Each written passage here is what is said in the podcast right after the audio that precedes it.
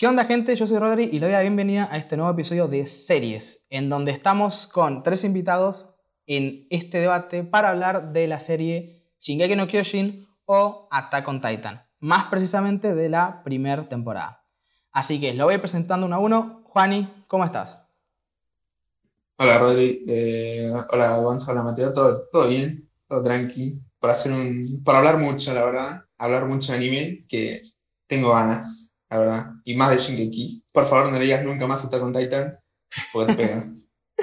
y no sé, mucha gente todavía le sigue diciendo así, así que yo lo digo en la presentación y después sí, yo prefiero los nombres japoneses, no por puristas, sino porque siento que tienen más personalidad simplemente. Así que nada, Mate, ¿cómo estás? Bienvenido por primera vez a, los debates míos que no son para nada espectaculares, pero bueno, gracias por participar. No, bueno, gracias por invitarme. Eh, bien, acá ando, también con ganas de hablar, así que piola. Me alegro. Gonza, ¿cómo estás? ¿Todo bien? Bienvenido a vos también a estos debates. ¿Qué onda, amigo? ¿Todo bien? Sí, gracias, gracias porque en este caso también es mi primera participación. Ya hace rato que veníamos hablando la posibilidad de charlar algo particularmente de Dragon Ball, pero bueno, se dio que esta es la primera ocasión, así que muy bien, ¿cómo están acá los muchachos presentes? Yo debo decir como paréntesis que banco Attack on Titan, lo banco, lo siento, acá tenemos un profesional del anime, pero yo banco Attack on Titan, de hecho, tal vez sea porque tengo el manga y estoy acostumbrado a leerlo de esa forma, pero nada, banco, banco los dos. Hay que aclarar que a mí también a veces me sale Attack on Titan, ¿eh? A mí me sale decir Attack on Titan, así que no. No quiero que nadie se enoje, claro. Totalmente. Igual estamos para eso, estamos para batir, así que para gustos, colores y en este caso para gustos, eh, pronunciaciones, básicamente. O mejor dicho, traducciones. Así que en ese sentido, no se preocupen y ganen como, como les salga. Bien, creo que lo primero y lo más importante es presentar. Eh, a Juan y ya lo conocen, ya ha estado en. Bueno, a ver, ya lo conocen. No quiere decir que todo el mundo que haya escuchado esto. Eh, haya justamente visto los debates de Star Wars, pero eh, si han, escuchado los debates de Star Wars ya lo conocen. Pero bueno, quiero preguntarte, Juani, además de que cuentes un poco sobre vos, quiero que cuentes un poco sobre vos con relación tanto del anime como del mundo de la animación en general. Porque claro, eh, esto le quería aclarar a los que estén escuchando. Esto está en una sección de series porque yo soy una persona que particularmente, y ya me adelanto a decir un poco mi opinión, no distingo tanto entre serie y anime. Siento que el anime es una serie animada con origen japonés y por eso no, quiero distinguir tanto en esta cuestión, pero obvio entiendo que son eh, géneros grandes y apartados un poco distintos, pero están en la misma sección porque de esta forma tengo más libertad y de organización, por decirlo así. Que Juani, vos, ¿qué onda? ¿Cuál es tu relación con los animes, con los mangas y con todo este mundo que hoy en día es un poco más popular que antes, al menos? Y la verdad, a mí soy fan de la animación. a mí todo lo animado me gusta. O sea, anime, sean dibujos, sea lo que sea. Eh, en especial en anime lo empecé a ver tipo en 2016-2017 y de ahí lo paré. Y nada, me encanta, o sea, me encanta, me encanta lo animado. O sea, veo anime por gusto y, veo otras cosas. O sea, no sé, series eh, de como Ricky Morty y demás eh, y sigo mucho, mucho artista, mucho artista independiente que hace animación, es algo que, me gusta bastante, más allá de, de que sea serio, ¿no? Ok, entiendo. Es más, si puedo contar una anécdota, me acuerdo que Fanny fue medio de un día para la mañana, porque antes era como, bueno, acá lo dijo, fue como de unos años que empezó a poquito y se despegó. Es más, quiero recordar que yo he visto, o yo había visto, mejor dicho, un par de animes antes que vos.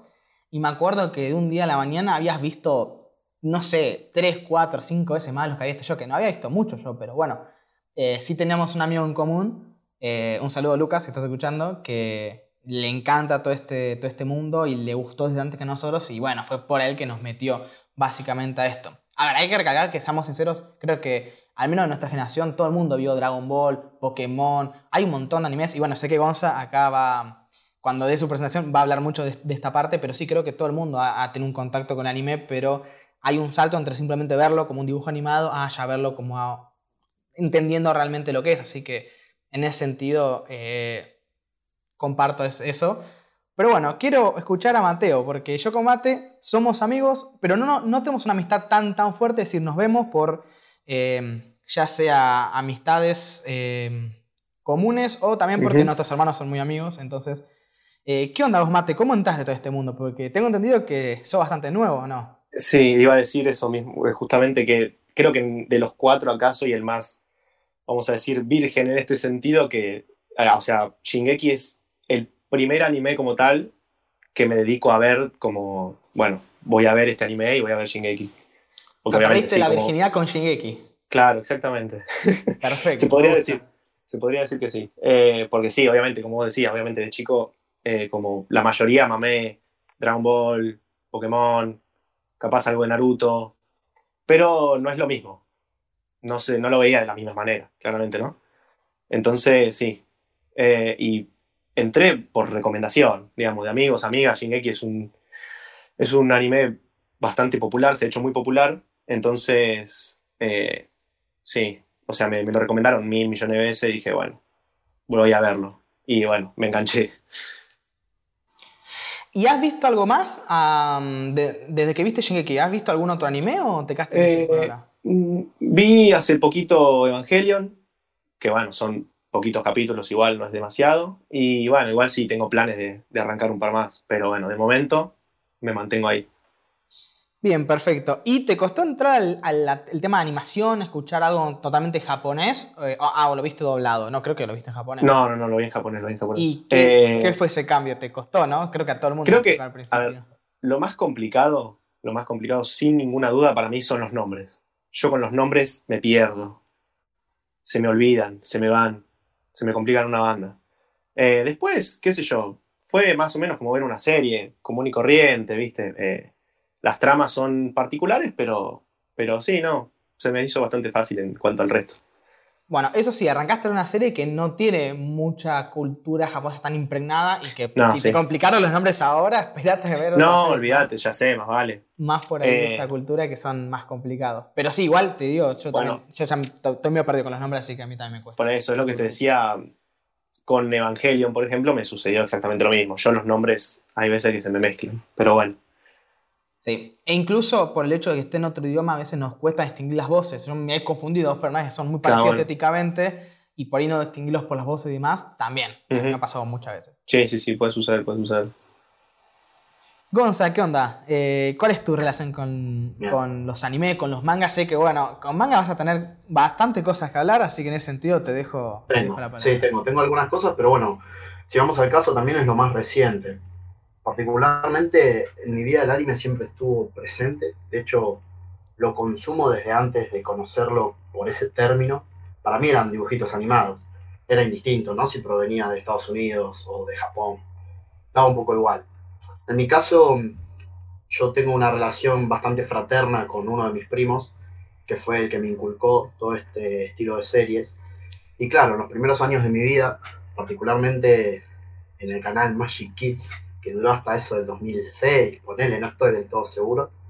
Pero sí, digamos, en mis primeros años, todavía no, no habíamos ni arrancado el primario. Miraba mucho capítulos sueltos, por ahí no era de sentarme y mirar la serie entera, era como, bueno, lo que encontraba en transmisión en ese momento, lo que se veía. Pero sí, series de estilo Pokémon, la Indigo League, que si no estoy errado es la primera, he visto muchas cosas. Evangelion que Rocco la nombró, yo la vi de, Guachín, pero así muy mezclada, obviamente no es lo mismo. De hecho, me parece una gran serie para, para charlar al respecto. Bueno, Inuyasha, Senseiya, Sailor Moon, Sakura Card Captor, muchas cosas, sobre todo, bueno, Dragon Ball, Dragon Ball Z, GT ya un poquitito más grande, y bueno, particularmente el, el punto de inflexión en mi vida creo que fue Naruto, que probablemente haya sido la serie que, no sé si que más me marcó en mi vida, ¿no? Pero la que más me acompañó sin dudas, sin dudas.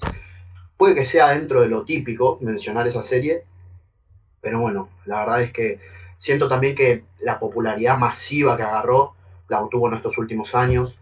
Cuando yo lo veía en transmisión, no, si bien era ultra conocido, no había tantas, tantas, tantas, tantas, tantas. Es más, me acuerdo que estaba muy opacada por Ben 10 y Dragon Ball en su momento, entonces fue algo que Eras el único del aula que miraba Naruto, me acuerdo.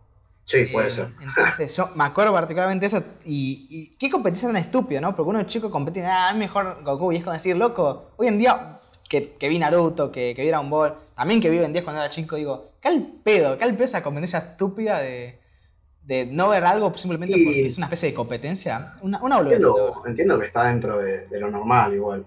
Surgen esas comparativas. Creo que esto es algo que ya hemos hablado en alguna que otra ocasión. A mí personalmente no me gustan las comparativas de dos universos totalmente diferentes. Porque sí, qué sé yo, es complicado comparar quién ganaría entre Naruto y, Goku. Y qué sé yo, son dos universos distintos, con habilidades diferentes, con tramas distintas. Por ahí lo importante en una serie es una cosa, en la otra otra. Pero sí, básicamente mi, mi historia con el anime es así. La consumí mucho de chico, de más grande por ahí no tanto. He visto cosas ah, recomendadas. Bueno, como mencioné Naruto, lo continué hasta que terminó.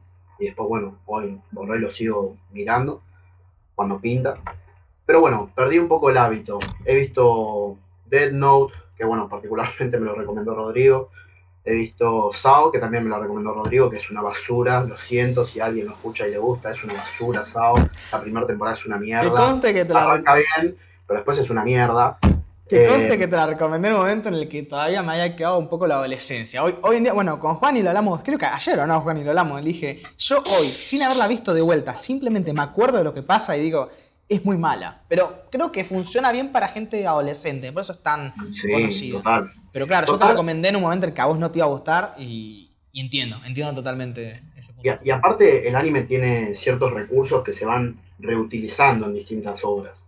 Por ejemplo, el, el protagonista, Kirito, si no estoy errado, era su nombre. Bueno, no, no me voy a meter demasiado a fondo porque no es el tema de conversación, pero digamos, hay estereotipos dentro de los personajes que se van viendo también en otras obras. Sí, Por ejemplo, el de Levi, que va al caso con el tema de, de hoy, es un recurso bastante utilizado, ¿viste? De- del tipo serio, bastante antisocial, como que parece tener todo bajo control, que tiene habilidades qué pelea dos fuera espadas. de lo común. bueno, casualmente peleados espadas también, pero, pero bueno, nada. Tiene esas cuestiones el, el anime. Siento que por ahí Sao estaba bastante estereotipado con algunas cosas.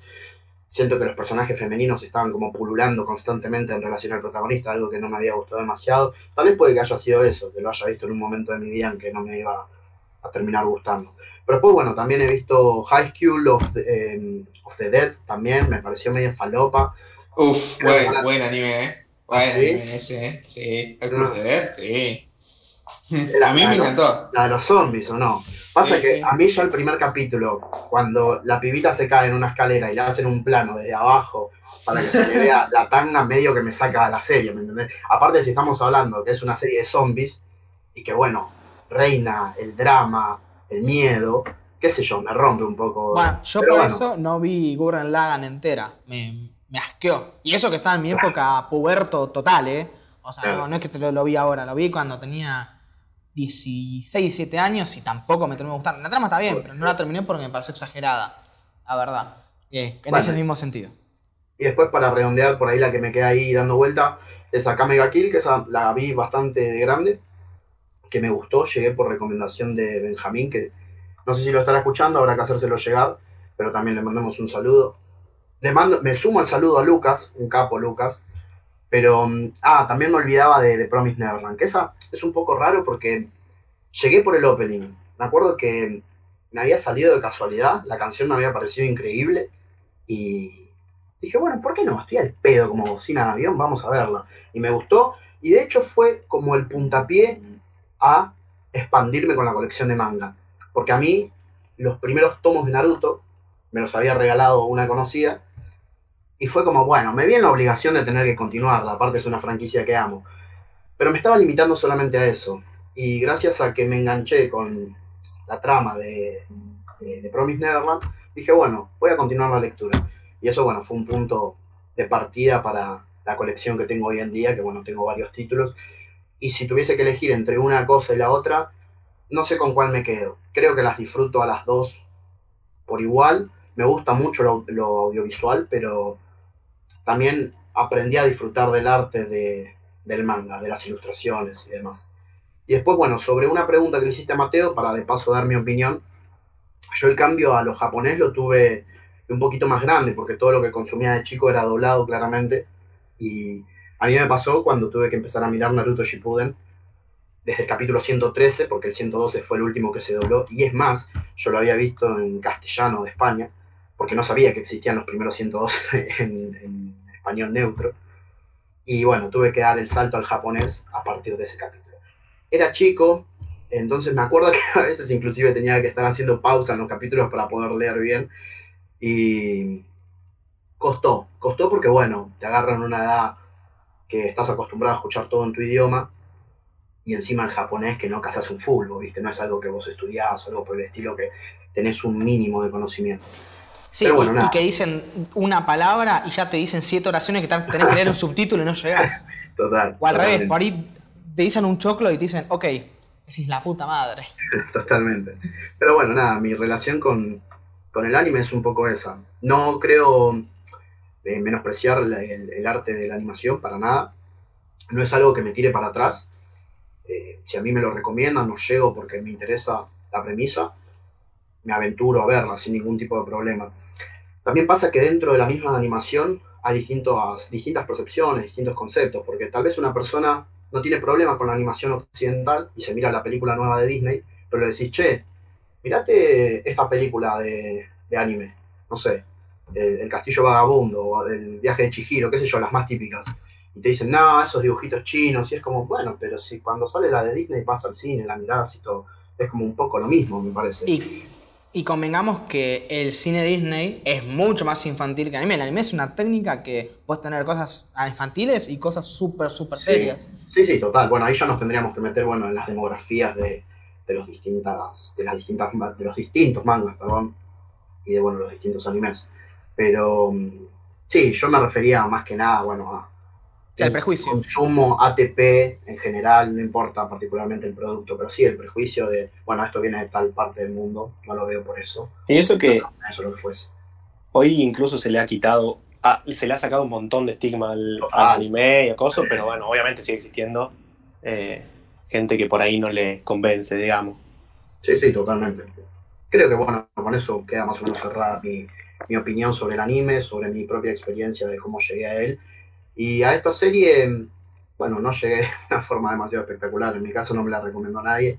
Llegué porque en ese momento casi ni siquiera había canales de YouTube, entonces se utilizaba mucho el recurso del foro para hacer teorías sobre Naruto particularmente, que era lo que yo consumía, reitero. Pero nada, llegué, tenía entendido que era muy buena, fue medio de casualidad, la empecé a ver y bueno, después, más adelante hablo sobre mi opinión sobre esta primera temporada. Sí, pero te voy a preguntar, cuando la arrancaste a ver, eh, ¿te acordás más o menos cuántas temporadas habían salido? ¿Había salido una o dos? Las primeras dos estaban 100% seguro, porque me acuerdo que me las fumé a las dos, de golpe. Lo que no estoy del todo convencido es si ya la tercera temporada estaba emitida. Me refiero a la primera parte, porque recordemos que la tercera salió en, en dos pedazos, como está pasando ahora con la cuarta, que la primera Claro. parte de la cuarta salió el año pasado y ahora está saliendo la segunda. La tercera pasó eso. Me parece, porque yo tendría, no sé, 13, 14, 15, no lo sé, es percepción nomás. Creo que la primera parte de la tercera temporada ya estaba. Lo que sí estoy convencido es, como te digo, las primeras dos estaban sí o sí, y yo la, la segunda parte de la tercera fue lo primero que vi en transmisión como tal. Ok, entiendo. Y aprovecho esta pregunta para también hacérselas al resto. Eh, Juan, ¿y vos cómo llegaste a esta serie? Y fue curioso, la verdad fue curioso. Yo eh, desde que siempre vi anime, o sea, los primeros animes que vi los vi en Netflix, Morazao, por ejemplo, Madoka Mágica, eh, High School en su momento también estaba ahí. Juan, y perdón que te interrumpa. Hablando de Sao, un- la, única pregunta que no te hice a vos. eh, vos me acuerdo que habías visto Sao en inglés porque te chocaba al- en un principio la actuación en japonés, ¿o no? Ah, no. Sí, me chocaba. Sí, posta, me chocaba bastante, ¿eh? Una total falta de respeto. Eh, Me acuerdo de eso. Sí, sí. Sí, me, me chocaba. Pero bueno, después ya en la segunda temporada, o sea, me vi la primera temporada y ya después vi todo en japonés, salvo en español latino cuando hay doblajes decentes y- o buenos. Pero bueno. Y después era todo pirata. O sea, después vi esa cosa en Netflix, se acabó Netflix porque era un momento donde no, donde no, no existía mucho anime legal. Vi todo en todo páginas ilegal, todo anime FLB, anime IT. Eh, Eh, ba- ba- Y la- basta, basta que no nos están pagando, basta, no nos están pagando. JK Anime y las, y las páginas que existían en ese momento. Esa no había cerrado, no tuvo un quilombo legal, inclusive la de Anime FLB o algo así. Ah, Anime FLB no, Anime IT sí, Anime cerró. Pero ahora se llama Ah, Anime va, algo así, qué sé yo. Encima son como todas muy Auspicia parecidas, este ¿no? momento. Total, total.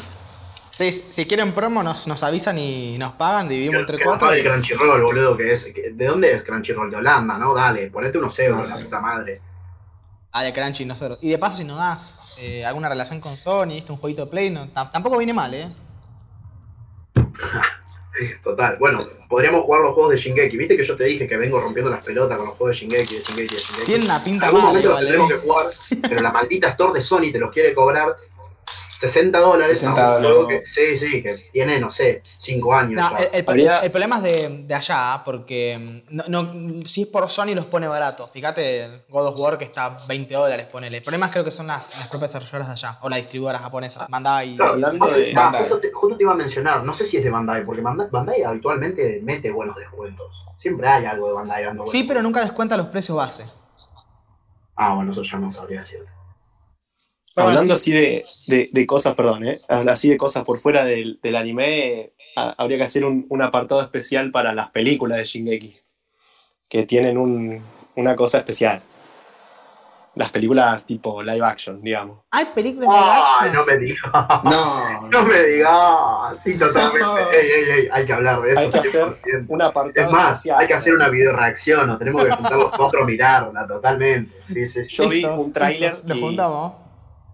Quedó firmado. Quedó firmado. Acá las totalmente. 500 personas que me escuchan por día lo están escuchando. Bien, si no se hace, ya saben. Dale. Bueno, sí, Juani, perdón, estabas diciendo, te interrumpimos. no, no pasa nada. Sí, con lo- y empecé a ver anime pirata. O sea, ya agoté todo, todo lo que podía ver legalmente. Y empecé a ver eh, pirata. Le- me vi, creo que lo primero que fui, vi de pirata fue Axel World. Y empecé a ver, y ahí empecé a ver y empecé a ver. Hasta que un montón de años, bueno, dos años después, tipo en 2019, encontré Crunchyroll. Eh, pagame Crunchyroll, por favor. Eh, y legal, o sea, legal, pero sin pagar, ojo. Me acuerdo que las primeras cosas que me vi por Crunchyroll eran, fueron con anuncios. Uy, los anuncios eran infumables, amigo. Bueno, me la banqué bastante bien. Bueno, la primera dos temporadas de Shingeki fue el anuncio. ¿no? O sea, Claro, la- bueno, yo la, la de Promise Neverland me la vi entera con anuncios. Y. y nada, yo me acuerdo que en ese tiempo, ju- justo cuando yo la arranqué a ver, me vi todo de corrido, pero creo que pasó una semana de que se emitió el último capítulo de la segunda parte de la tercera temporada, y ahí arranqué a ver Shingeki. Todo de cero, o sea, no me comí. Me comí algún que otro spoiler, lamentablemente. Eh, pero bueno, ahí arranqué a ver la serie y con anuncios con todo. La vi tres veces ya o sea, dos veces, y la estoy reviendo por tercera vez con Rodri, para, bueno, para todo esto. Eh, tengo que, como dato curioso, toda mi familia es Shingeki fanática, mi, mi hermano menor, mi hermana mayor, mi viejo, todos Shingeki. No, me vuelvo loco que tu viejo es fan de Shingeki. Sí, tiene 54 años Ah, me vuelvo totalmente loco. Nada, es un maestro. Es un jefe, Decirle que nos Sí, adopte sí. A, a los tres. totalmente. Sí, todo lo- ahora con la cuarta temporada, todos los domingos, toda la familia sentada viendo Shingeki. Re estoy, ¿eh? Es hermosa. Bueno, Bueno. Estamos, estamos de acuerdo que ya falta una horita para el domingo. Sí, ¿no? haber No vamos a decir nada, la tarde. por, por cuestiones obvias no vamos a decir nada. O- ahorita para comerme algún spoiler yo. La puta Sí, madre. sí, tenés. No, No entres a Twitter, Rodri, por favor. No, no. no. punto de vista.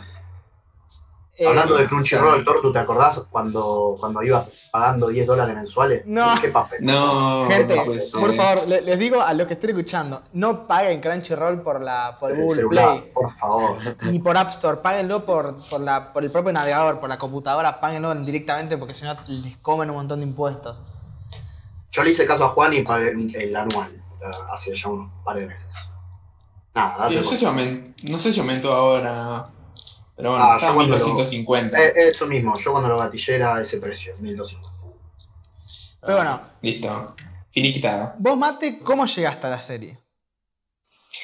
Eh, por recomendación. O sea, lo mío es bastante simple. O sea, a tenía un, hay un grupo de amigos que, y amigas que la mayoría la vieron. ¿Son los del cole? Y sí. Ah, mira. Eh, que la mayoría la vieron. Decía el nombre, cagón. No, no, no, no, no. No lo, no lo voy a mandar al frente. Goku, Bueno, Vegeta, Luffy, Este, Naruto, claro, Kakashi. todos eso. Y nada, sí, me la recomendaron una banda de veces. La, hasta que, bueno, en un momento la empecé a ver. Me morfé la, la- Cuando yo la empecé a ver ya estaba la tercera completa, así que en, ¿qué fue? Una semana y media, dos semanas, me, me vi las tres. Eh, y bueno, y ahí quedé esperando para, para la cuarta. Ok, bueno. No tiene más vuelta que eso. Perdón, perdón, puedo hacer un paréntesis. Sí, Convengamos que en ese entonces nosotros estábamos yendo a caminar con el Guasón y con Chini Exacto. y, y encima nos poníamos a hablar, porque ponele que íbamos los lunes, qué sé yo, era el día siguiente del estreno, y él se lo miraba esos mismos lunes, los capítulos, entonces lo íbamos charlando, e hicimos el intento para arrastrar a los pibes a que se empiecen la serie, pero bueno, no quisieron. No, no, no surtió, no surtió efecto. Y no, no es para todos. Lamentablemente por ahora, por el no. que, que hay. Porque vos me decís que la ven y no le gusta, bueno, totalmente respetable, puede pasar. Bueno, mi mamá se dio, por ejemplo, Dead Note y quedó ahí, Mm. dijo que le encantó, pero no, no le copó ver otra cosa. Y, y bueno, queda ahí, pero bueno, entiendo que hoy en día es, es muy prejuicioso el tema. Por ahora sí, sí. No, olvídate. Eh, bueno, aprovecho yo para comentarles eh, y repetirles justamente que para mí los animes, como digo yo, pese a que arranqué a ver eh, animes un poquito antes que Juani, un poco, un año, no, no mucho más, no he visto tantos. Eh, sí bueno, arranqué con Tokyo Ghoul, la verdad que bueno, vos, vos Rocco, perdiste la virginidad mucho mejor que yo, la verdad. Porque Tokyo Ghoul... Bueno. Vale, el primer capítulo de Tokyo Ghoul, no voy a entrar en detalles, pero es Tengo, impresionante. debería, debería agradecer por ese Sí. comentario, Sí, ¿sí? Sí, Ok, sí, bueno, sí, gracias, supongo. Totalmente, sobre todo por la segunda temporada de Tokyo Ghoul. Sí, sobre todo. Ok, ok.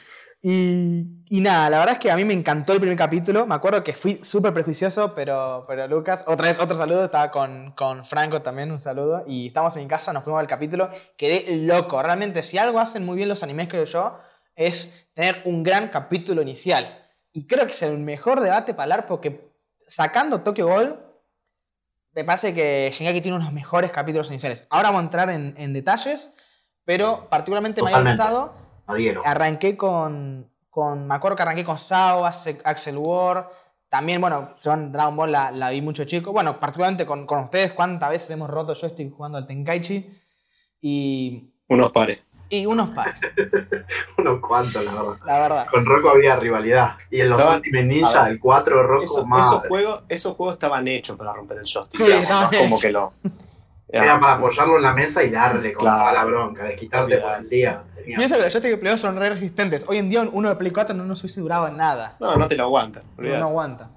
Y, y nada, de poco a poco empecé a ir varios. Vi The Note. Eh, The Note la vi particularmente por la peli. O sea, me, me pareció que estaba decente y dije, eh, puedo estar mejor. Y vi la serie y me encantó. Y después, cuando pienso en la peli, digo, ah, qué cagada. Pero bueno, por la peli al menos vi la serie, así que gracias, peli.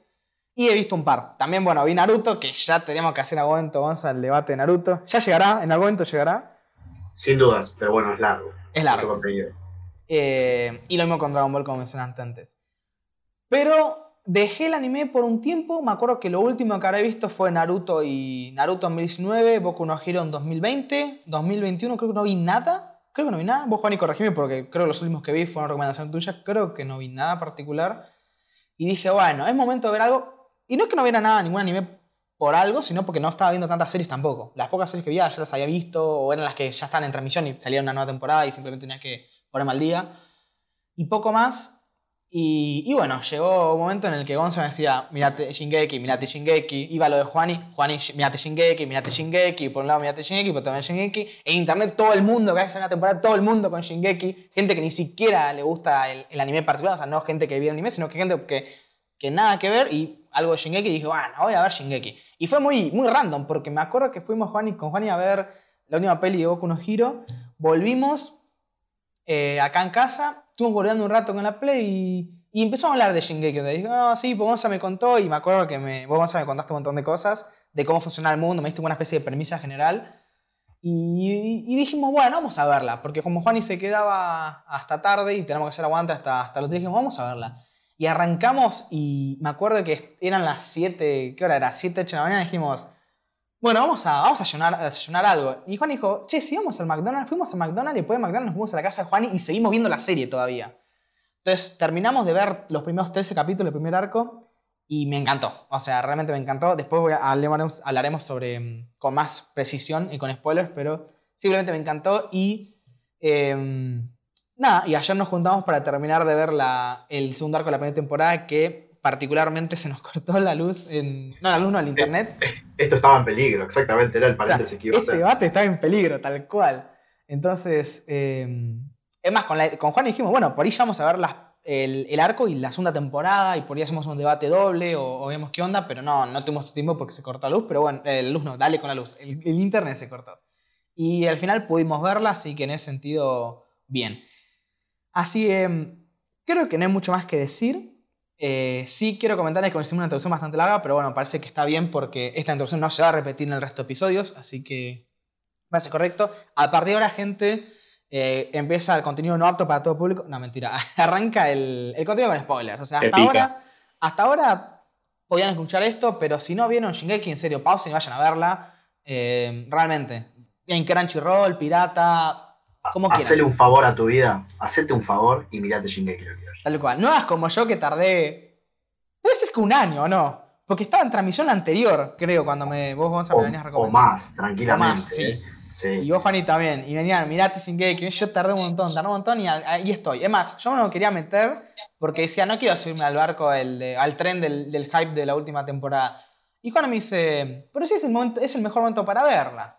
Digo, bueno, está bien. Pero bueno, no, no quiero dejar de ac- aclarar justamente que soy nuevo. Es decir, no, no, por ahí no tengo la manija del resto, pero sí me está gustando mucho y creo que tengo cositas que, hablar. Y más particularmente porque como soy el único de acá que vio solo la primera temporada, mis historias son bien, bien falopa y bien, bien genuinas. Entonces, esa parte nos va a sacar de risa, gente. Así que, nada, vayan a ver Shingeki y después ya pueden volver y, y escuchar este pedazo de debate que, que nada, va, va a tener millones y millones de reproducciones, obviamente.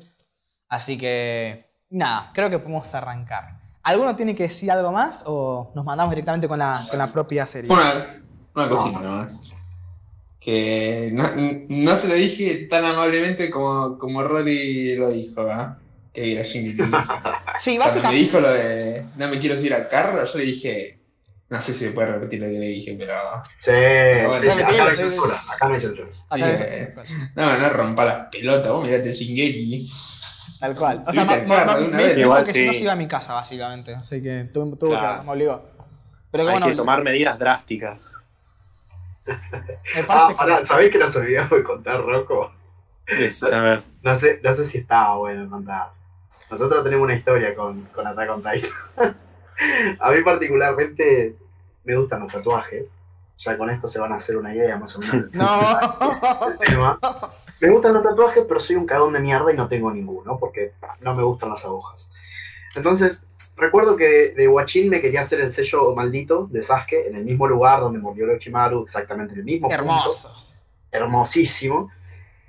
Y bueno, particularmente tenía muchas ganas de hacerme un logotipo de la serie, particularmente de la Legión de Reconocimiento. Lo dejamos ahí, después hablamos particularmente sobre qué es. Pero nada, me cagué, la verdad, me cagué. Y cuando Rocco se metió, se lo comenté, che, mirá, a mí me pasaba esto con la serie, tenía ganas de hacérmelo, ¿qué onda? Y fue como dijimos, bueno, dale, de una, cara de perro. ¿O no? ¿Cómo fue Rocco? Sí, no, a ver, fue esa conclusión. O sea, yo tengo un tatuaje, listo. El tatuaje encima. Eh, claro, tengo un tatuaje. Eh, entonces fue como, bueno, yo, o sea, me quiero hacer otro en algún momento. Y fue como la idea, fue como el momento, ¿me entendés? Yo venía muy cebado con la serie. Fue, Sí, habrá sido. La estábamos Sí. viendo, estábamos viendo la, la Sí. última temporada, sí, sí. Entonces, fuera como el momento, fue como el momento de, de, de emoción que dijimos, sí, listo, listo, cuando termine el verano no lo hacemos, no lo hacemos. Bueno, Inclusive dijimos, en cosas de finales de marzo, abril, Claro. vamos al estudio y nos plantamos, y lo hacemos. y lo hacemos, y bueno. Menos mal que no se hizo igual, porque yo tenía la idea de escribirme For the Glory of Humanity. Menos mal que no lo hice porque hubiese tenido una Biblia en No, el no, no, no. No, no, no, no. no. Sí, no, no, gracias al cielo que... Eso hay que, hay, que, hay que charlarlo, hay que charlarlo. Hay que chorrarlo porque el proyecto está. Claro, sí, exactamente. Quedó. Con- eh, dejo que continúe, señor. me muteo. Yo creo que si me hago un tatuaje va a ser solamente una tobillera, porque no me gustan los tatuajes. No por las agujas, par- particularmente soy una persona que se arrepiente mucho, entonces... eh, bueno, no sé si me arrepiento mucho, pero dudo mucho, entonces no sé si me haría un tatuaje por el hecho de que es un problema sacarlo. Hacete un casco de trooper, amigo, fue. Me hago, me hago el casco de Darth Vader en la cara. Sí, sí, sí, banco, banco, banco. Me pego el casco directamente. Sí, sí, sí, banco. Eh, igual sí, si me hago, algo, me hago algo sería una tobillera o particularmente algo de Star Wars, pero sería algo muy sutil. No, no sé si el símbolo de la rebelión que es muy quemado, sería algo tranqui, de esas cosas que si vos lo conocés sabés qué es y si no, pasa apercibido. Que son particularmente los tatuajes que a mí me gustan. Pero bueno, volviendo al tema. Arranquemos con esta pedazo de serie, que lo peor es que Juani ya me viene diciendo, y creo que Gonza también comparte, y vos, Mate, supongo que traen porque me da la sensación que es una opinión general, el hecho de que va subiendo la serie. Creo que nunca, eh, no solamente no decae, sino que sube de nivel. Y la verdad es que tengo manija, porque realmente esta temporada me pareció totalmente excelente. Creo que hubo una sola cosa que le critico, que no es ni siquiera algo que te arruine la serie, pero para nada. Simplemente es una cosa digo, bueno, pudo estar mejor, pero en vez de ser un 10, es un 9,999 de ese profe que no te quiere poner un 10 porque es un hijo de puta, bueno, de ese profesor. O sea, que realmente es un- me parece que es excelente. De antemano quiero decir eso. No sé si ustedes tienen alguna opinión distinta. Creo que a todos les pareció, bueno, hasta el punto de hacer un tatuaje o hasta romperme las bolas. Parece No, que no, estamos yo todos de acuerdo que, que está, es muy buena.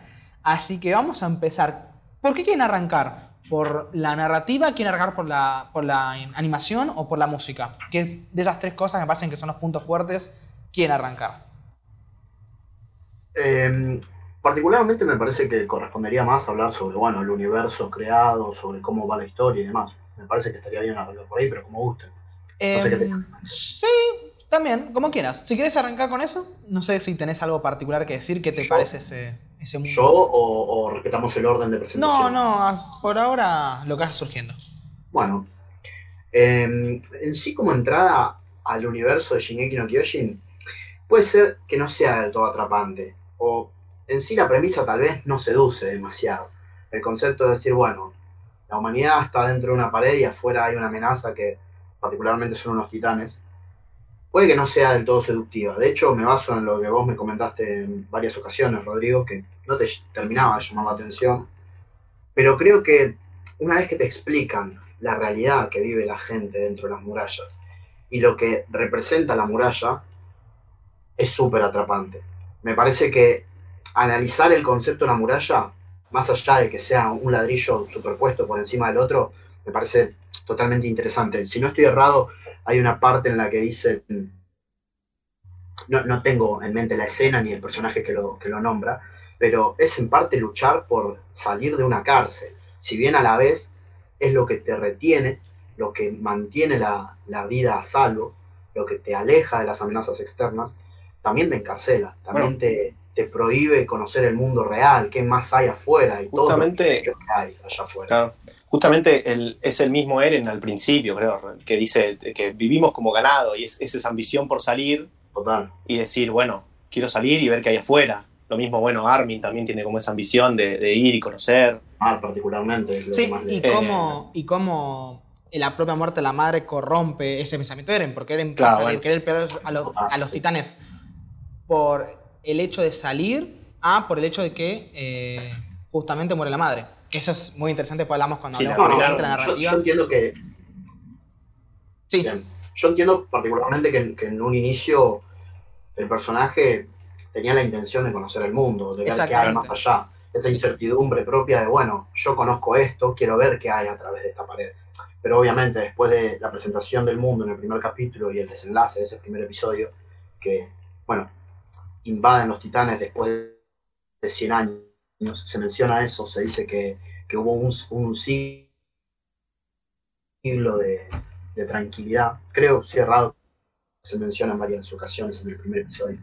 Entonces, claro, ver cómo tu aldea, Shiganshina, se ve totalmente destruida por la amenaza exterior, donde vos viviste toda tu vida, donde tenés todos tus recuerdos, ves cómo se derrumba la casa en donde te criaste, donde fuiste feliz, donde tenés toda tu memoria y donde visualizás con tus propios ojos cómo a tu vieja se la come un monstruo gigante y ves que un amigo de la familia que está preparado supuestamente para enfrentarse a esa amenaza, se encuentra con el peligro de frente Y sale corriendo. Se da realmente cuenta de, de- de lo que está sucediendo, loco. Yo no estoy preparado para esto. Agarra al pendejo, se da media vuelta y se va.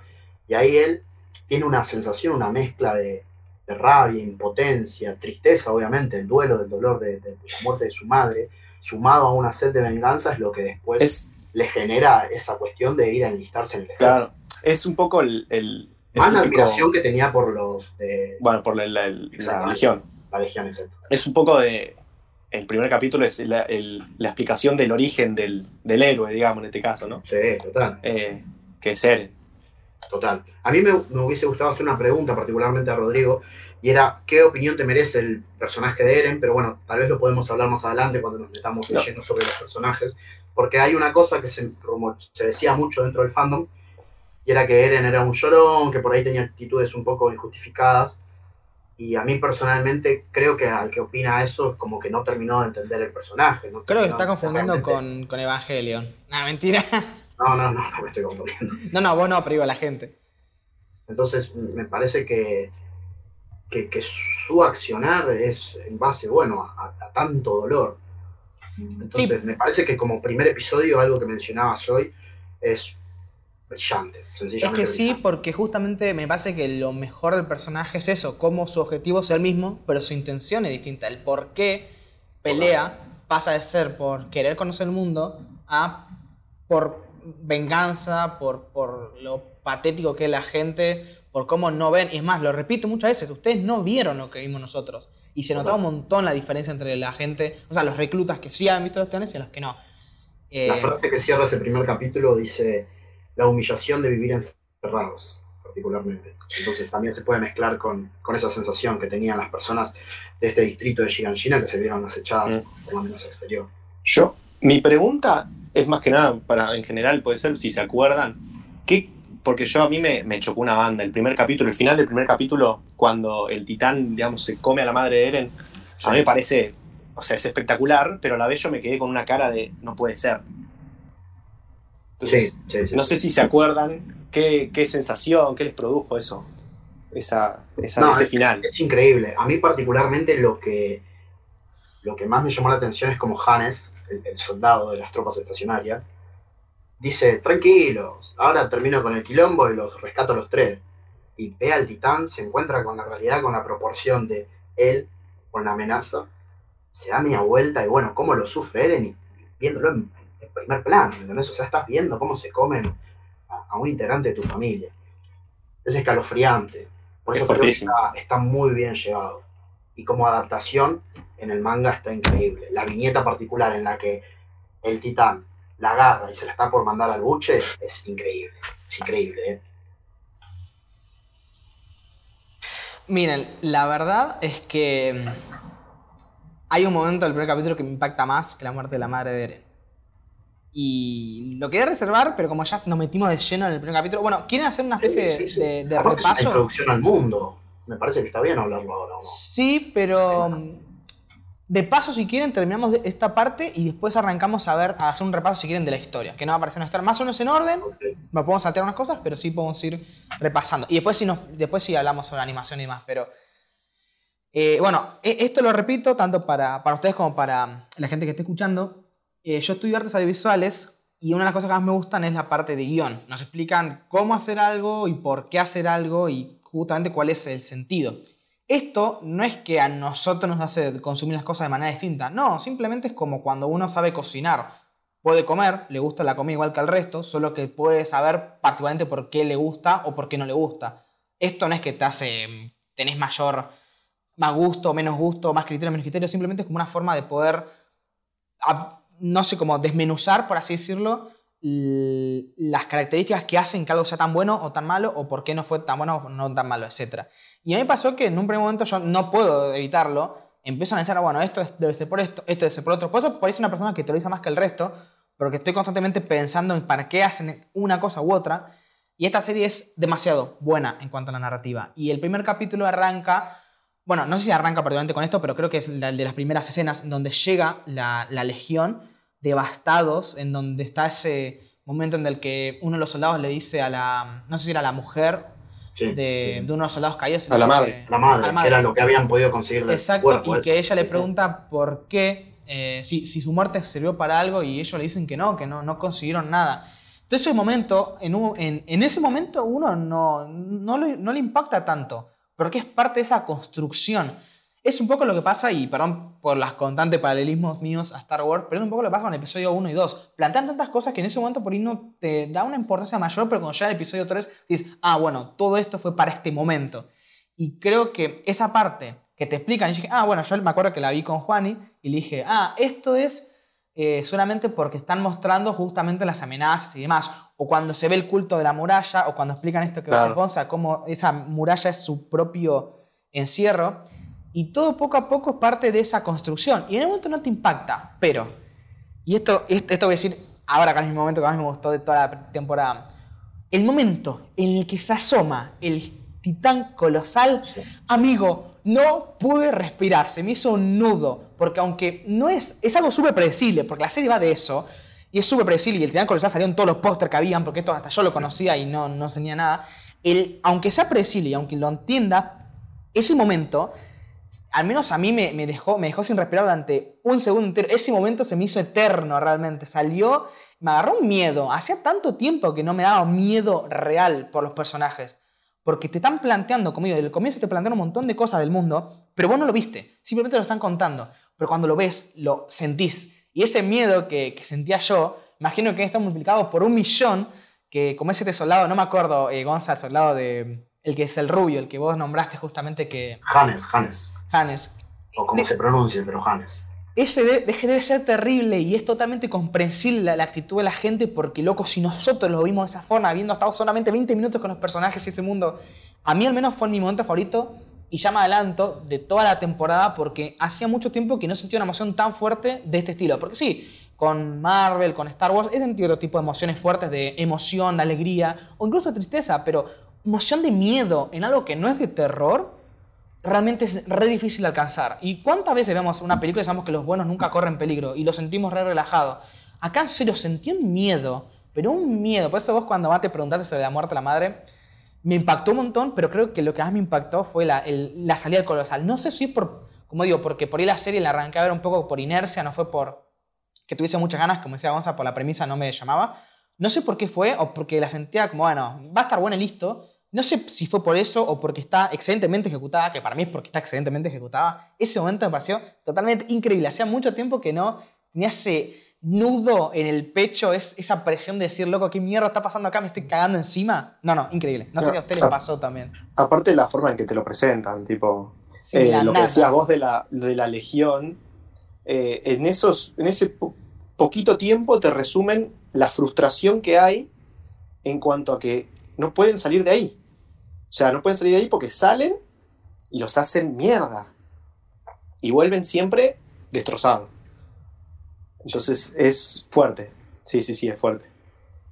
Sí, yo particularmente sobre la escena entiendo la sensación a la que te referís porque a mí particularmente me pasó y creo que si la vuelvo a ver me vuelve a suceder. También está involucrado el titán colosal, pero es particularmente, si no estoy errado, es el quinto sexto capítulo, no sé si está bien que lo mencione ahora, pero bueno, lo digo por arriba como para que se entienda el por qué entiendo tu, tu posición y tu, tu sentir en ese entonces, que es cuando ellos terminan su entrenamiento, están en la muralla y de la nada, de hecho viene Sasha con un pedazo de matambre, están súper distendidos, están cagando de risa y de la nada aparece el titán colosal acompañado, bueno, de un soundtrack brillante. Sinceramente, eso me parece de, las mejores escenas de, la temporada. Entonces entiendo a qué te referís con esa primera aparición del titán colosal en ese primer capítulo. Lo entiendo.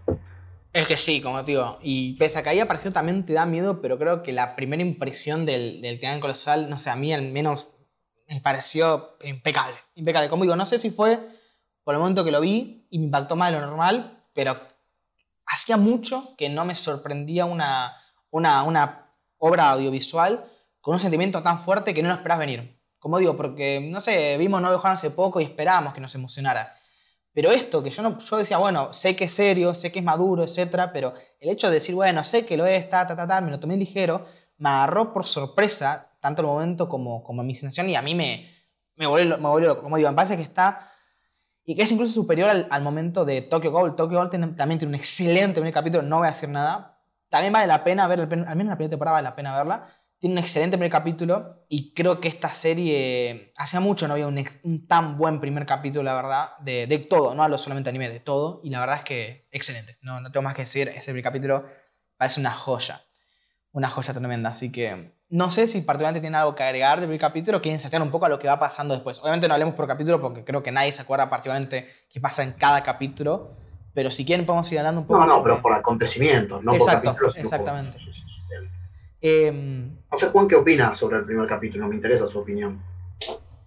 Y la verdad, yo, si soy sincero, lo que me atrajo de Shingeki fue más la producción que la historia en el primer momento. Sí, fue algo Para que mí- mucho en Attack on Titan. Lo que hace Wit Studio es impresionante. Sí, sí. Eh, ya sé que vamos a hablar de esto más, más tarde, pero al menos lo que me hizo engancharme de lleno fue, en- fue la animación y la banda de, y la banda sonora de Hiroyuki Sawano. O sea, y nada más. Ya con eso estuve dentrísimo. Te, te agradezco Pero el bueno. nombre de- del artista porque no, no lo conocía, pero sí, adhiero que para mí la banda sonora es sublime. ¿eh? Hay, hay una- mejor, hay una combinación que, que hace que explote mal. Totalmente. Todo. sí, totalmente. Totalmente. Porque, o sea, en todo momento la animación te mantiene metido, la música te potencia aún más ese sentimiento, sea el que sea. De Hay, miedo, hay de- escenas en las que la música directamente te pone la piel de gallina, No, olvídate. acompañado del momento, Vale. obviamente, ¿no? Sí, Sí. no, olvídate. Sublime, sublime. Es más, también el propio, el propio uso del silencio, porque creo que cuando sale Titán Colosal, no sé si fue en la primera vez o en la segunda, no hay sonido. Creo que fue la segunda. No Creo que es la que yo te mencionaba Sí. hoy, exactamente. sí, Fue- sí. no hay sonido y ese silencio te jode. Y es un silencio real. Porque ¿cuántas veces vimos historias donde el personaje se aturde y escuchamos ese zumbido? No, loco. Un silencio real no es tan usado en películas porque en el propio arte en general, tanto la música como todo, tienen miedo al silencio. A ver, en lo visual sería el, miedo a tener pantalla en negro, por así decirlo.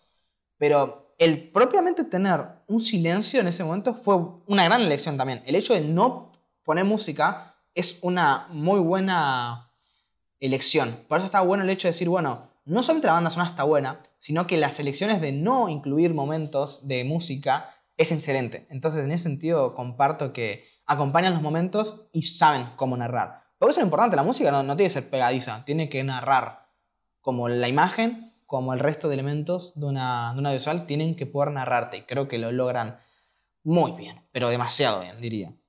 Así que quería preguntarles, que a mí fue lo único que me hizo... un- bueno, los, hay dos cositas que me hicieron clic.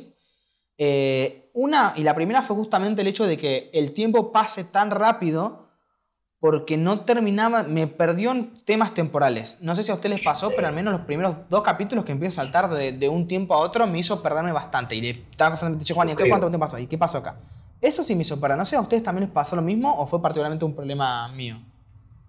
Sí, sí, a mí personalmente, no, no sé si que me resulte una mezcolanza, pero no me gustó que sea tan superficial el tema del entrenamiento, que bueno, una vez hablado sobre el inicio, ese primer capítulo, el prólogo, lo posterior es, bueno, su entrenamiento militar. Entonces no me gustó que esos tres años de entrenamiento estén tan re- reducidos y que lo único que se vea es, bueno, cómo corren en la montaña y cómo utilizan el equipo de maniobras tridimensionales, que los hacen colgarse del arnés y mantener el equilibrio.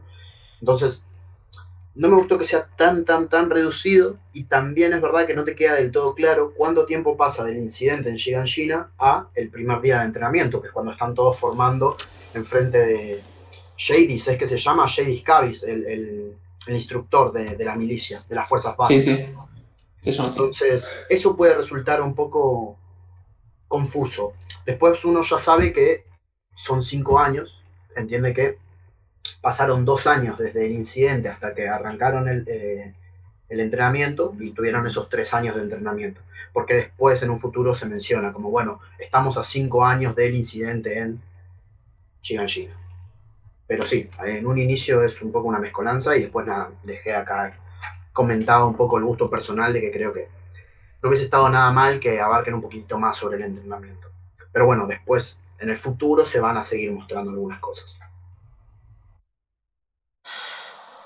Bien.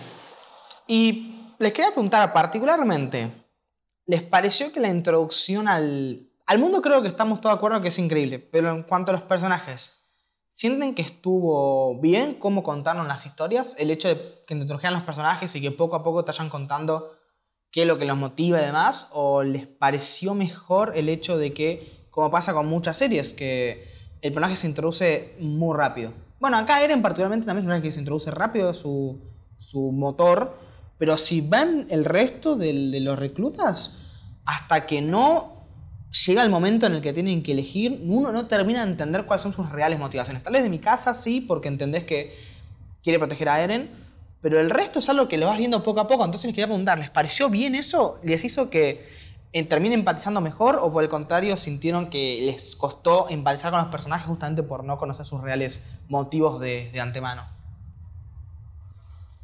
A mí me parece que. eh, siento que es como justa y necesaria. Tipo, lo suficiente como para que más o menos, digamos, sabes quién son, sabes más o menos qué los motiva. Eh, y después, bueno, se van desarrollando a lo largo de lo que va sucediendo. Pasa que eh, es algo que me pasa mucho, es, siento que pasan demasiadas cosas a veces, que me, parece genial, eh, o sea, la acción no frena un segundo. Eh, y mismo con eso se van desarrollando lo suficiente los personajes. Para mí está bastante justa eh, el desarrollo y aparte Yo- se va aumentando. Yo lo que entiendo por ahí, a lo que se refiere Rodrigo, es que tal vez a la hora de- del entrenamiento, particularmente a vos te presentan al grupo de los novatos, haciendo un paralelismo puede ser algo parecido como sucede en Naruto, que vos tenés el primer arco de, de introducción y en el arco de los exámenes Churing tenés a los nueve novatos. Entonces te vienen los tres personajes que vos ya conocías, más otros seis, más el team de, de bueno, Lee, Tenten, Neji. Entonces acá puede que suceda algo parecido, porque vos tenés a Mikasa, Armin y Eren, que ya más o menos los tenés vistos, sabés cuáles son sus inspiraciones. De Armin vos sabés que le genera mucha intriga conocer el- el más allá que hay fuera de las murallas. Y de Mikasa sabés que es un poco, bueno, la, la cuidadora de Eren. Al menos es lo que se llega a saber en ese inicio. Y la muerte de- del abuelo de Armin. Ah, la muerte del abuelo de Armin, es verdad, mira, eso era algo que me, me había pasado por alto. Pero después te presentan a Reiner, a Bertolt, a Annie, a Jean, a Marco, a Connie, a Sasha, a Krista. Tenés un montón de personajes que son de ese mismo pelotón, del pelotón 104 particularmente, si no estoy errado. Y es como que no sabés del todo cuáles son sus motivaciones, su historia personal y demás, pero nada, son cosas que después se van a ir tocando. Entiendo que si nos limitamos a, a ver en ese preciso momento y que nos llegue la información de todos los personajes, puede ser que abrume un poco. Y también el tema de los nombres, ¿no? Son, tomá, nueve nombres de, de golpe que tenés que memorizar y aparte sabés que van a tener Claro. cierta relevancia porque son en, menor, en mayor o menor medida del grupo principal, digamos. Claro, bueno, por les preguntaba si les parecía que estuvo bien aplicado. Como digo, esto no tiene nada que ver si está bien hecho o mal hecho, porque son opiniones, no, opiniones no, sino son formas de realizar una historia distinta. Justo Vos mencionás Naruto, y en Naruto, pese a que hay muchos personajes, creo que, salvo Gaara, el resto te van revelando bastante rápido cuáles son sus motivaciones. A lo largo de las peleas, justamente. Y acá se tardan casi todo un arco, pero al mismo tiempo, al menos yo creo que estuvo bien. Porque lo que sí vos, o sea, por ahí si hubiesen dado, o sea, siendo un mundo un poco más complejo, creo yo, y con motivaciones no tan claras, porque los personajes por ahí, como Jin, no estaba tan claro qué lo quería hacer realmente él. Y creo que el hecho de ir contando poco a poco no, no solamente ayudó a que los personajes terminen decidiéndose, sino que los espectadores pudieron, bueno, primero conocer el personaje y después entenderlo. Y a mí me parece que es un, aunque es algo raro, porque por lo general es mucho más rápido, como hasta, hasta hay películas donde te ponen, o, animes que te ponen un, una foto, se para el, la- el plano con un fotograma fijo y te ponen tal personaje, le quiere hacer esto, listo, tal personaje quiere hacer esto. Es súper rápido. Y acá, aunque tardaron, creo que dio efecto porque, salvo algunos que son un poco más secundarios, pero bueno, entiendan que son 10 personajes y no le pueden dar el mismo tiempo y el mismo desarrollo a todos. Pero salvo algunos particulares, creo que a todos le dieron el- un buen tiempo para desarrollarse. Creo que de, fue el que más tuvo ese tiempo. Y a mí fue el personaje que más me gustó el giro que tuvo, porque yo lo Bueno, decía, bueno, yo- es el... Yo no lo, no lo quería decir, pero también, si me tengo que quedar con un personaje de la temporada, es, es un Gran personaje, sin duda. Gran personaje. Eh, pero sí, a mí, a mí personalmente me gustó, me gustó y me sorprendió esa introducción tan, como digo, eh, distendida, que tardaron tanto en terminar de cerrar los personajes, pero a mí me gustó. Eso sí, se terminaron volando un par, pero particularmente lo que se No, no, volaron. no, un- uno solo, ¿eh? Ah, ¿A qué te referís con volarlo? Con que le... que murió. ¿No murieron Claro, dos? no, no, no, uno solo, es Marco Marcos. Marco. Marco, uno solo. Ah, O sea- cierto, cierto. Ah. fue- Yo, yo decía, murió Marco y el que le sacó después el equipo de aéreo, pero es el mismo. O sea, es Marco también. O sea, yo no sé por qué los tenía. Como no murió en pantalla, los tenía como dos personajes distintos, pero no la clase el mismo. No, no, no.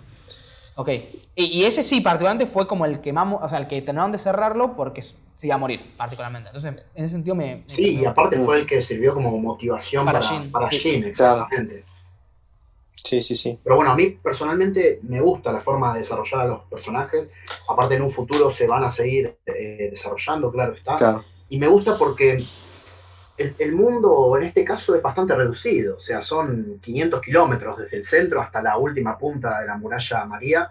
Más o menos, no lo sé, pero más o menos son eso, están las medidas. Eh, entonces, el objetivo de la gran mayoría es, bueno, tengo que rankear dentro de los 10 mejores y garantizar mi vida. Garantizarme que Además- voy al medio y que, bueno, voy a quedar exento de las amenazas exteriores. Además, eh, me parece que es justo en cuanto a que no se le quita para nada de protagonismo a los, digamos, los más principales, ¿no? Digamos, todos sabemos que los más principales son, obviamente, Eren, Mikasa y Armin, entonces es como que se sabe que los otros son secundarios y vas a ir aprendiendo acerca de ellos a lo largo que pasa y vas a ir sabiendo cómo, cómo son y etcétera.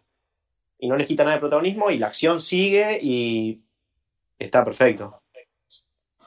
Sí, es cierto que está muy bien medido el equilibrio entre los personajes, porque incluso Bueno. una parte entera, ahí, ahí Juanito, te doy- el- Sí, sí. pero una parte entera, bueno, me, me adelanto un segundo al segundo arco, donde vieron que en una- en todo el segundo arco, el comienzo, toda la, el primer, la primera etapa del plan, mi casa no tiene minutos en pantalla, y después tiene un montón. Y eso lo entendí al final, dije, ¿qué pasó con mi casa? La, no- se olvidaron de ella, y no. Es porque justamente, que es lo que, lo que se llama, le, dan- le dan el tiempo a cada personaje, tanto desarrollarse como también demostrarse y lucirse. Y ahí me gustó. Me parece que, que- sí, que cuando terminas la, temporada, sí, bueno, sí, loco, todos tuvieron su momento y me gusta en ese sentido. Bueno, a mí, sinceramente, en cuanto a personajes y, su desarrollo, la primera temporada no me bastó. O sea, mi, al menos mis personajes favoritos, no puedo decir por qué son mis favoritos con solo la primera temporada. Eh, hay algunos, eh, Jin eh, tiene de los mejores diálogos de toda la primera temporada, pero mis personajes que más me gustaron van más por lo que hacen en acción que por lo que son como personas, al menos en esta primera temporada. No me bastó como para... Pero ¿no, ¿no te vas tan retrospectiva o en su momento cuando no había visto nada más que la primera también te pasó lo mismo? No, no, ahora que la vi, o sea, cuando la vi también, pero ya, ahora que la vi de nuevo también me pasó lo mismo. A ver, pasa que cuando vos ves la primera temporada por primera vez, eh, no tenés como personaje favorito a uno que lo va a hacer en un futuro por algo que pasa en un futuro. O sea, Es- claro, por eso pregunto si es por ahí un problema en retrospectiva, habiendo ya visto otras temporadas, o por ahí fue un problema que también lo, te sucedió cuando lo viste por primera vez. A mí no sé si tendría un personaje favorito, pero creo que está más o menos todo bien en general. No, es, es más de, tipo, no es en retrospectiva, me refiero. Me, me- me pasó lo mismo cuando vi la primera temporada, cuando la vi por primera vez. O sea, yo no, no recorda- no recordé a, a Jin por las cosas que dijo, las decisiones que tomó y demás. Yo recordaba a Levi matando titanes. O sea, me quedo con Levi cortando bracito, piernas, ojos. Bueno, pasa eso. que ahí nos tenemos que meter en una cuestión de, de gusto personal y qué es lo que prioriza uno a la hora de consumir un contenido. Por ahí a uno le gusta lo espectacular y entiendo que Levi sea el favorito de esa gente porque está hecho con ese fin. Por eso a mí no me termina de llegar tanto. No deja de ser menos espectacular, me parece increíble como personaje, pero está hecho para ese, para que guste. Entonces, prefiero, bajo mi criterio y mi gusto personal, eh, nada, nombrar a algún otro personaje, pero entiendo tu punto, entiendo tu punto y me parece que Bueno, es que no, no quería hablar, no, no quiero hablar de más, obviamente. ¿eh?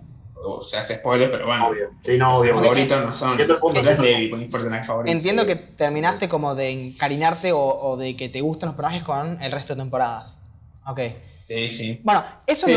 me, me- gusta mucho porque si vos, Juan, y por ahí te quedaste con eso, y yo sé que Gonza, por cómo es, solamente se habrá quedado con un momento de personaje, que sé que lo que más le gustan esos diálogos o esos momentos. Y fíjate cómo yo me quedé con una escena de, de miedo, o sea, una escena de, de- de- de simplemente una escena de un segundo, de, de un solo plano.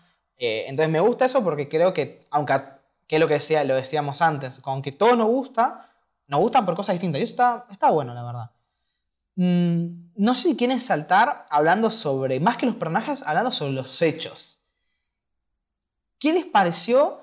eh, preguntarles, ¿a ustedes les parecía atractivo la premisa cuando la, la arrancaron a ver? ¿O como a mí no, no les decía, bueno, titanes, un anillo, qué sé yo?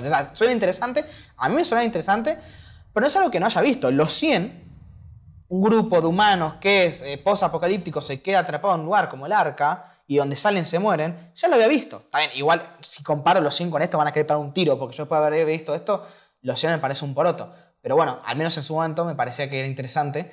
Y a lo que voy es eh, esto de que, bueno, un post-apocalipsis de humanos encerrados ya se vio.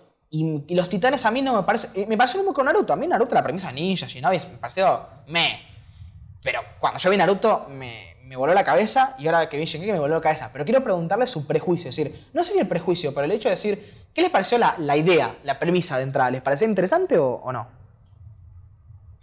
Particularmente, como yo mencioné antes, a mí no me la recomendó nadie, entonces no corrí con esa ventaja de que alguien me introduzca al mundo, que es algo que suele pasar cuando uno recomienda algo. Te comenta así por arriba y por qué cree que te puede llegar a gustar a aquella persona, ¿no? Que uno se lo recomienda.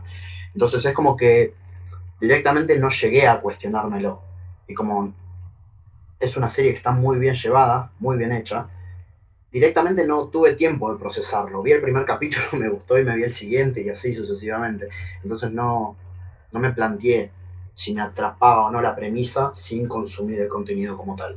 Pero vos que nombrabas el ejemplo de los 100, puedo agregar otro ejemplo, que es el de The Promised Neverland, que también es una serie que nombré hoy, particularmente hablé del manga, que es un poco lo mismo, es un grupo de niños en un orfanato y bueno, nada, por algún factor tienen que salir.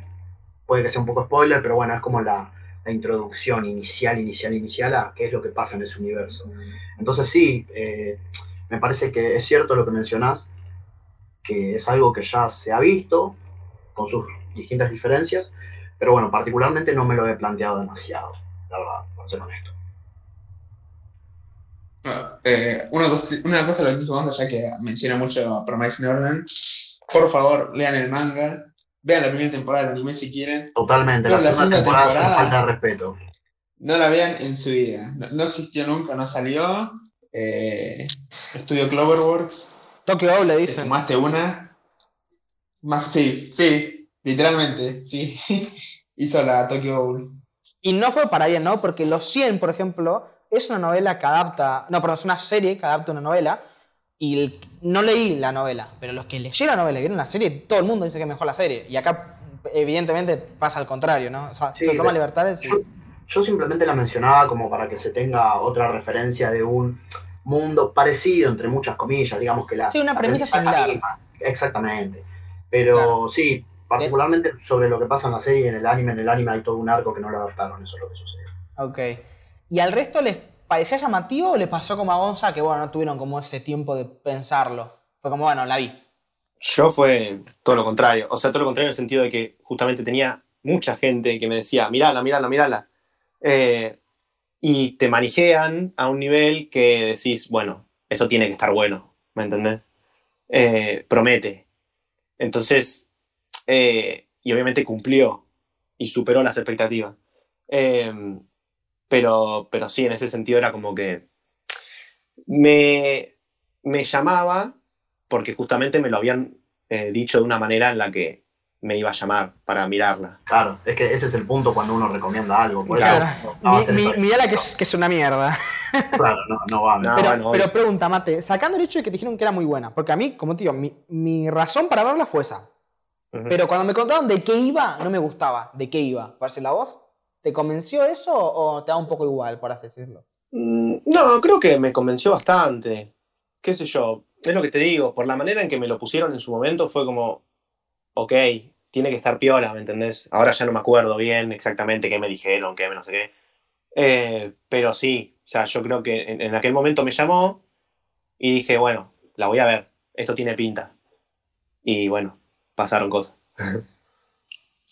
Bueno, relacionado a eso, a mí me pasó eso con The Last of Us. Yo me acuerdo cuando, cuando Mm. Franco me, me recomendó el juego. eh, hasta que no lo jugué, no tenía ganas de jugarlo. Era zombies, bueno, zombies. Aparte, estamos en un momento que zombies de Walking Dead, zombies de acá, zombies como basta. Ah, zombies. Y cuando jugué el juego me di cuenta que, eh, que es eso, ¿no? Los zombies son un factor que hace que se desarrollen los personajes. Pero pueden haber sido zombies, pueden haber sido dragones, pueden haber sido cualquier cosa que, las, que el juego iba a estar igual de bueno, porque no es un juego de zombies, aunque haya zombies. Claro. Y yo creo que esta serie es un poco eso. Aunque los titanes son un factor muy importante, creo que lo interesante está más en el, en el, en el misterio que se genera. Y por No, los titanes sí. pueden haber sido bestias voladoras que daba lo Sí, mismo, iba a ser igual de buena. Tendría que ser un domo para protegerte de una bestia voladora. Bueno, pero bueno, ¿me entendés? Sí, va, va. Eh, ¿A vos, Sí, obvio, adhiero con eso. Creo que el misterio es qué hace la humanidad ahí, No, y por qué los titanes están afuera y qué son los titanes, cuál es su origen. Es que sí. Bueno, tengo una gana de, de- de comentar mi teoría de Paloma, pero lo voy a dejar para el Uy, final. se viene. Si vos tenés ganas de decirla, yo tengo muchísimas ganas de escucharla. Dale, Sí, sí, dale. sí, sí. Vos, eh, antes de eso, Juan, ¿y vos qué onda? ¿Vos eh, la arrancaste a ver también así o tuviste un prejuicio un poco como yo? Y. Mira, lo mío. Yo vi un par de imágenes, yo ya estaba medio bastante, medio bastante, pero no puedo decir que era full, full adicto, nunca llegué a hacerlo, pero vi- había visto un par de imágenes y más o menos sabía que iba de humanos contra de humanos encerrados contra titanes que afuera. Sí, jugaste el jueguito, ¿Y que yo? comentaste también. Y ah, yo jugué, jugué un juego también de Shingeki no Kyojin que ya murió, pero no la pegó. Pero eh, yo entré ahí y dije, yo, yo entré por el espectáculo, ¿no? Como, como para ver un shonen, ¿no? Yo quiero que se peguen, yo quiero ver humanos matando titanes y titanes comiendo humanos. Que fue por lo que entré, que fue lo que en un primer momento me encontré más con la primera temporada, que es la que más va de eso. Eh, y, pero después me, me- o sea, es- no me, no es que entré por la trama o algo, yo quería ver espectáculo, nada más. Después me Pero- quedé por los momentos, por los pequeños momentos que tiene con los personajes, obviamente. Claro. Sí, para mí lo mejor de Shingeki son los personajes. Y nada. Eh, Eso. Eh, a mí eso, o sea, me parece algo que hace tipo muy bien la serie, que es que no, creo que en casi ningún momento se muestra súper explícitamente cómo un titán se come una persona, por ejemplo. No sé si, ahora no lo tengo en la cabeza, puede que lo haya. Salvo pero- por la muerte de la madre, no hay. Y Claro, más, eso fue, una de mis O sea, críticas, esa. Eso te iba a decir, salvo la muerte de Carla, que es como la O sea, no juega, no juega a llamarte la atención con eso, ¿me entendés lo que te quiero decir?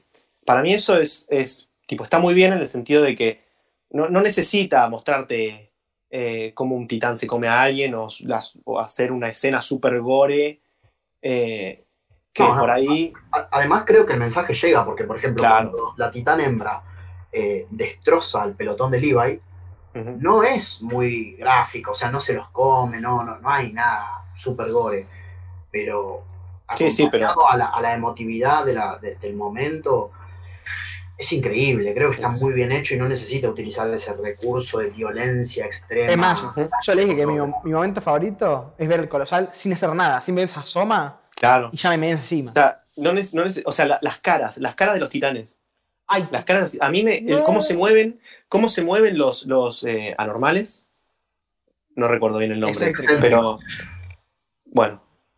Eh, digamos, cómo se mueven ya a mí me genera una, una cosa que, ay, sí. no sé, Un pánico. en- y, y es, lo, es lo que digo, no necesita eh, mostrarte ni, ni, ni aprovecharse de esas escenas gore y de la violencia extrema ni nada, simplemente te da miedo con eso. Sin duda, sin duda. Ay, qué pánico que me dan los titanes, boludo. O sea, después eh, un poco se te pasa cuando ves a Eren como titán, eso, esto es cierto. No, obvio. Pero después ves también al, titán Pero hembra que es lo te mira y te, te toca y te, no se te hace Claro, mierda. es- no sé, pero es exactamente lo que decíamos hoy con el tema de Hannes, ¿me entendés? O sea, eh, la desesperación de la gente cuando ven los titanes y salen corriendo y no pueden evitar eh, que se los coman, es, no sé, a mí me genera una sensación tremenda. Ahí casi me mando una cagada. Epa. Casi me manda una cagada y menciona otra cosa, perdón. Eh, Bueno, bueno, aprovecho para preguntarles justamente sobre el primer arco. ¿Qué les pareció el primer arco? El primer arco, sacando el prólogo, que ya lo comentamos. eh, ¿Qué les pareció el primer arco? Que es básicamente cuando van a recuperar eh, Trost, creo que se llama, la ciudad chiquita. Que Sí. ahí es donde se descubre, bueno, que Eren es un titán. ¿Qué les pareció esa, eh, toda la secuencia? Bueno, el arco? primero, ¿puedo, puedo hacer un paréntesis? Me Sí, gustó sí. mucho cómo se, cómo se mostró durante el mini arquito de, de, bueno, de su entrenamiento militar, que mandaban a, a gente común, un poco como para tener esa misión de recuperar el terreno perdido por los titanes, pero también como para, bueno, Sí, limpiar un poco. limpiemos un poco el terreno porque si no los recursos no alcanzan.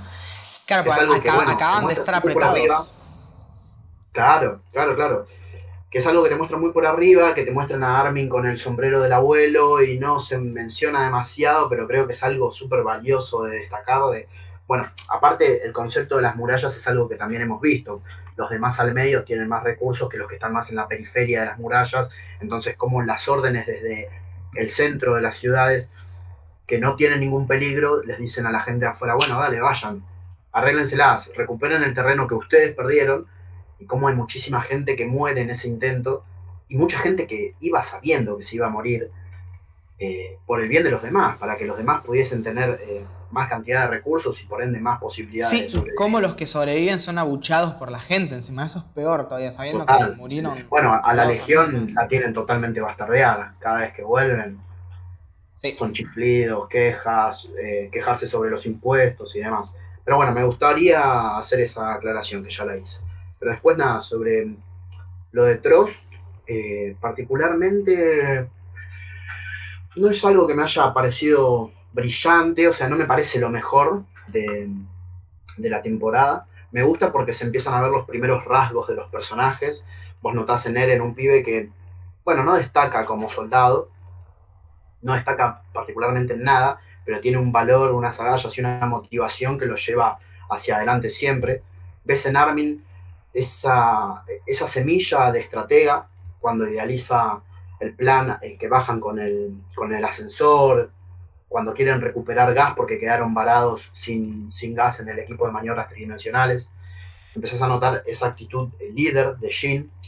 Entonces, relacionado a lo que veníamos hablando hoy de los personajes, creo que ahí es donde se empieza a ver desarrollo en ciertos personajes, justamente.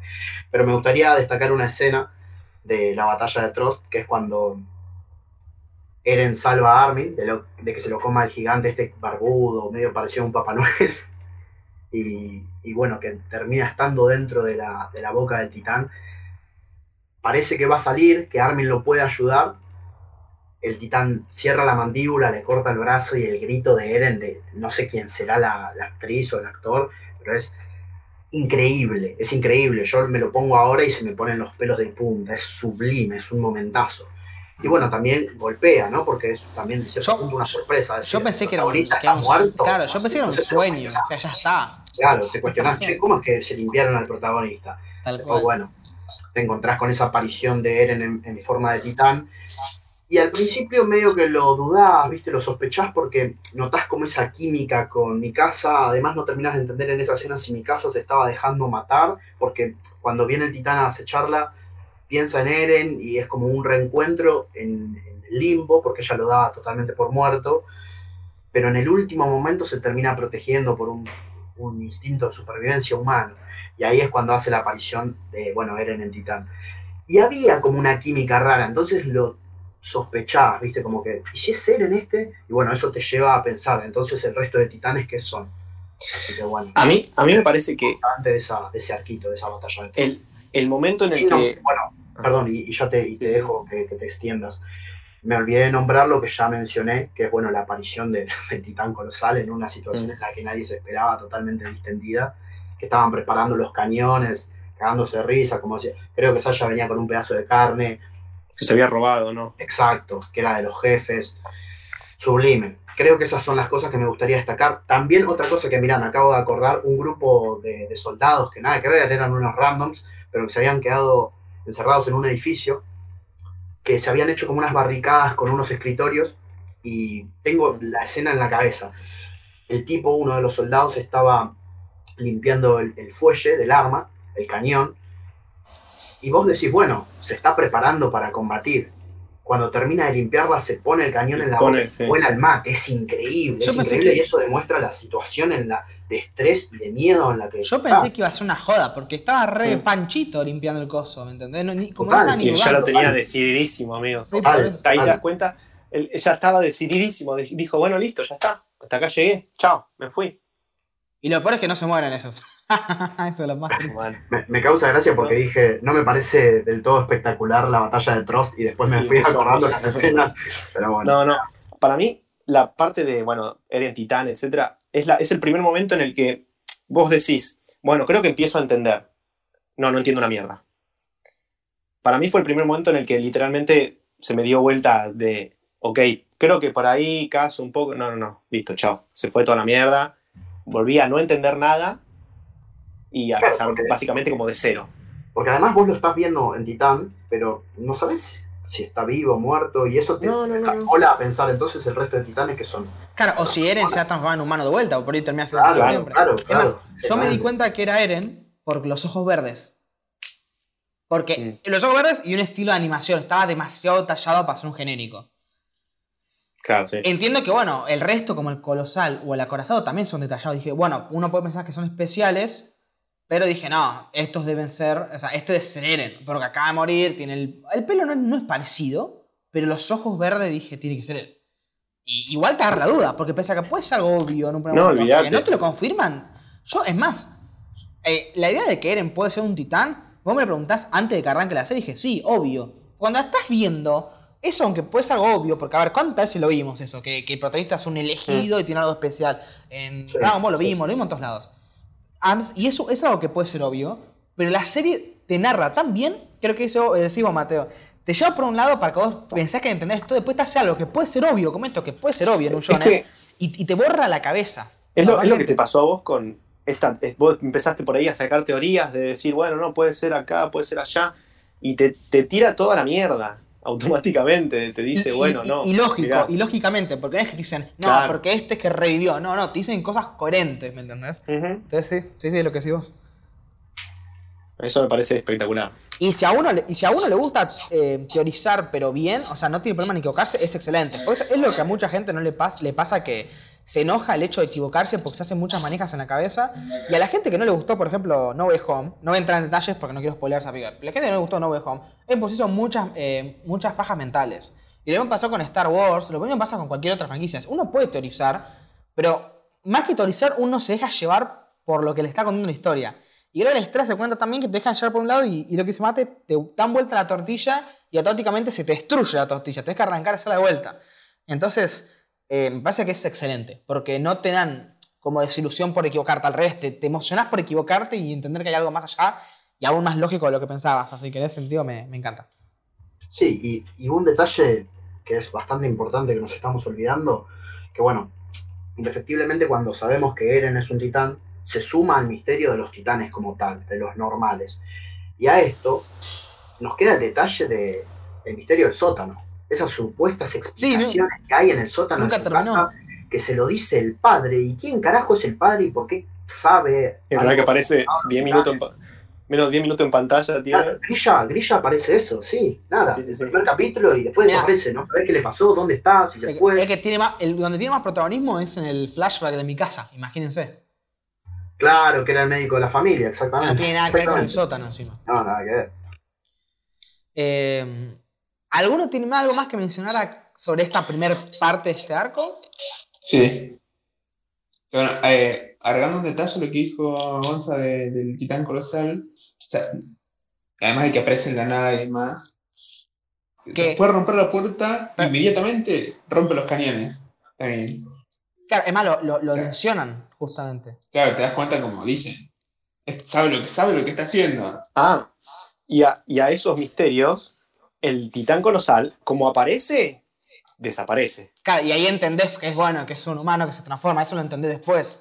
Claro. Por ese momento se hace O sea, en yo, ese se momento- portada o algo así, ¿qué carajo? ¿Qué pasó? Pero bueno. Y me gusta mucho a mí la escena de. O sea, la- es la primera vez que se ve. Bueno, que se ve muy bien, porque en, la- en el primer capítulo hay una escena, hay una escena buena de cuando están peleando en el bosque.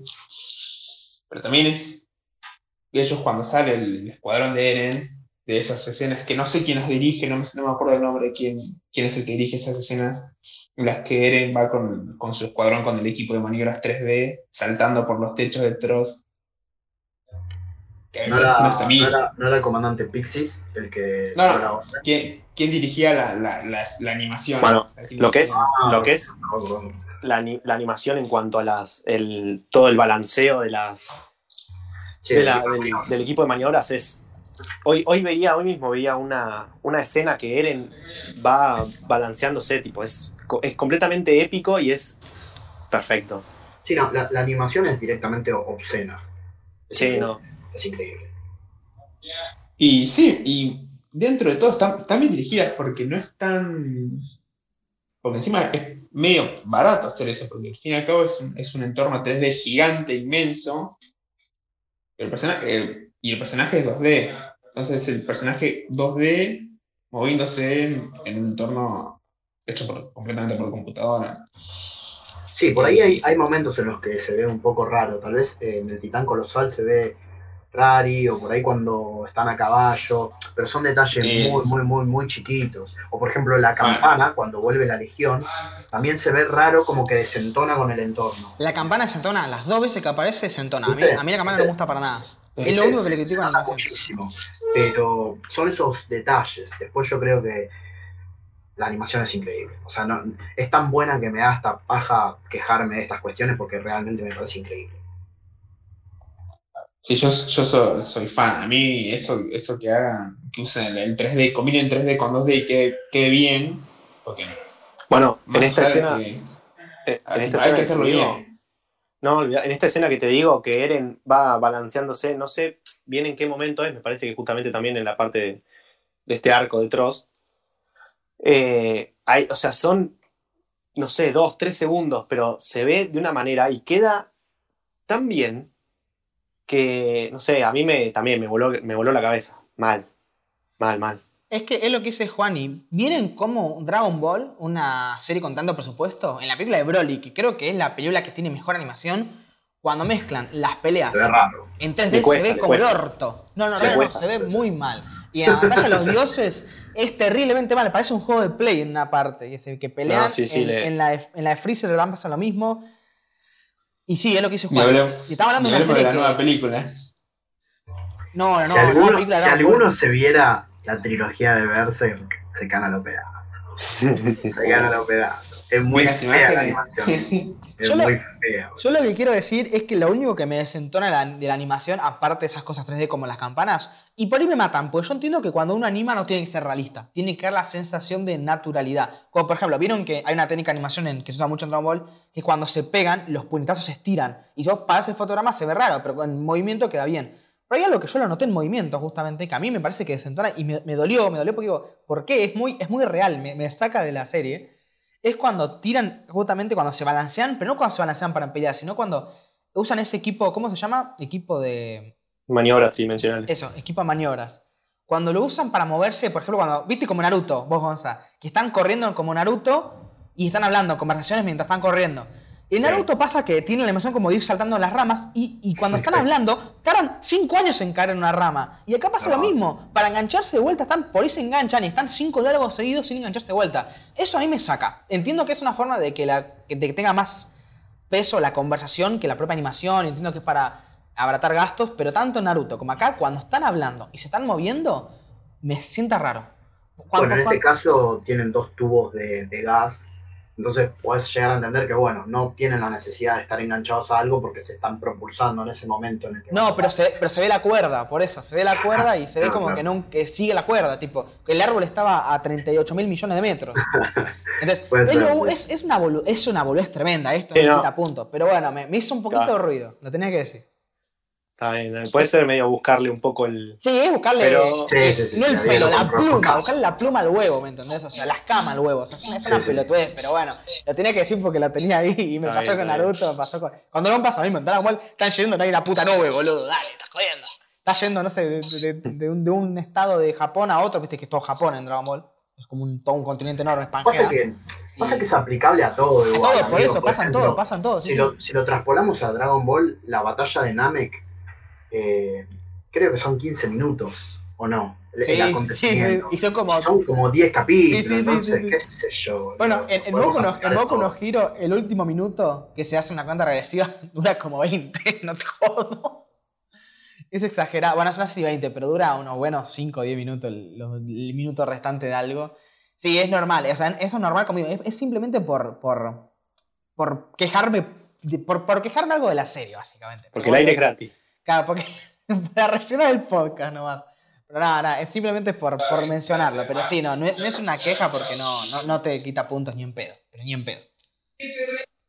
Y una, una, una última cosa más a decir sobre esta primera parte, que me gusta mucho la escena en la que mi casa se está medio dejando matar o medio, medio defendiéndose, y sale, y sale Eren, bueno, sale el titán este que después tenemos que ser Eren, y le mete la piña al, al titán este, al titán, no me acuerdo cómo era, y que hace un efecto de, que cuando hace el puño, se ve como, como el- los músculos van reaccionando por el brazo y se le como que todo el movimiento de la fuerza del impacto se le va por todo el cuerpo se, en línea y se le va marcando el músculo cada vez que por donde va el cuerpo. Sí, sumado que en esa misma escena creo que cuando le mete la trompada le corta la mandíbula directamente. Eso es algo que me gusta de la serie. Se, ve que son gigantes los, titanes justamente, pero cada vez que, hacen un impacto, también lo vamos a ver más adelante cuando pelea con la titán hembra, pega al suelo, le erra un, golpe y queda totalmente el brazo destrozado. Ahí se nota la fuerza bruta que tiene el titán particularmente me gusta, es un detalle que está bueno, que tranquilamente podrían no haberlo hecho, pero bueno, también entiendo que le da un apartado visual interesante al tema de la regeneración que tienen los titanes y demás. Va todo enlazado, pero bueno, me parece un buen detalle. Y si no tienen nada más esta parte, quiero saltar a la siguiente, que es justamente, eh, no sé si tienen algo particularmente que decir de cuando Eren se enteran, se enteran que Eren es un titán. A mí me pareció como medio raro que todo el mundo se entere. Ah, sí, Yo dije, me, olvi- me olvidé de esa parte, de hecho, claro. ¿por qué no lo mantuvieron en secreto? Yo entiendo que los reclutas ahí lo sabían. O ni siquiera ellos, solamente los que lo dedujeron que eran su, su grupo. Claro, Yo lo que no entiendo es cómo mierda todo el mundo se enteró. pasa que dentro del mismo grupo ya había como rivalidades. Sí, tal, sí, sí. Ge- generaba duda de decir, bueno, che, ¿desde cuándo sos un titán? ¿Por qué lo sos? ¿Y de qué lado estás? Que es lo más importante en esto. Es más, después de que pone la roca, una de las chicas eh, le dice, la manda al frente diciendo que le pegó a mi casa, por ejemplo, o le quiso Sí, pegar a mi casa. sí, sí. Y eso fue después de ayudar. de hecho, Dos de hecho lo, lo, lo pone en el reporte cuando le están haciendo el juicio Claro. al, al- al coronalísimo, ¿cómo es que se llama, boludo? El que, hace, el, el que es el jefe, digamos, el comandante de los... Sackley. Sackley, el algo Sackley, ahí está. De verdad, de verdad, de verdad. de verdad. Eh, pero sí, no, particularmente no recuerdo bien si alguno de los integrantes del pelotón 104 es el que se encarga en avisarle al resto o simplemente lo vieron, qué sé yo, está bien. Eh, si bien eh, lo, lo custodian sus compañeros, sus conocidos, no quiere decir que otras personas no lo hayan visto. Ahora mismo me está patinando eso, no me acuerdo muy bien Hmm. si alguno lo cuenta o si lo vieron. Pero bueno, me parece increíble, como otro momento que, que me olvidé de destacar, el discurso que hace Armin para convencer Esa a, parte, a las tropas estacionarias de decir, loco, no, no, este está de nuestro lado, es un humano. es, Sí, ahí- es un momento de tensión. Es un momento divino, Y- aparte el saludo, de hecho, aparece de la nada el comandante Claro. Y dice, mirá cómo está entregando su corazón, vamos a creer. Bueno, es más, ese momento, exacto, el- la, la cereza, el pastel del momento, es cuando le chup, el general ese que iba, o el general o el chabón que iba a disparar, le chupó todo un huevo y iba a disparar igual. Lo peor es que después de ese gran discurso decís, no, el chabón va a disparar igual. Sí, sí, sí. Le da como la joya al, al coso, decís, loco, el tipo se dio todo en el discurso y incluso Eren, ¿viste? Eren le dijo, eh, confío en vos, eh, hagamos lo que decidas. Y, y el otro lo, lo frenó Pixis, porque si no, chaval, se termina la No, serie. sí, es, es- es un momento de tensión importante, porque medio como que sabes que puede pasar cualquier cosa. Ya a esta altura es como que Sí, decís, tal cual. bueno, que pase lo que tenga que pasar y porque los tienen ahí acorralados y bueno, veremos. Eh, y es, es muy épico el discurso de Armin, todo es muy bueno. De hecho, nos estaba quedando eso que era importante, que además eh, desencadena en cómo Eren es asignado a, a la Legión, justamente, y que sea un subordinado, que esté custodiado directamente por el capitán Levi, y bueno, y, todo su pelotón. Que ahora particularmente no recuerdo el nombre de todos. Sé que estaba Petra, estaba Gunter, estaba Auro, pero bueno, había un rubiecito más que no me lo acuerdo, pero bueno, no importa. Estaba como custodiado por, por ese grupo, después desencadena con lo del juicio. Esto antes de meternos con el arco siguiente, que es posterior al- al capítulo 13, que es lo de la expedición. Me parece importante mencionar lo del juicio, me parece una gran escena cuando lo están por juzgar, cada uno tiene su, su perspectiva de qué hacer con Eren y con su respectiva habilidad, y cómo Levi le chupa un huevo, se para en el medio de la trompada, y lo recontra caga trompada y dice, mira, este no, no se va a descontrolar porque yo la tengo más grande. Entonces, si se va a descontrolar y va a atacar a la humanidad, lo mato. Sencillamente, porque lo dice así, palabra más, palabra menos, te da a entender en, en cualquier momento el chabón puede terminar con, con la vida de Eren. Igual, antes de eso, que creo que eso es parte de los 13 capítulos finales, o los 12 capítulos finales, pero quiero mencionar la recuperación de Trost, que es cuando vemos a Eren ya peleando en su propio bando con transformándose en titán a propósito. Tengo que admitir que esos últimos, no sé cuántos capítulos duran, la recuperación de Trost, no la pérdida, sino la recuperación en sí, a mí me pareció lo más flojo de la serie. Esa parte de, se tiene que transformar para poner la roca, Sí, puede ser. me pareció flojísimo. No sé si porque justo la parte en la que me estaba durmiendo, al menos que lo vimos, no porque me estaba aburriendo, sino porque estaba súper cansado, que conste. Para, para mí igual es eh, dentro de la misma batalla de Trost. eh. Si no estoy errado, lo de Trost arranca en el 5 y termina en el 13. Claro, claro. Sí, pero, sí, sí. pero mencionamos hasta que descubren que Eren es titán y faltaba toda esa parte. Claro, deben ser los últimos dos, tres capítulos, entiendo. Sí, sí, no, sí, no es- los tengo tan asociados como capítulo tal, capítulo es tal. que no, no, yo no me acuerdo tampoco, pero sí, es, es después de que el discurso de Armin es, bueno, vamos, eh, Pixie lo arde, Sí, vamos sí, sí, sí, sí, sí, sé que es después del discurso, y de hecho lo suben a la muralla y Pixis habla con Erwin, y ahí es cuando, bueno, lo, lo- lo encasillan con el pelotón que, que acompaña a, a cumplir la misión de tapar la, la entrada de Trost, la brecha, mejor dicho. Pero bueno, sí, no, no me acuerdo cuántos episodios, Y- sinceramente. Creo que, a ver, lo que más compra de esa parte es el Tataka E y bueno, el momento épico, que bueno, a mí personalmente me compra con la música, bueno, lo que decíamos hoy, la música que acompaña, el momento de Eren que, no sé, o sea, da como un, su discursito, ¿no? De peleen, peleen, luchen, y, Sí. y bueno, y pone la piedra y, el- y la música explota, bueno, toda esa parte. Sí, el, el discurso que es medio una alucinación, que Armin está fuera de la casa y Eren se está imaginando Claro. adentro con su familia. Eh, eso también está bueno porque vos no terminás de entender si Eren cuando está transformado es del todo consciente, porque de hecho ataca a mi casa en un momento. Claro, sí. Eh, entonces entiendo que ese arco también, ese arco, a ver, es parte de, de lo que ya veníamos hablando, pero que se entienda, en esos capítulos lo relevante no solo es que es la primera victoria de la humanidad ante los titanes, sino que te muestran cómo es que él lleva el hecho de ser un titán. Todavía no lo tiene dominado, no se sabe si lo tiene controlado, si tiene conciencia, evidentemente no, por lo que te muestran. Entonces, entiendo por qué consideras que puede ser lo más flojo, pero a mí personalmente me, me gusta, me agrada. Como No, te digo, no, no no. lo sé situar en, en cuántos capítulos. fue. No me parece que esté mal, pero lo que sí me pareció mal no es lo que cuentan, sino cómo lo cuentan. Tiene mucha repetición. O sea, en el sentido de que no solamente es la parte, o sea, siempre que arranca el capítulo te muestran, no el previamente, o sea, te muestran el previamente y después te muestran como lo último que viste y después arranca totalmente. En estos tres capítulos, creo que son tres o cuatro, arranca con el previamente y con esos minutos son los más largos que hay. O sea, como que el capítulo tiene mucho relleno del lado de inicial y encima cuando está pasando ves la repetición de muchas cosas que ya las sabes, como cuando los reclutas dicen, no, que, que mi muerte valga, bla, bla, que eso lo entiendo, porque eso lo entiendo, y me parece que es muy importante el hecho de darle valor, porque ellos no tienen problema, bueno, sí tienen problema en morir, pero se le da mucho más valor al, a que la muerte tenga justamente una razón, y, eso me parece que es bueno, pero creo que se repite en vano, siento que esa repetición y que se alargaron muchas escenas, muchos diálogos, a mí me, aburrió porque siento que esos capítulos, esos tres que son tres o cuatro, pueden haber sido dos, por ejemplo. Re- recortar un poco, se me hizo largo. Pero es el único detalle. Después lo que cuenta que les vamos a estar bueno porque sí, te vas a decir, loco, el tipo alucina y, y cuando lo mío que lo sacan también. Eh, está bueno, la verdad, ese sentido me, me gusta. Y eso que después termina ganando, se queda inconsciente y pum, se levanta en la cárcel.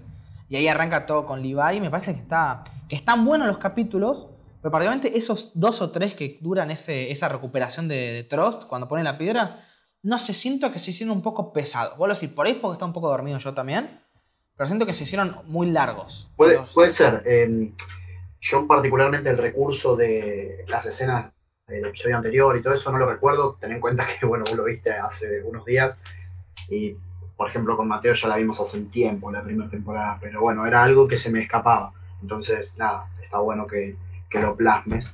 Que por ahí sí, hay conceptos que son bastante repetitivos y cosas que ya uno viene manejando, que ya escuchó y demás. Pero nada, sí, son opiniones. Me parece Hay un bien. momento que no sé si por ahí lo recuerdo mal, pero hay un momento puede ser que dentro de, de- de esta misión, eh, viste que ellos se avisan con, la, con las bengalas. No, Eh, eso es la expedición, amigo. No, no, pero acá también, acá también estoy seguro que se avisan con bengalas. Y me parece que hay un momento en el que alguien tira un, una, una roja o algo así, y Pixis dice que, que siga, que prosiga, que prosiga la misión. Hasta que, bueno, obviamente eh, tiran la verde y, y como, que es, eh, como que es exitoso y, digamos, es un momento en el que, onda, el tipo, no sé bien qué es lo que, lo que intentaba Pixis, digamos, si te tiran la cosa roja es porque está todo mal. Pero bueno, es como que dice, bueno, que siga, que, que siga esto. No, pasa que Pixis eh, eh, viene a cumplir el rol de Erwin en la Mm. Legión. Él es el comandante supremo de la policía estacion de las tropas estacionarias, perdón. Entonces entiendo que nada, la última palabra, el ultimátum lo tenía él, entonces está en su propia consideración si la misión sigue o no sigue. De Claro. hecho, creo que la que tira la bengala es eh, una de las subordinadas. No- la verdad es que no me acuerdo el nombre del pelotón de Es la de anteojos. Exactamente. Mm. Y nada, o sea, eh, labura directamente para las órdenes de Pixis. Entonces entiendo que la decisión final es de él. Como pasa en la expedición, que más adelante vamos a hablar sobre eso. Mm. Las bengalas están bien, están ahí, es un recurso para el plan, pero Erwin hace un poco lo que quiere, tiene su ideal. Claro. Aparte, convengamos que ya el plan era que no todos sepan el plan. Entonces, bueno, es, es otra cuestión que en un ratito vamos a hablar. Pero nada, no recordaba que se utilizaba el recurso de las bengalas en esta parte de la historia. Sinceramente. Yo para agregar algo a lo que dijo Mateo es que con eso de, de Pixies que, que ve la bengala y medio que dice, bueno, mamá confía, te- confiamos en ellos de todos modos, es como la primera vez que de a poco te va metiendo la idea de que si no, si no estamos dispuestos para sacrificar o hacer o perder gente, no vamos a lograr nada. Y, y eso, es- eso se va a ver mucho más ahora en, el segundo arco. Sí, Totalmente. Y aparte, Pixis es el que dice: al fin, esta es la primera vez que la humanidad puede decir que ganó un combate en contra de los titanes. Es la primera vez que recupera el terreno perdido, digamos. Entonces, el, tipo estaba totalmente dispuesto a perder lo que sea necesario con tal de que se cumpla el objetivo. Sí, y por eso tengo mucha ganas de ver la segunda temporada, ver qué onda el juicio con Erwin, sin que lo muestran también, o ver al menos las consecuencias. Es decir, Erwin hizo lo mismo, pero lo llevó más al extremo en el segundo arco, y quiero ver las consecuencias de eso. La verdad es que me interesa mucho porque lo dice Juan y está piola. Bueno, fue, eso al menos es una de las cosas que a mí me gustaron de los 100, eh, hasta qué punto hay que perder la humanidad para poder mantenerla. Y esta serie lo está haciendo a su manera y me parece que es brillante también. Así que en ese sentido comparto. Y ahora, saltando, quiero saltar al juicio y al. y al. y a la. no, no sé cómo se llama, al egreso, a la unión, a las. Esa decisión en donde ya los reclutas pasan a ser parte de la. Graduación. Graduación. Bueno, quiero hablar del juicio y la graduación. ¿Algo, ¿Tiene algo que decir el juicio? Porque sé que ya lo tocamos un poco. Lo que yo sí quiero decir del juicio es que me sorprendió el Levi. Yo pensé que iba a ser un pedazo de hijo de mil puta cuando vi la escena. Y después entendí que el tipo, pese a que la tiene enorme, porque si no te lo dicen y, y después lo ves, siento que el tipo es más bueno y más comprensible de lo que aparenta. Siento que eso de, yo la tengo enorme y yo hago lo que quiero y soy un insensible es mentira. Y es más, después te lo demuestra cuando él, eh, que es justamente lo que, lo que hablamos con Juan y en su casa cuando lo vimos, cuando él le tira al otro chabón, bueno, se la, se la da como el, el escudo de Petra, como diciendo el tipo eh, es frío porque tiene que serlo, pero realmente es un tipo que se preocupa. O cuando, por ejemplo, eh, Eren se transforma accidentalmente y, y lo frena al resto. Ese comentario, exactamente. Me encanta. A mí, el, a mí, a mí el personaje le vaya ahí. Me gustó no porque la tiene enorme, sino porque siento que es un tipo que sacrifica su humanidad, o, o mejor dicho, su, su- su cara visible al público para hacer lo que corresponde. Que en este caso es hacerse el malo para realmente ayudar a Eren como tal. Porque siento que, aunque él lo, él lo necesita, tiene la actitud de forro, por ejemplo, cuando los hace limpiar eh, la casa, tiene una, personalidad bien marcada, que yo lo mencionaba hoy al inicio de la charla, que me parece que está bastante estereotipada si lo traspolamos a otras obras. Entonces, entiendo el punto de lo que mencionás, de hecho, Adiero tenía el, el ejemplo ese de la defensa ante el resto del pelotón cuando Eren se, se transforma, cuando se agacha a buscar la cuchara. Pero nada, es verdad que tiene ciertas actitudes en su personalidad bien marcadas, que es medio un sorete, es medio un forro en, en distintas cuestiones, pero Claro, pero Sí. siento que lo exagera cuando él realmente no es por ahí tan tan malo. Siento que bueno, lo exagera por cuestiones de que él necesita exagerarlo para ganar algo. Y me gusta, me gusta cuando. sí, total, bueno, esto que decís es aplicable en la escena del juicio. Exacto, por, Por eso creo que lo que más me gustó del juicio fue eso. Y lo que menos me gustó es que, loco, ¿por qué Eren no dijo.? Ese- la empatía me parece que es el arma de la defensa más importante. Más, vieron que. Uy, esto, esto no sé si decirlo porque me parece que no, no es, pero. Vieron cuando uno quiere lograr algo, tiene que dar lástima. Y digo, Eren, loco, contá tu historia. Decir, mirá, mataron a mi mamá, por eso quiero hacer esto. Contá la verdad. Y yo creo que vos has sido un poco más flexible. Y no entiendo por qué no lo hizo. Entiendo que no va tanto con la posición de Eren de, bueno, dar lástima. Siento que no va tanto con el personaje, por eso no lo hizo. Pero sí dijo, bueno, yo voy a- le voy a dar todo, yo estoy de su lado, etcétera. Eso me parece bien, pero no sé por qué no. igual se sabía que era de Giganshina y no sería una novedad que se le haya muerto la madre, porque de hecho fueron los menos los que sobrevivieron de. de Bueno, pero contar que no es que es un titán infiltrado.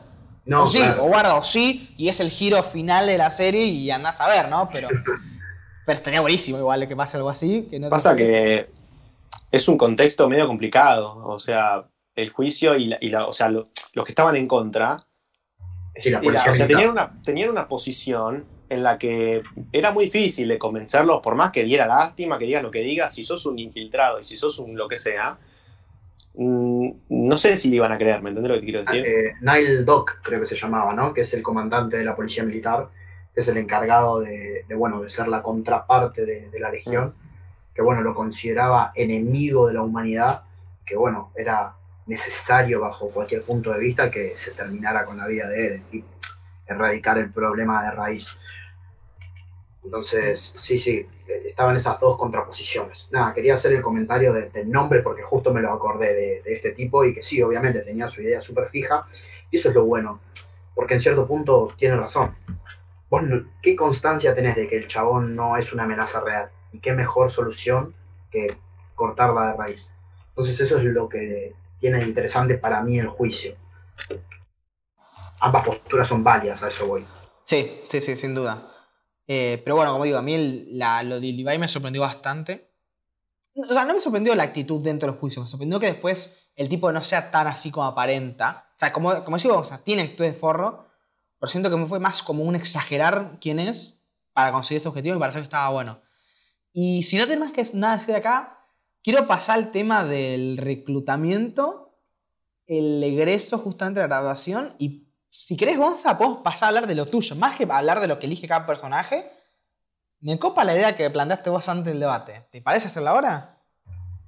Estoy, estoy totalmente. con- Bueno, introducivos, te dejo. Bueno, eh, primero me parecería correcto hablar sobre qué es la ceremonia, ¿no? Porque no todo el mundo que esté escuchando esto sabe.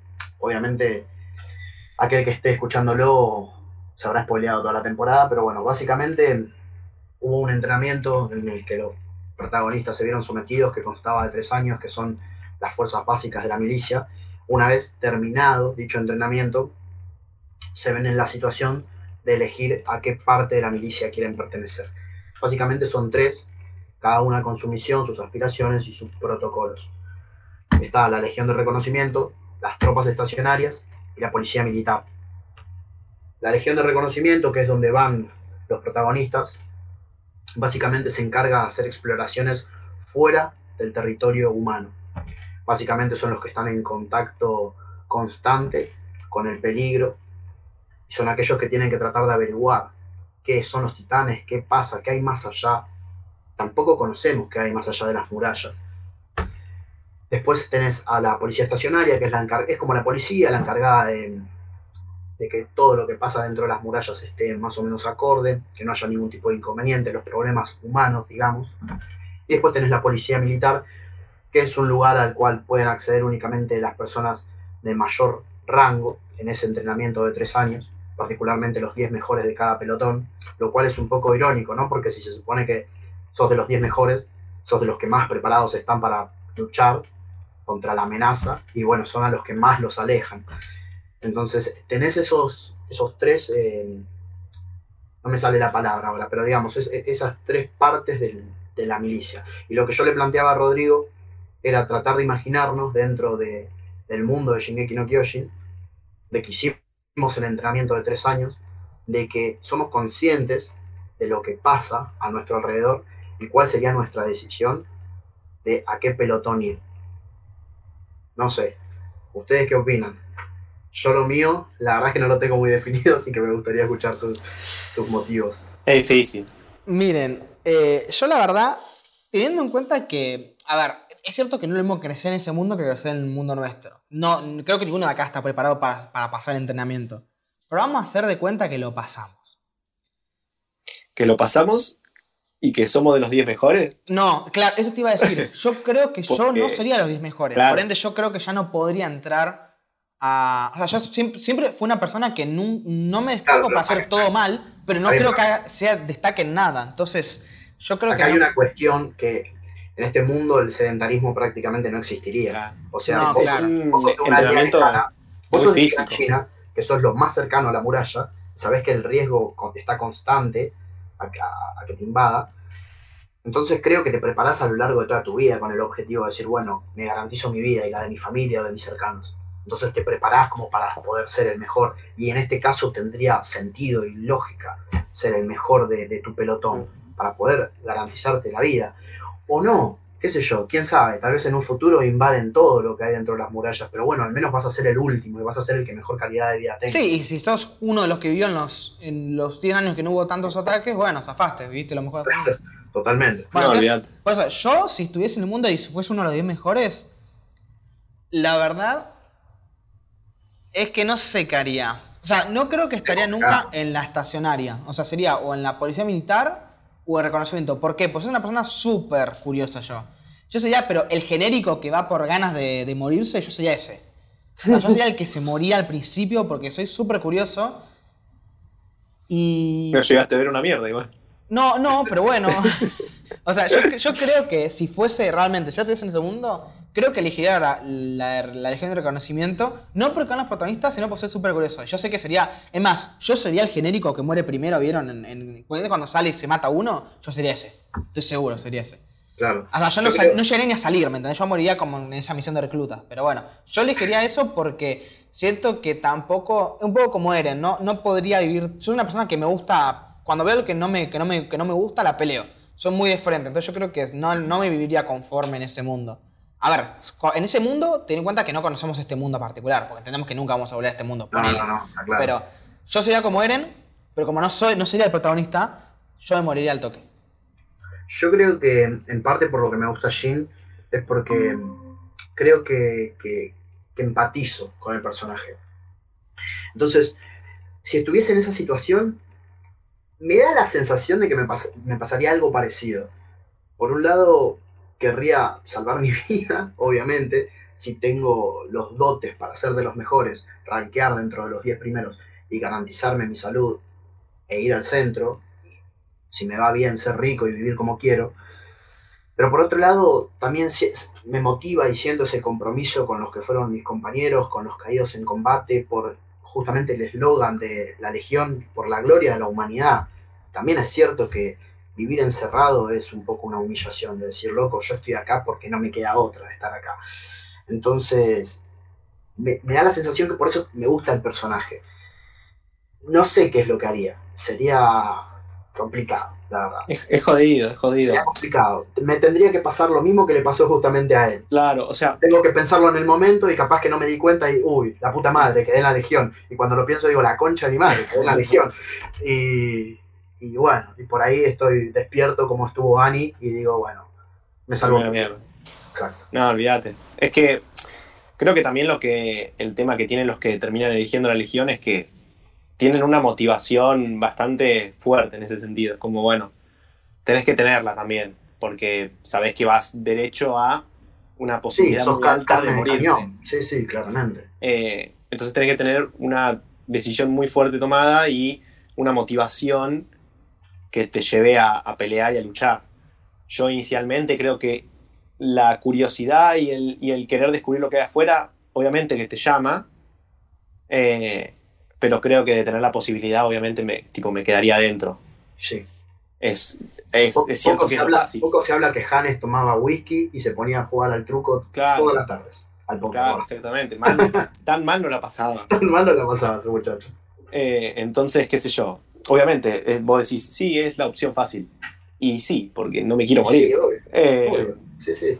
pero por eso digo, si tuvies, probablemente, obviamente, si tenés una motivación fuerte eh, y, y unas ganas de vivir también bastante fuertes, eh, es probable que te, te metas en la legión. Eh, Es que sí. Pero bueno, Eh, como digo, yo, es una decisión complicada. yo soy muy curioso y porque me gusta morir, ¿no? no sé, no, pero, como digo, yo, yo, yo por Mi eso. pasión pero, es morir. Pero No, bueno, yo yo lo si, digo si ahora. tengo que ser, pero- si tengo que ser realista, probablemente elegiría la- las tropas estacionarias. O bueno, en caso de tener la, la posibilidad, la policía militar. Es que, Aparte, lo poco que se ve en la temporada, se nota una corrupción importante, se notan despreocupados porque saben que el peligro real no les va a llegar nunca. Entonces es como, hacen lo que quieren. Inclusive se ponen a vender el armamento con el que tendrían que salir a combatir a los titanes, porque se supone que son los que más preparados están. Pero bueno, los venden porque me dan un- una moneda más. De hecho, a los jóvenes que están con cierta inspiración de cambiar los protocolos, las tradiciones, lo humillan, hay, sí. hay una escena en la que el chabón agarra una moneda y le dice, toma, nene, comprate una, una chica y relájate. Literalmente así se lo dice. Entonces, de hecho, esa es una escena que tal vez, un diálogo que tal vez no lo hubiésemos mencionado, que se me vino ahora a la cabeza, me parece también interesante, porque te muestra cómo es la, la organización, particularmente de la policía militar, esa despreocupación que hay. Sí, tal cual. Entonces, teniendo la posibilidad y teniendo en cuenta que estoy viviendo en ese mundo, tal vez ni lo pienso. Directamente voy ahí como caballo. Bueno, es lo que digo, yo lo digo de ahora, pero por ahí en el momento en el que tenés que decidir, decís, bueno, ya está, se te robó el chinchulín y te metiste. Es que sí, es que sí. Lo mismo que le pasó a Jim, pero al revés. Al revés, exactamente. Exacto. Al revés. Em, pero bueno, vos, Eh, Juani. bueno. Ah, eso te iba a preguntar, sí. Y yo la verdad, no sé, yo medio también un poco parecido. Tipo, si yo fuera, cuando yo fuera un personaje secundario, cuando uno más, y hu- hubiera vivido, visto, y hubiera estado ponerle en el ataque atroz antes de elegir qué facción querer, eh, hubiera ido, tipo, si no hubiera tuvido esa experiencia traumática antes de elegir, hubiera ido a la Legión de Reconocimiento como mucha gente probablemente hubiera ido a la región de reconocimiento si no hubiera pasado el ataque de Trost. Pero después del ataque de Trost yo creo que iría a las tropas Sí, estacionarias. sí, es- eso es verdad. Pasa que, bueno, inevitablemente lo estamos comparando a las experiencias que atraviesan los personajes de la serie. Pero nada, por ahí en un mundo en el que ese ataque nunca hubiese sucedido, que conocemos el riesgo que hay afuera, pero que no nos invadieron, eh, tal vez es cierto lo que dice Juan, si uno no vivió eh, ese ataque, no vio el peligro con sus propios ojos, tal vez uno va a la aventura y le convence el discurso de cambiar la humanidad, de poder ver qué más hay allá. Y bueno, Sí, probablemente in- no volvemos. Incluso al revés, porque fíjense cómo Armin se termina decidiendo justamente por el ataque a Trost. A ver, no fue particularmente por el ataque, pero las consecuencias del ataque fue que su abuelo murió. Entonces, por ahí incluso también es lo que, es lo que dicen ustedes, y en algunas personas particulares pasaría al revés, por ahí le da la motivación suficiente como para decir, bueno, sí, lo quiero hacer. Eh, porque por ahí no les queda nada. Imagínense que se hubiese muerto como Eren, que se murió la familia. Por ella el hecho no que no te quede nada, si bueno, me arriesgo más. Claro, sí. Pero bueno, como digo, sí, depende mucho el, el- lo que te haya pasado o lo que te hubiese pasado en ese mundo. Exacto. Y también por ahí pensar, bueno, si atacaron una vez, posiblemente ya todo se vaya a la, a la mierda. Y no no lo un tiempo de paz, por ejemplo. Entonces sí, es todo, es- depende de muchas cosas y, y, y de lo que no hubiese pasado en ese mundo. Es complicadísimo. Bueno, pero ahora volviendo a, a la serie y los acontecimientos de la temporada como tal, creo que la escena en la que están eligiendo y el discurso de Erwin, que uno dice, ¿por qué les está generando miedo? Lo lógico sería que haga un discurso más noble, más, más tranquilo, para que haya más gente que se anime a ir. Y es interesante cómo lo plantea para decir, bueno, yo les voy a decir la cruda, yo les voy a decir la verdad y los que se quedan son porque se tragan el miedo y porque realmente su motivación por este propósito es más grande que su propio miedo. Entonces esa también me parece una escena increíble, el discurso en sí del personaje, acompañado, bueno, de la propia decisión que, a ver, ya pierde el, el- el misticismo, ¿no? Uno más o menos sabe que los personajes iban a ir a ese, a ese rincón de- del ejército. Pero bueno, no deja de ser excepcional el discurso del comandante. Me Sí, pero a mí- a mí de me sorprendió que como se- personaje me parece increíble. Claro, a mí igual- que otro sería ese. Sí me sorprendió que se- salvo Anis, todos se fueran para la Legión. Yo pensé que, íbamos a estar, que iban a estar divididos y que iban a ser personajes que no los volviéramos a ver hasta que se crucen con, con los otros eh, grupos, por así decirlo. Entonces sí me sorprendió eso. Y comparto, porque también somos ceros. Un soldado que muere al toque también es peso muerto. Y otras películas militares te lo, te lo aclaran. Bueno, en 300 hay una escena buenísima en donde Leonia le pregunta a los soldados de sus eh, compatriotas, por así decirlo, les pregunta, che, ¿vos qué sos? Inge verdulero, ¿vos qué sos? Sí. Tanto, agricultor, ¿vos qué sos? Tanto. Y después le pregunta a cada uno soldados y dicen, ¿qué son? Soldados. Y claro, son menos, pero tienen ese entrenamiento y esa determinación.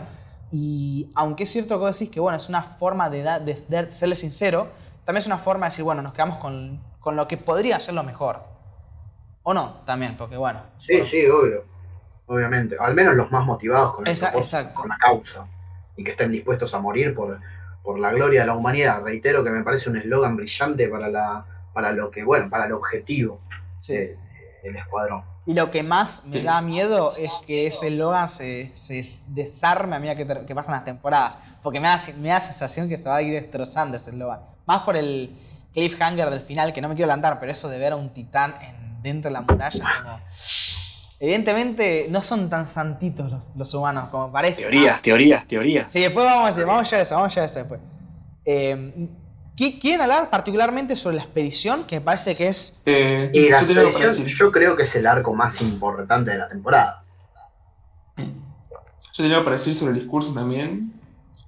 eh, con del mensaje de la humanidad, que literalmente Erwin dice: si les, ordeno, si les ordeno morir, van a morir. Tipo, Uno contesta que no igual, ¿eh? sí, sí, dice: no. Eh, dice: quiero vivir. dice. No dice que no, dice Y- quiero vivir solamente, como diciendo, bueno, sí, pero no quiero vivir, no me lo ordene, pelotudo. Eh, y después lo hace, Y- después lo hace, porque hubo un, un par de carnadas al final, eso lo vamos a hablar después. Y lo de la. Y no me gustó mucho cómo, cómo técnicamente lo hicieron al, ese- al momento en el que él dice: el que, los que no se quieran ir, los que no quieran quedarse, que se vayan. Más allá de que la intención era mostrar que se están yendo todos, no me gustó en el sentido de que todos los- toda la gente moviéndose eran personajes 3D, que eran todos el mismo modelo incluso. Y se recon... Era, a mí me pareció que quedó feísimo. Aun- aunque la intención era, era esa, quedó, para mí quedó horrible, o sea, se vio muy feo. Puede, puede ser, la verdad que se me escapa ese detalle. Vos, Yo- Rodri, tenés algo que decir que Sí. poquito? Yo creo que discrepo un poco, porque ese momento, la simpleza del momento y no mostrar, por ejemplo, la típica, vieron que en el anime se usa mucho el personaje sin un fondo, como mostrar el personaje con fondo negro, un fondo difuminado, para mostrar sus pensamientos. Me parece que está bien. El hecho de mostrar a la gente caminando y yéndose, me parece que está bueno, porque eh, marca eso, decir, loco, el tipo está pensando dentro de sí, pero no deja de ver cómo la gente está yendo a su alrededor. Y es cierto que particularmente no está bien definido porque los personajes son, eh, son muchos. Eso pasa por ahí entra otra vez con la queja que yo tuve que, bueno, que se exagera como las cosas exageran porque pasa que salen un montón de personas más de las que había. Pero sí me gusta cómo se hace porque aunque sean genéricos y están pasando alrededor, es la misma sensación que tienen los titanes. Que los titanes, a menos que tengan un protagonismo, son genéricos. No, no tienen ese detalle y ese, ese nivel de diseño como otros, a menos que estén muy cerca, o por ejemplo como el barbudo. El barbudo era un, gen- era un- era un genérico, pero tenía Claro, barba. bueno, pero, pero tiene rasgos distintos porque exactamente. Exacto, por la escena. Entonces, acá pasa lo mismo. Acá no te quieren mostrar la gente con un diseño realista. Te quieren mostrar cómo el tipo, aunque esté en sus pensamientos, no deja de, no deja de estar como invadido por la decisión ajena de irse. Porque ellos te quieren quedar, pero constantemente están alrededor de la gente. A mí me gustó, porque es una forma Es- de agobiar al personaje del espectador. A mí me, a mí me gustó. Entiendo que no es lo mejor dibujado, pero entiendo que esa simpleza y esa exageración de la gente que se está yendo es como para justamente mostrar cómo los propios personajes, aunque estén tratando de pensar, Quedamos directo a morir. exactamente, y, y mostrar cómo los personajes, pese a que quieren como aislarse, porque cuando un personaje justamente se lo ve como sin fondo, significa que está como aislado en sus pensamientos. Y aunque se quieren aislar, da esa sensación de que, de que no se pueden aislar porque la propia gente yéndose les da más miedo, o que esa propia acción del resto de personas los impulsa también a ir con ellos. Eh, a- a- sabemos que hay un montón de experimentos que el humano, lastimosamente, veces es una persona de sociedad. Nos movemos en ganados, es así. Nos movemos en grupos. Y eso de que la gente hace un lado nos incita también eso. Ver cómo toda la gente se va y se asusta y uno asustado se queda ahí pese a que la gente se va. A mí me encantó. Y más con Jin, a mí ese momento me encantó. Sí, o sea, mi queja no. eh, Iba más con, Con el cómo. con la animación. Entiendo, sí. Claro. No, no, eso lo, entiendo, lo, entendí. Pero sí, Wit, eh, salvo Wit Studio, salvo con, con el entorno y las escenas en las que ellos están usando los equipos tridimensionales, el 3D no lo maneja muy bien. Wit. Vos no viste el, el titán colosal, pero ponemos un Playmobil y me gusta más. Y no soy hater, y Sí, no soy verdad, el, hater. el titán colosal Pero- a veces se ve raro, eso es cierto. Le doy la derecha para Es evidente igual que también O los es, caballos. es- es complicado, porque, digamos, no es como que, va, qué sé yo, yo no, no tengo tan visto así tanta combinación de 2D y 3D, eh, y queda en evidencia que por ahí es, es algo difícil de, de que quede y que siga, la, la inmersión sea la misma, digamos. Y en realidad, o sea, sí, pero se, se puede hacer que no desentone tanto. No, sí, sí, sí, obvio. Porque algo que yo le dije a Rodri, y te estoy adelantando un montón, Mapa, en la Mm. cuarta temporada, hace que entone bien el 3D. Y Wit, Wit no. Pará, se nota pará, demasiado. Vamos a tener que hablar del diseño de mi casa y no sé si es algo de lo que estamos dispuestos a hablar ahora. No, no, no, no, no, no estoy hablando, estoy hablando del 3D en mi casa. Sí, por, por momentos, qué sé yo, también. me- a mí me pasa también un poco lo mismo en la cuarta, pero bueno, X. Volviendo a lo, a lo que nos compete. Volviendo a la primera, gente, que me dejan afuera de la conversación. Yo no entiendo nada. Bueno, en la quinta se mueve. No, porque. En la quita no anima Toy Animation. Viene, viene Goku a pelear con Le ponían auras a los personajes, Goku, ¿viste? Todos, todos. Luffy. Y yo, yo tengo el sueño, el sueño húmedo de que en la cuarta temporada Doctor Strange aparezca con los. Bueno, Ned aparezca con los portales mejor. Y salga Goku, Naruto. Estaría bueno. Todos a pelear. El, el el verdadero what if sería. Claro.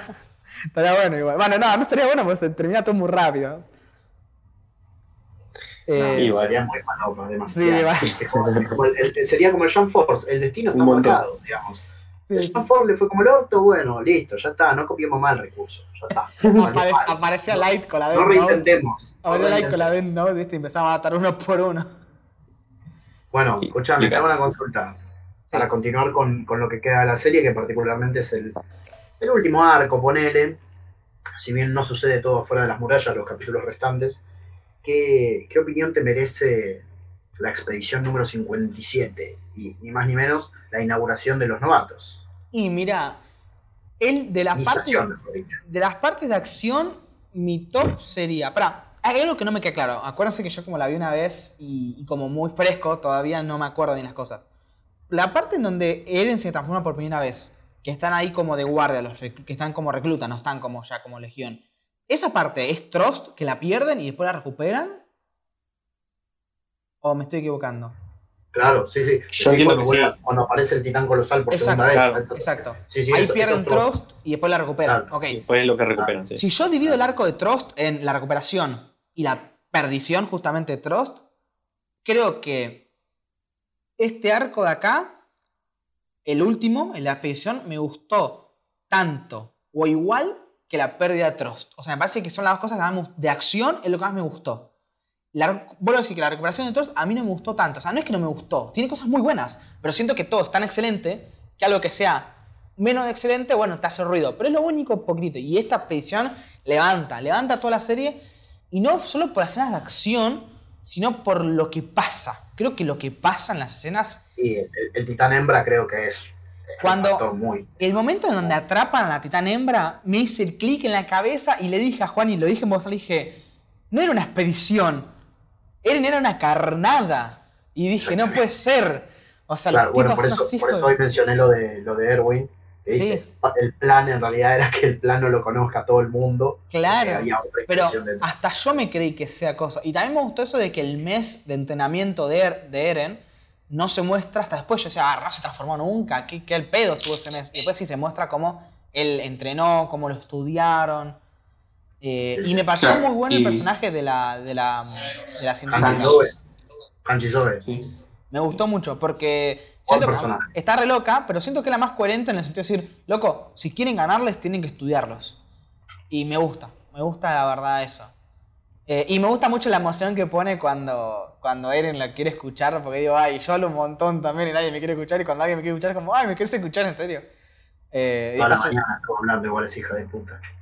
Bueno, che. Pero bueno, sí, Encima por estar hablando le hicieron fiambre a, a los dos muñecos de prueba que tenía ahí. sí. Eh, Annie, que después nos, después nos centramos encima de eso. Claro, bueno, exactamente, sí, sí. Y me gusta eso, me gusta que todos los detalles soy bien para algo. Eso de que eh, Marco o Marcos. Marco. Marco, Marco, sin eso.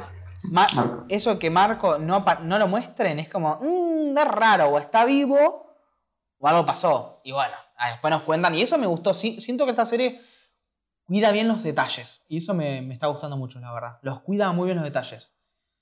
Y, y no sé qué más decir la expedición. O sea, me gusta, pero no, no quiero. O sea, Yo no, creo que- entrar en detalle hasta que entremos en detalle, por así decirlo. Ah, bueno, yo ya iba a ir a. No, no, sí, a- eso, por eso. a decir- Claro, creo que la intención era entrar Claro, en detalle. o sea, yo, claro, yo iba a decir, tipo, a mí los momentos que, tipo, me, me o sea, no me, choca, me chocaron y me, me impresionaron más de, de todo es cuando el titán hembra destroza, destruye, mutila, hace mierda a todo el escuadrón de Levi. El Levi, sí, es increíble. Creo Yo- que lo mencionábamos, es sublime. No, yo a mí me mató, boludo. Porque lo más triste es que te dan tiempo, te dan tiempo para encariñarte un poquito, lo que sea, eh, con casi todos los miembros del escuadrón, y te los sacan en nada, te los hacen mierda.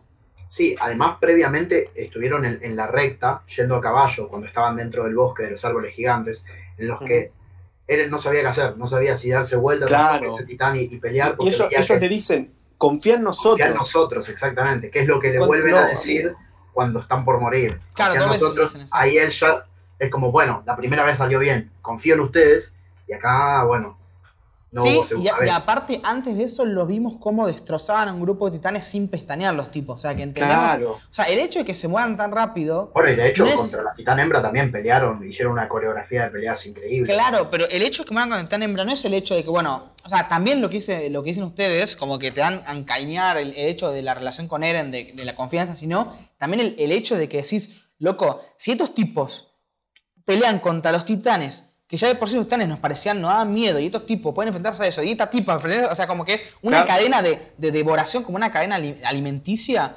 Y decís, loco, la concha ahora es como que hay, Pasa hay que- alguien mejor a- todavía. además, tengamos en cuenta que el pelotón de Levi se supone que son de los soldados más capaces de la legión. claro. Sacando a justamente Levi y eh, Mike Sakarius era el otro, como el, el otro mano derecha, junto Sí, con el que huele, Rodri, el que lo Exacto. salía. El que vuela, exactamente. Esos dos eh, se ¿El sabe cuál? que son como los dos soldados más fuertes de la legión, tanto Levi como Mike. Eh, ¿Cuál era pero Mike? Mike es El uno que que, que huele. que usa mucho el Ah, olfato. el que huele. Yo escuchaba el que vuela. Yo decía, es como alguien que vuela. Me perdí de algo. Se volvía cualquier cosa. Pero ese, fue a la expedición. Sí, ¿Y sí, de hecho es el que le avisa a Erwin que están por venir los titanes. Ah, tenés razón. Cuando Claro, ella está con grita. Erwin. Ah, Claro, está con. Ok, ok. Es que acá no estaba con Levi, ok. No, no, no. No, pero lo que quería decir es como que ellos dos son los soldados más capaces de toda la legión, pero después, bueno, los, los más fuertes son los subordinados de estos mismos, particularmente de Levi. Entonces vos entendés que estos soldados, que, nada, hoy mencioné los nombres, pero no lo quiero volver a repetir porque hay uno, que es el rubiecito, que no me acuerdo el nombre, Eld, Eld se llama. él se llamaba, ok, bueno, ahí está. Serían Eld, eh, eh, Petra, Gunter y Auruo. Se supone que son, bueno, los soldados, después de ellos dos, más fuertes de, de la legión, junto con Hanshi y demás. Entonces, claro, vos los ves que la titán hembra los hizo pelota y te quedás re de cara, ¿viste? Bueno, aparte la manera en que los hacen, tipo a Petra la aplasta, la pisa. Jugando, claro, jugando prácticamente. Es increíble. Y después, después de que te manda- mandan todo eso, en el momento en que Levi se enfrenta con la titán hembra, que hace desmadre, o sea, no la mata porque no quiere, más o menos, eh, y salva a Eren, o sea, eh, ahí te demuestran también un poco lo, lo, lo que es Levi, ¿me entendés? Tipo, lo que es el chabón, Sí, total. Gigante que es en ese sentido, Claro, que es un animal. la pelea que se dobla el tobillo, que se las Claro, pinza, sí, sí. Que le corta la mandíbula cuando ya Eren está Claro. secuestrado, digamos. Onda, ahí ya te, te terminan de mostrar. No pudieron. eh, los otros cuatro no pudieron contra la titán hembra, pero vino Levi y más o menos hizo un poco lo que quiso.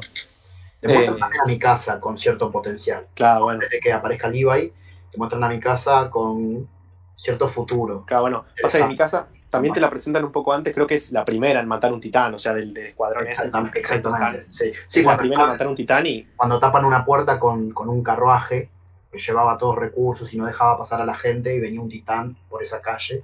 Y sí, es verdad que, que mi casa es la primera, de, bueno, del pelotón 104 en matar un titán. ¿cierto? Claro. Pero bueno, para mí esos dos son los momentos más. Al menos que yo más me marcaron y que más que me quedaron en la cabeza de esa de la expedición. Cuando aparece la, la titán hembra por primera vez, Que viene corriendo. sí, pero antes de encontrarse con Bertolt, con Armin, y con Shin, si no estoy errado, creo que estaba también, Sí. se quedan sin caballos y después viene Krista con los caballos. Antes, la primera vez que aparece, que agarra a un soldado, un genérico, que lo empieza a abanicar, o sea, lo agarra del Ay, cable sí, y, lo y empieza- empieza a dar vueltas. Sí, sí, sí. No, no, no, no, in- increíble. Increíble. Después, bueno, la, la pelea con, con Armin, yo recuerdo la primera vez que lo vi, me llamó la atención, porque digo, ¿por qué lo vio y, y no lo mató? ¿Viste? Porque al principio, bueno, no, no entendés que es eh, un... No sé si para ese entonces ya se sabía que tenía cierta inteligencia y tenía un actuar diferente. Sí, sí, porque se, se cubría el cuello. Ya se cubría el- la nuca, es verdad.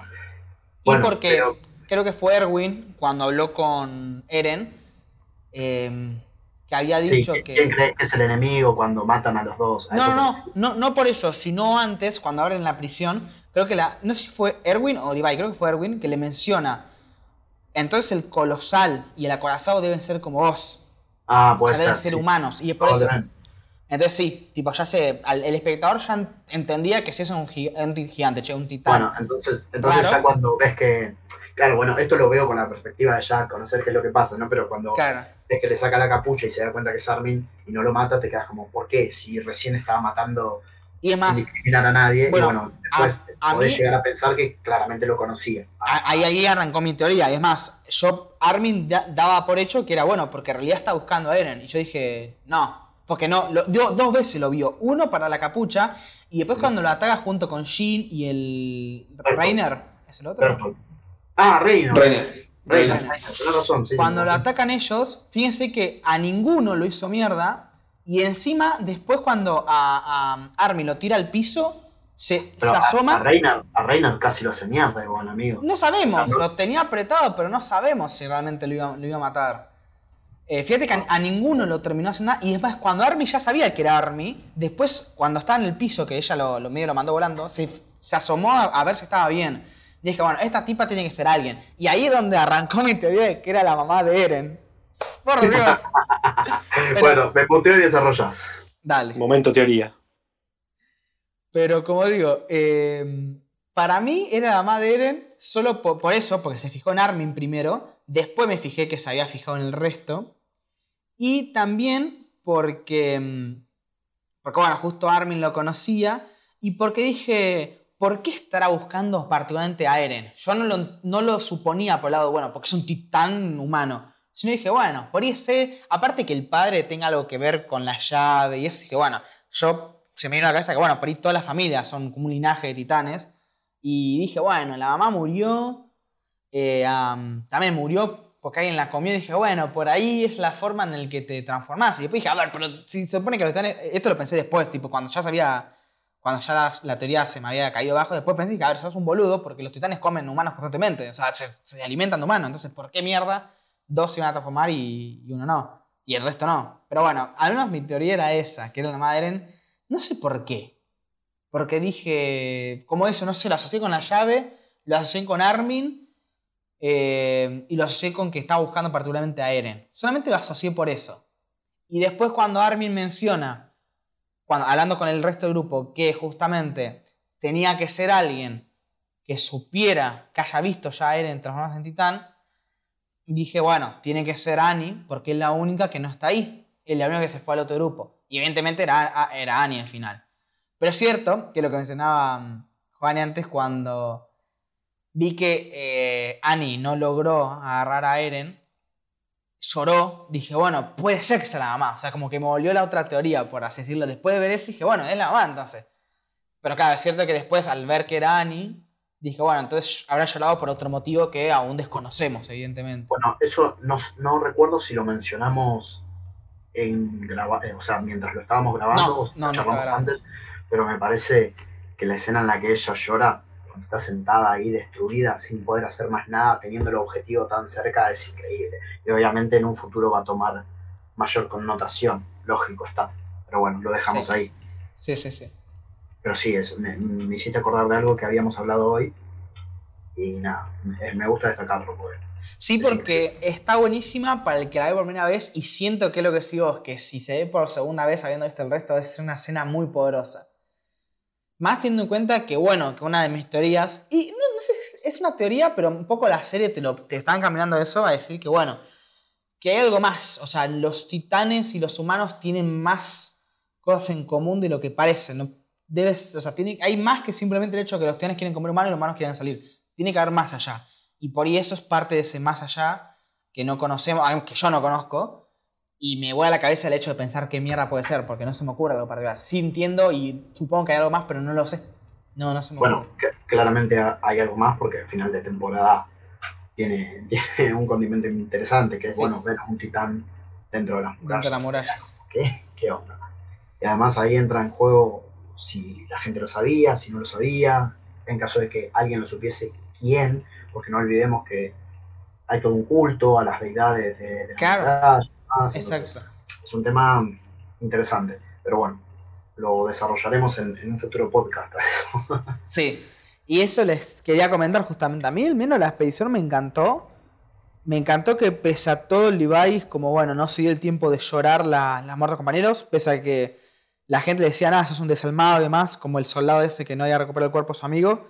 Me gustó que al final eh, le haya dado como ese, ese el escudo de- del uniforme de Petra, como diciendo, bueno, yo también, loco, sufro como ustedes, pero me enfoco en lo que tengo que hacer y en lo que, y en lo que necesita la gente que aún está viva. Y eso me gustó, porque es, no dice ni una palabra, no lo dice ni una palabra, pero lo va a entender todo con una sola acción. Y es lo que a nosotros siempre nos dicen en, en guion, nos dicen, loco, narren, no tienen que contarlo todo con diálogo, narren. A veces las acciones son más poderosas, como... Bueno, ya, ya no, no muchas veces, pero las acciones son más poderosas que el diálogo. Y siento que esta vez ese, ese, ese, solamente el hecho de decir, toma, te doy el coso, me pareció un, un, un gesto que dice mil cosas. Si no estoy errado, igual eh, él cuando le da el escudo de la legión a este muchacho que, que no pudo eh, recuperar el cuerpo de su amigo fallecido, le dice que bueno, que ese escudo era de su amigo. En realidad no le dice que lo había sacado de, del cuerpo de Petra. ¿O no? No lo recuerdo con todo lujo de detalles, por eso lo estoy preguntando. Ay, No, no, no. claro, No, o sea, él, se lo había guardado para él, Para él. claro. pero bueno, para consolar al otro de- Claro, y ah, bueno, que claro, claro, esto es lo que hacemos. Sí, sí. Claro, pero para nosotros entendemos todo lo que significa eso. No, obvio, obvio, obvio. Simplemente me quedé con ese detalle. No, sí, de lo demás no tengo nada que, que decir, suscribo. Sí. ¿Alguno tiene algo más que decir sobre esta expedición? Porque hay un montón de detallitos Creo que. Ah, buenos. perdón, perdón, perdón. Hablaba Juan. No, me voy a distender bastante, así que si es, si es cortito, Ah. decime. Una cosita así nada más. Que al final, si no me equivoco, que es cuando ellos llegan eh, de vuelta, digamos, a las murallas, digamos que se puede ver de nuevo como que, o sea, con Titán y todo, fracasaron, ¿me entendés? En expediciones, lo que sea. Entonces, y la gente lo ve eso, ¿me entendés? Eh, y es de nuevo esa frustración que te muestran en el primer capítulo de eh, no poder avanzar, de no poder eh, ganar los titanes, es como complicado. Y así todo con el titán de Eren, con todo, se complica. Sí, y el hecho justamente de que por eso el plan de Erwin era tan kamikaze, tan bueno, a todo Claro. nada, es ahora. Y Sí, incluso no le salió del todo bien porque él va a tener que pagar de alguna forma. Ahora lo- no sé si se verá en la, se ve en la segunda, ¿no? Imagino que las consecuencias de lo. Para Erwin particularmente se deben ver. Y digo. Es lo que decís, loco. Es, es complicado. O sea, sí, no, no, no la tienen clara. Porque. Sí, tienen un titán, pero andás a ver cuántos especiales hay allá afuera. Claro, vale. Ahora sí, Juan. Eh, bueno, pri- primero, el sistema este de las bengalas me, me encanta. De los distintos colores y cómo ver, ver todo el horizonte plagado de los disparos de la bengala son de hay titanes de, no sé, de izquierda a derecha. O que el comandante dispara la bengala a la derecha para moverse a la derecha y a la izquierda para moverse a la izquierda. Después, eh, no, no quiero sonar, no, no quiero sonar hater, pero ya lo dije, me encanta la animación y cuando veo que algo se ve raro, lo digo. Y hay momentos en los o sea, todo, todo el bosque de árboles gigantes, de hecho en 3D. Y hay, hay momentos en el que cuando la titán hembra empieza a tirar árboles y demás, se ven como caen esos árboles en 3D. Y algunos muy de fondo, o sea, esto me quejo yo solo seguramente. Pero hay algunos muy de fondo que hasta como que atraviesan todos los árboles, las hojas, como que no, no se entiende nada. Es como cuando el dibujo. Eso lo está noto por- yo. Es como cuando el dibujo del ojo pasa por arriba del pelo. Algo así me decís, como que el árbol cae. No, es- arriba. eso es a propósito. Pero poner el, el tronco tipo caía a, no sé, 2 FPS y atravesaba todos los troncos, ponele. Claro. Como, como un juego, ponele. Como eh, las texturas de un juego que están mal hechas, ponele. Mm, entiendo. Y, y mi momento favorito, es mi momento favorito de la temporada, pero bueno, es que pasa acá, pasa en esta expedición, es eh, matan a Le- al escuadrón de Levi y Eren se transforma en titán. Que, eh, o sea, me encanta el grito de Eren y cómo va cayendo, rompiendo todo, arrastrándose, sino que está acompañado de la que es mi, mi, mi canción favorita de la banda sonora que se llama Vogel, Kaff, Kofi, algo así, o está, está, en polaco, creo, que también es Hiroyuki Sawano, es la del... Te suena un montón me sirve, de. Me sirve muchísimo que me lo hayas tarareado, ¿eh? Vogel, Ein Kaff, algo así, después, después se las paso. Sí. igual la, la ubico, sé cuál te referís. Sí, yo no entendí hasta que la tarareaste. total, total, estoy en la misma. Eh, gracias. Y sí eso a mí es más con el grito, con la banda sonora de fondo y después la pelea. Suscribo, suscribo. La verdad me parece Eh. un gran momento. De hecho, no sé particularmente a, a qué grito te referís. Imagino que al que. Bueno, cuando se Cuando transforma. está cayendo, claro, cuando está cayendo Claro. el cielo, como Pero viste, a mí, a mí particularmente me gusta un momento en el que Eren está por encima de la titán hembra. Ella está como acostada en el suelo, no lo recuerdo del todo bien. Y te muestran a Eren dentro del titán quejándose, diciéndole todo lo que le perjudicó a, a él y a su propia vida. Y vos ves desde afuera cómo el titán le empieza a gritar en la cara al titán de Annie y es increíble, es increíble, es increíble, es sublime. Me encanta, era un momento que me había olvidado y que si Juan no lo destacaba, me hubiese olvidado de subrayarlo. También me gustaría mencionar lo de las bengalas, que también me gusta, que es algo que, que dijo Juan, que es algo que ya habíamos mencionado hoy cuando hablábamos de lo de Trust. Y, y no lo habíamos dicho acá, que es cuando tiene más protagonismo.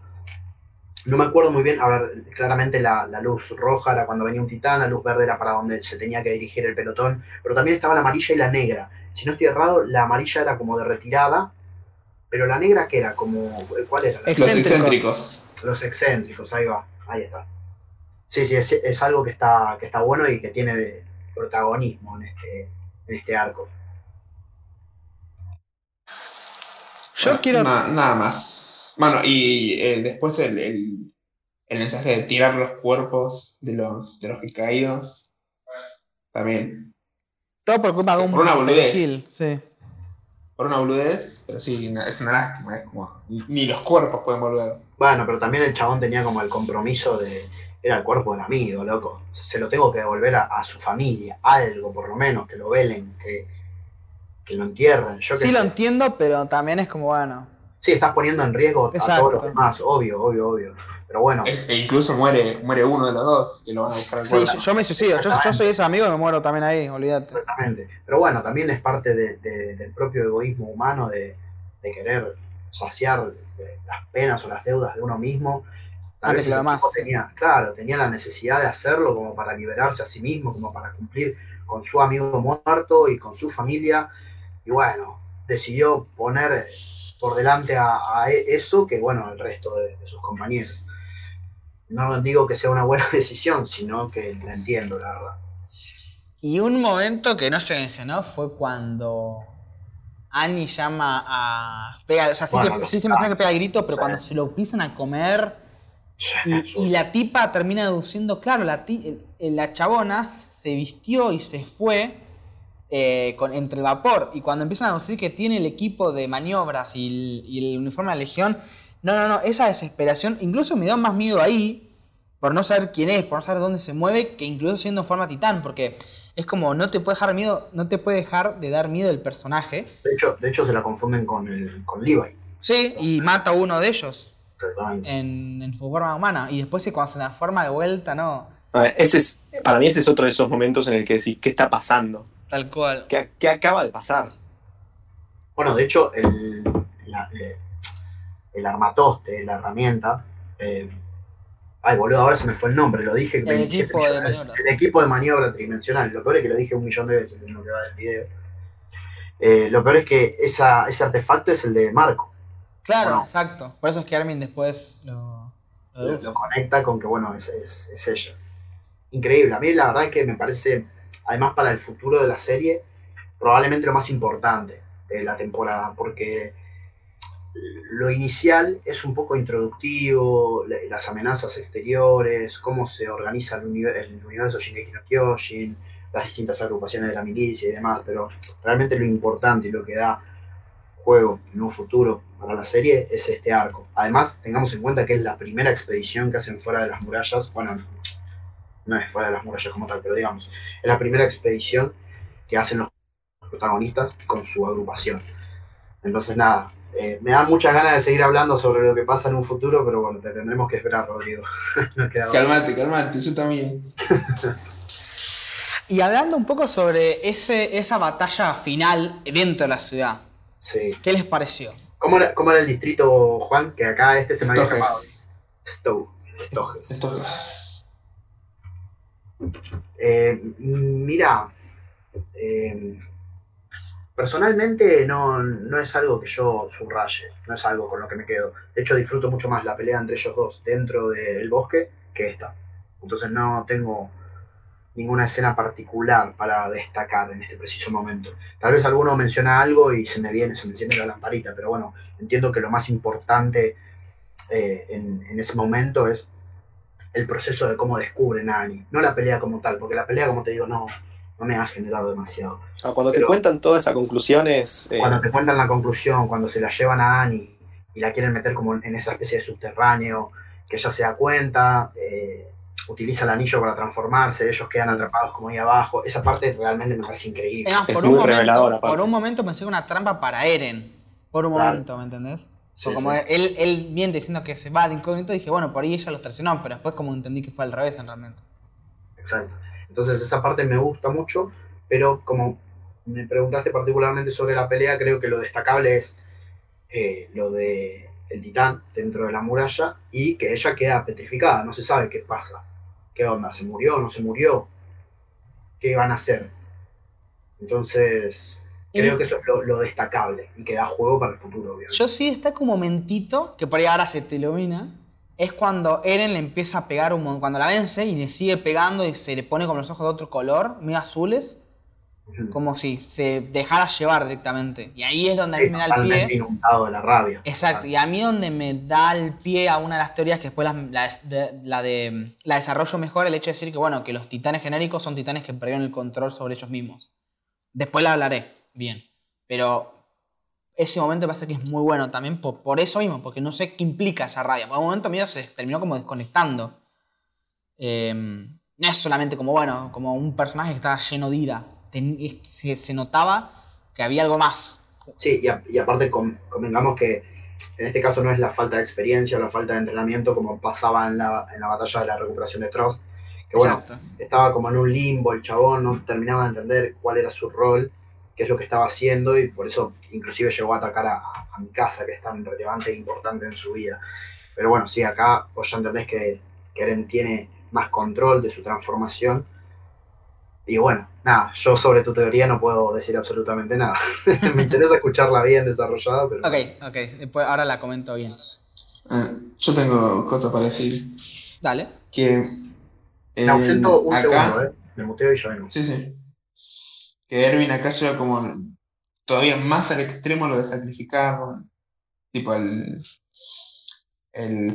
dejar a un lado la humanidad para poder vencer, porque incluso cuando, cuando pierden, porque pierden en la, en expedición, incluso el capítulo se llama Los Derrotados, eh, dice, creíamos que estábamos dispuestos a perder todo, pero el enemigo lo estaba aún más.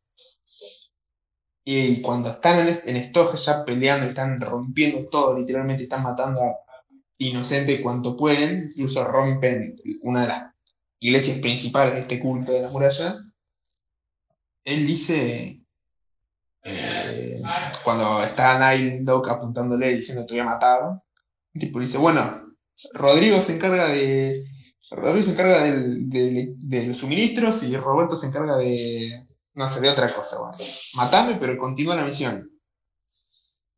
A mí me, encantó esa- ese momento. Lo lleva al al límite el sacrificar todo por, el, por la misión.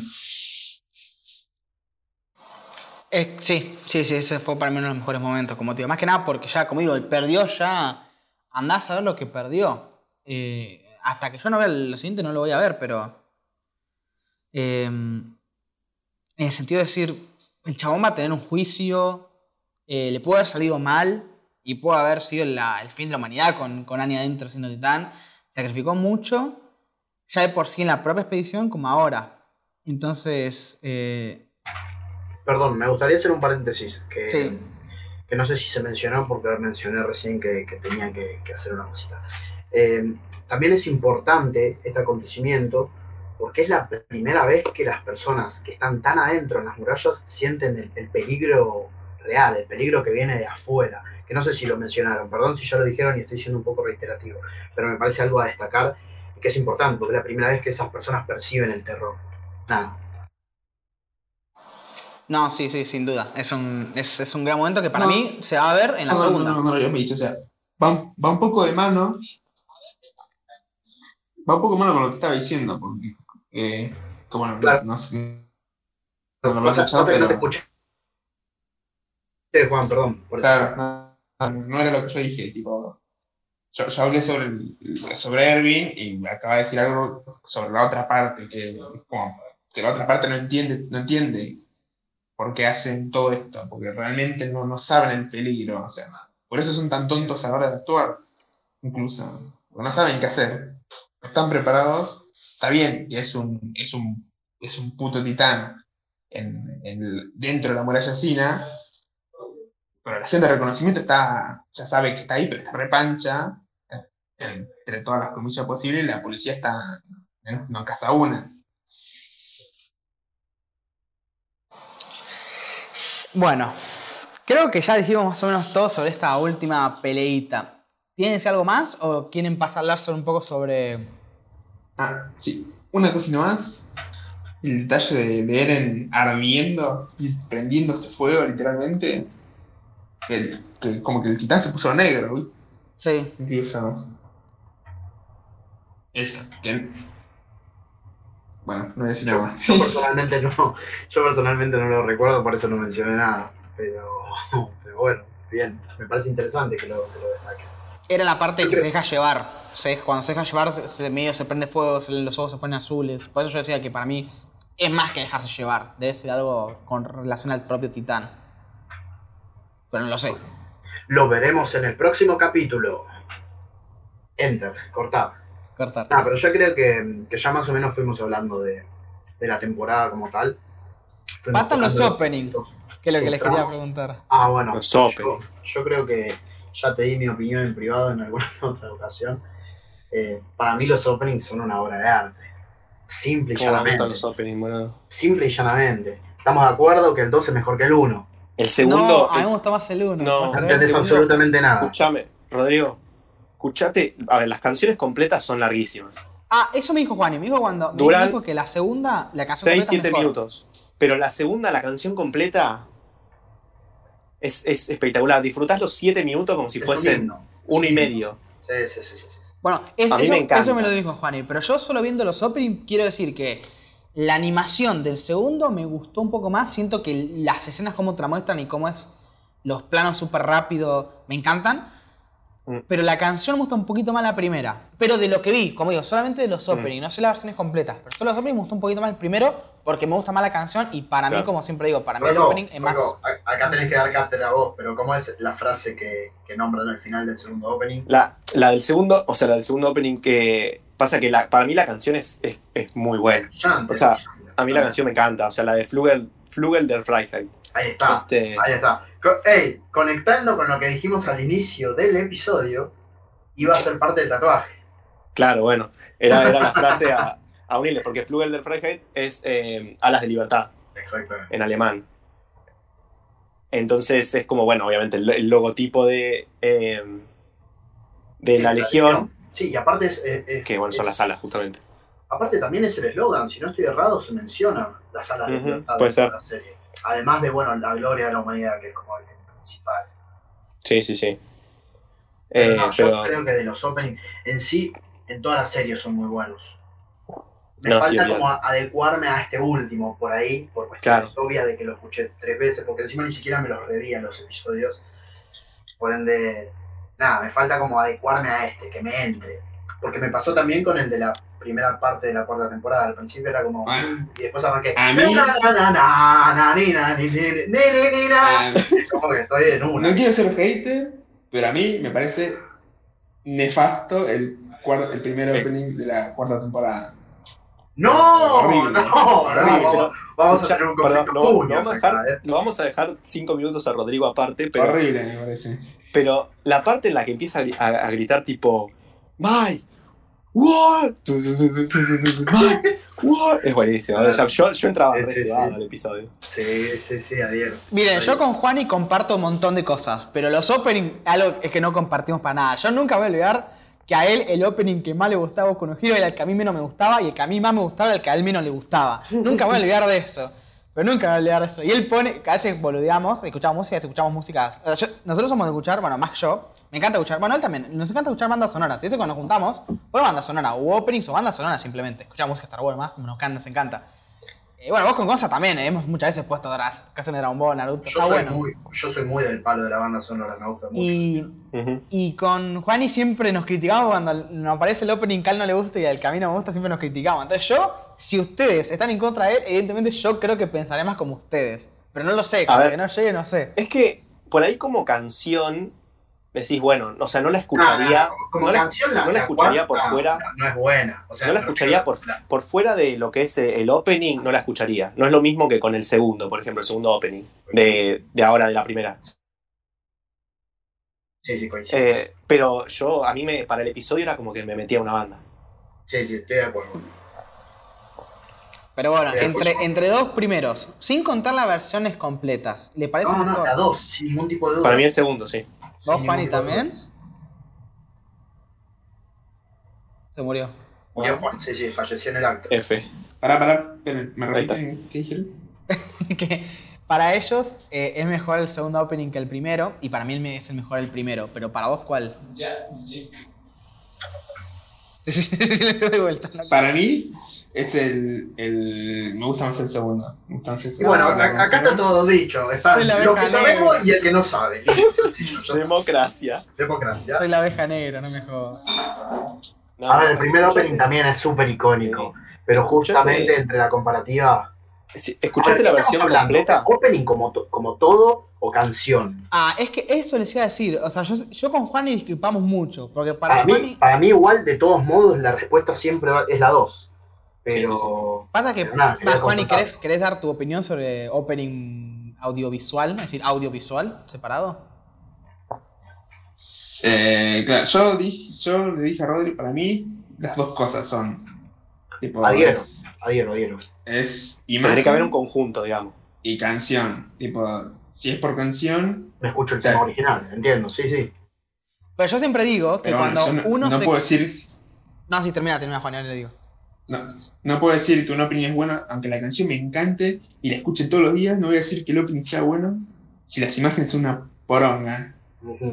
Si no se puede decir. si- si- Censurame, Rodri. No, no, no, ya está, se Sí, quedó. sí. Sí, Ah, yo igual dije cada, sí, cada sí, tranqui. palabra. No, pero yo digo que comparto, porque a mí la- las imágenes del segundo me parecen fenomenales, y me parecen mejores que el primero, pero cuando yo no estoy viendo la serie y recuerdo el opening, recuerdo la música, no recuerdo las imágenes, o sea, no es como que hago un refresco de lo que va pasando, o sea, sí, me gusta ver los openings, pero para mí, yo escucho, por ejemplo, Sing de, de Naruto o... o No, Mi corazón Sing es encantado, ¿me entendés? es una obra de arte, boludo, porque Bueno.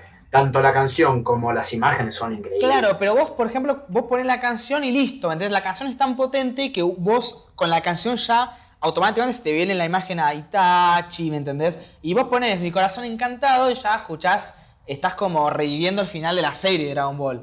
De GT, digamos. Entonces, para mí, lo- para mí, aunque los dos tienen importancia, yo creo que la música tiene un poquito más de relevancia en una opinión, porque es lo que uno después se le pega. No sé si te pega repetir la, im- la imagen en tu cabeza, se te pega más la emoción de la música. Es que Puede sí, ser, puede ser, mejorarse pero- con la imagen, eso sí. Pero yo si quiero escuchar la música, voy y la escucho por separado a su artista en su canal de YouTube o lo que sea. Entonces entiendo que el opening es un conjunto de, de ambas cosas. Entonces si tuviese que mm, situarme en una posición, estoy más en la posición de Juan. Creo que es un poco de ambas. Es un poco de ambas, pero de todos modos, como te digo, eh, pensándolo desde la perspectiva de Juan o desde tu posición, mi opinión es que el 2 es superior al 1 teniendo en cuenta las imágenes o no, teniendo en cuenta la música sola, para mí entonces mejor. Ok. Y nadie habla de los endings, o yo soy el único que sabe los endings. Ah, el ending, el, el segundo ending estamos de acuerdo que es el mejor. En imágenes sí, en canción me gusta más la primera. No. Y ahí no te, no te sabría decir. Y pasa que la cantante que hace el primero me gusta un montón. Esa actriz de voz y es impresionante. Y me gusta. Es, es que necesito. ¿Se puede poner música acá? No, no. No, no, creo que no. No, no, Claro. música ganó. Ah, es que necesito escucharlo porque no lo tengo tan identificado. Porque, a ver, el, el opening entra más fácil. Pero el ending por ahí no, no sabría Juan, ¿y puedes cuál es el 1 y cuál es el 2. Pero no, creo que es el 2. Creo que es el 2 el que más me gusta. No lo sé. el, el, Mira, el 2 es el que tiene las imágenes de los titanes. Que pelean contra los titanes. El primero ver, pero, pero no me la, no me la podés tararear un toque, un toquecito. Como me hiciste hoy con la. El- con la- El primero, el segundo empieza con la guitarra. Así. Que es Ajá. como una nuez que está rotando, cayendo. Listo, nos cobraron el copyright. Puta madre. Le bajaron el video al tortuga, ya está. No. sé. No, no sé, negro. Me, me las tendría que escuchar como para dar. Se llama Great Escape, creo, algo así. Y, la, Bueno, bueno. y el primero eh, el- Bueno, el- entonces, ¿cómo es que se llama? Escribímelo por el. por Claro. La busco y de paso que dé la opinión sí, de otra persona, me muteo y la escucho. Claro, silenciate y te, y te la escucho. Ahí les paso los dos endings. A mí, No, yo, acá, yo acá fallo porque no, no tengo visto los endings. Eso iba a decir, a mí particularmente los endings nunca me copan. O sea, es algo que a mí no me copa. Pueden estar buenísimos, ¿eh? Pero yo me lo salteo. Lastimosamente. Es que no seguro. Bueno, en esa, en esa te banco, Tortu, porque a mí me pasa un poco. Por ejemplo, vos sabés que a mí los openings de Naruto, la gran mayoría me encantan, pero si lo transfiero a, a los endings, son muchos más y son muy poquitos los que rescato. Entonces, es verdad, será porque son menos pegadizos, no lo sé. No sé. cuál Sí, es. yo, yo por, claro, por ahí pasa también por cuáles viste, entonces por ahí estás, te acostumbras a poner yo con Dragon Ball. Dragon Ball no tiene tan buenos opening. A mí los, los dos que me gustan un montón son el de GT y el de. y el de Ángeles Fuimos. Que es el mejor ending que haber en la vida y el que me dice que no, lo, lo saco y no lo invito más, ¿entendés? Para mí ese el de Ángeles Fuimos es el mejor ending que escuché en mi vida. Eso que todos los trato de escuchar una vez. O sea, estos de, de Shingeki los escuchamos una o dos veces cada uno. Eh, porque me acuerdo que una vez le dije dejalo el, el ending mientras Ah, te cuento alguna Perdón, cosa. perdón, Rodri, que te, que te Sí. haga un paréntesis. Pasa que acá estaba buscando, porque yo de hecho tengo uno de los endings en, en mi playlist de, de Attack on Titan, que, me, que es el que me gusta, y es Great Escape. Juan, ¿cuál es ese? ¿El 1 o el 2? El que pasé yo es el primero y ese No, es el segundo. No, no, el que yo te. A ver. El segundo, el que me pasaste es el segundo. El Great Escape, el segundo. Ah, entonces ese es el que más me gusta. El segundo también. Tanto opening como ending, el segundo son los que más me gustan. Nada, lo quería decir porque recién lo estaba constatando y fue una de las preguntas. Ok, pero bueno. Escuchate que- el segundo opening de, el segundo ending de Attack on Titan. Después lo, después lo chequeo y, y formo una opinión. En la próxima, en la próxima hablamos Sí, lo, de sí, lo sí, lo sí. ponemos en la, en la descripción del video. Rocco eh, Carrafielo opina esto. No, no, no, en el próximo episodio de última. La La temporada. Bueno, pasa Ah, que, bueno, pasa que ahí ya vamos a tener el respectivo opening. Es verdad. pero Bueno, pero el hacemos opening- un repaso rápido. y el opening que viene, el opening que viene. El opening que viene. El El opening que opening que viene. viene. Sasayo.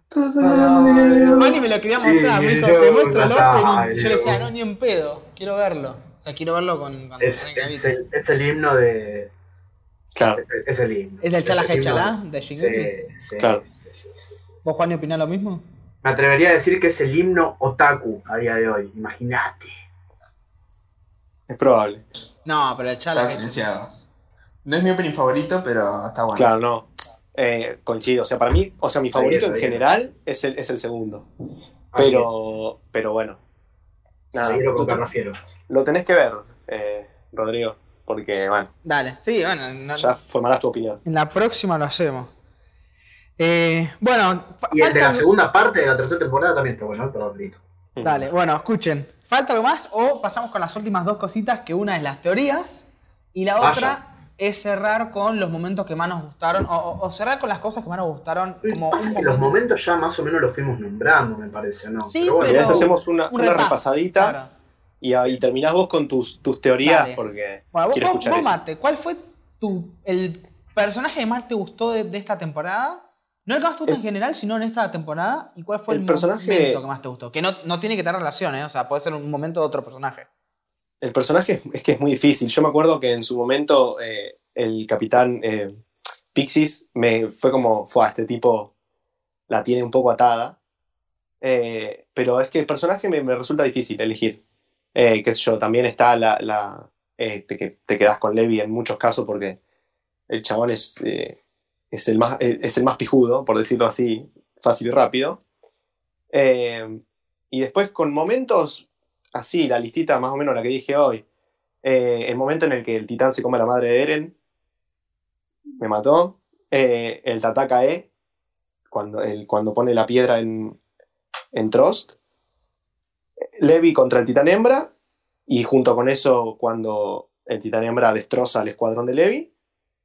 Y el momento que no sé si, no recuerdo ahora si lo dijimos, que es cuando, digamos, cuando Annie se da cuenta que la descubrieron, que la quieren llevar a- a- ahí, a, digamos, al subterráneo ese, y ella se da cuenta, Sí, sí, yo lo mencioné al pasar, pero no Claro, me detuve demasiado.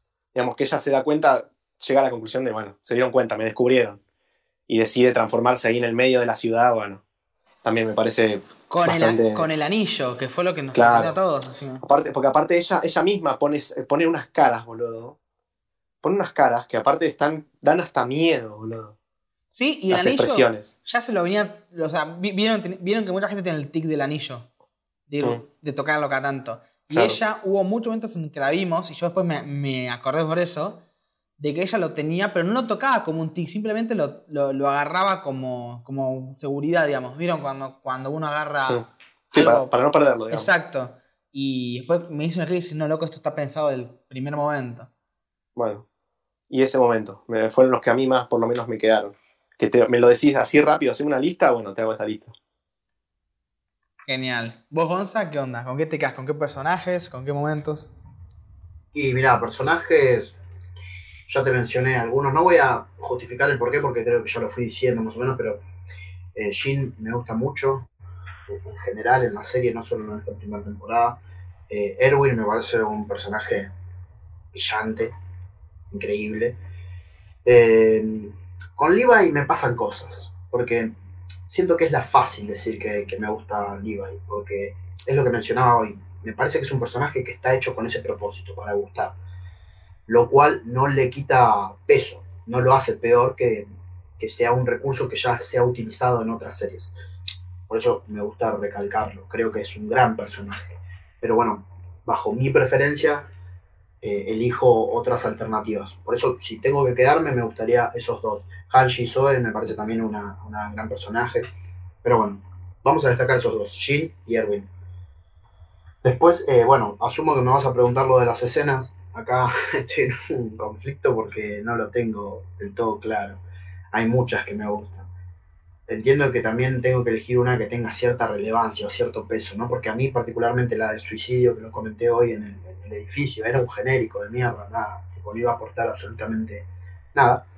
Pero me impactó cuando lo vi y es algo que lo tengo presente, lo recuerdo.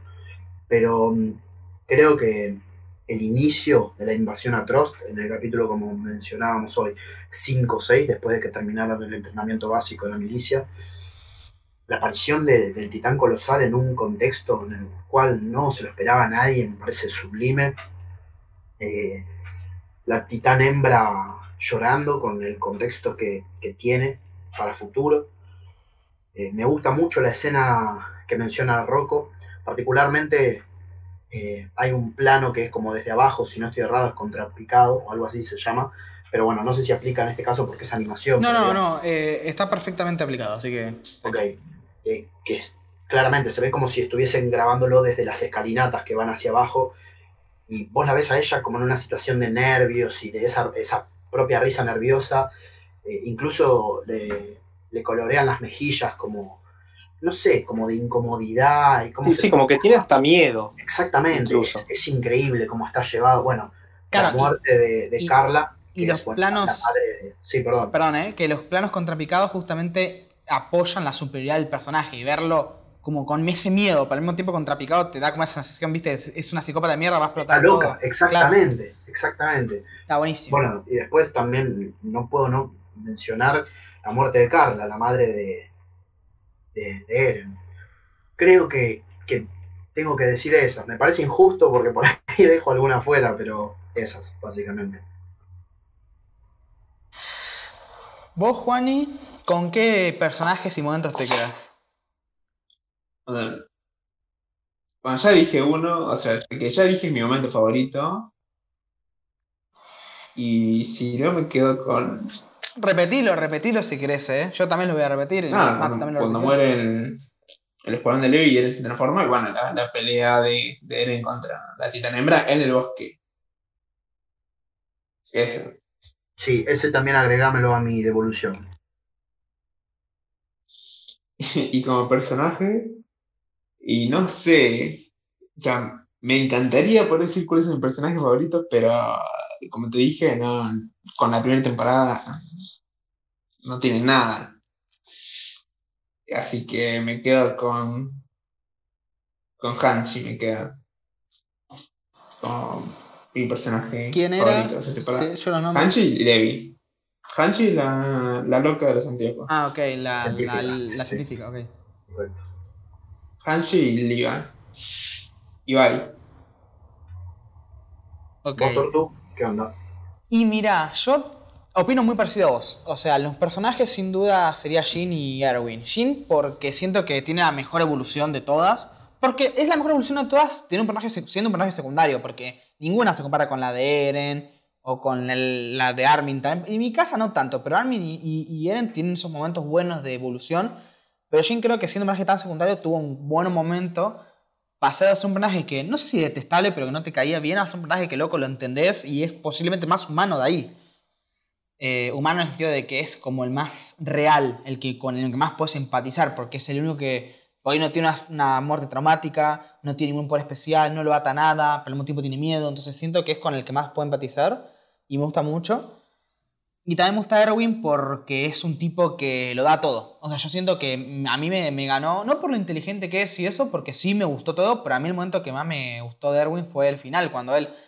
eh, eh, las, dos, las dos estrategias que sabían que iban a sacrificar muchas cosas, el hecho de hacer la expedición y el hecho de, de al final cuando quieren atrapar a Annie, me parece que son dos momentos en donde se nota, y que es un poco lo que decís vos, Juani, ¿no? Que la gente necesita sacrificar para poder ganar. Necesitan perder humanidad para poder eh, salvar la humanidad. Y Erwin es uno, es, no es el único, es el, eh, pero es uno de los que más eh, muestra este factor y a mí me encanta, realmente. Más que nada porque es como el cierre también de la temporada, ese momento, y quiero ver qué va a pasar con el personaje. Y el momento que más me gustó, eh, quiero, ah, quiero agregar uno más, además del que ya dije, que como digo que es mi momento favorito y me encanta, que es cuando aparece el colosal por primera vez. Ese, como vos lo decís, nunca sentí tanto miedo. Después, o sea, tan- tanto tiempo hacía que no sentía ese miedo en algo que no sea de terror. Para mí es increíble. Y si tuviese que elegir otro momento, bueno, creo que elegiría el Erwin. El Erwin ahí con, con la policía que lo atrapa y le dice, que decía Juan, ¿no? Que le decía, bueno, si no, si quieren matarme o arrestarme, pero vayan a seguir la misión. Ese momento me parece que es increíble. O también cuando justamente se le acerca a Eren y, le pregunta, ¿cuál, ¿qué crees que es? el-?" Ni siquiera pregunta quién, le, dice- le pregunta qué crees que es el enemigo. Eh, todos esos momentos de Erwin me, gustan. Y no sé, como digo, no sé yo mucho. Y no es por lo capo que es, sino por lo que sacrifica. Y eso a mí la verdad es que me encanta. Su- Suscribo, eh, suscribo, me parece una gran evolución del personaje de Erwin. Si te quedas con los momentos que, bueno, es algo que nosotros ya hemos hablado, sabes que a mí me gustan esos momentos icónicos de los respectivos personajes y me gusta cuando hay un buen progreso de personajes que tal vez no son los protagonistas.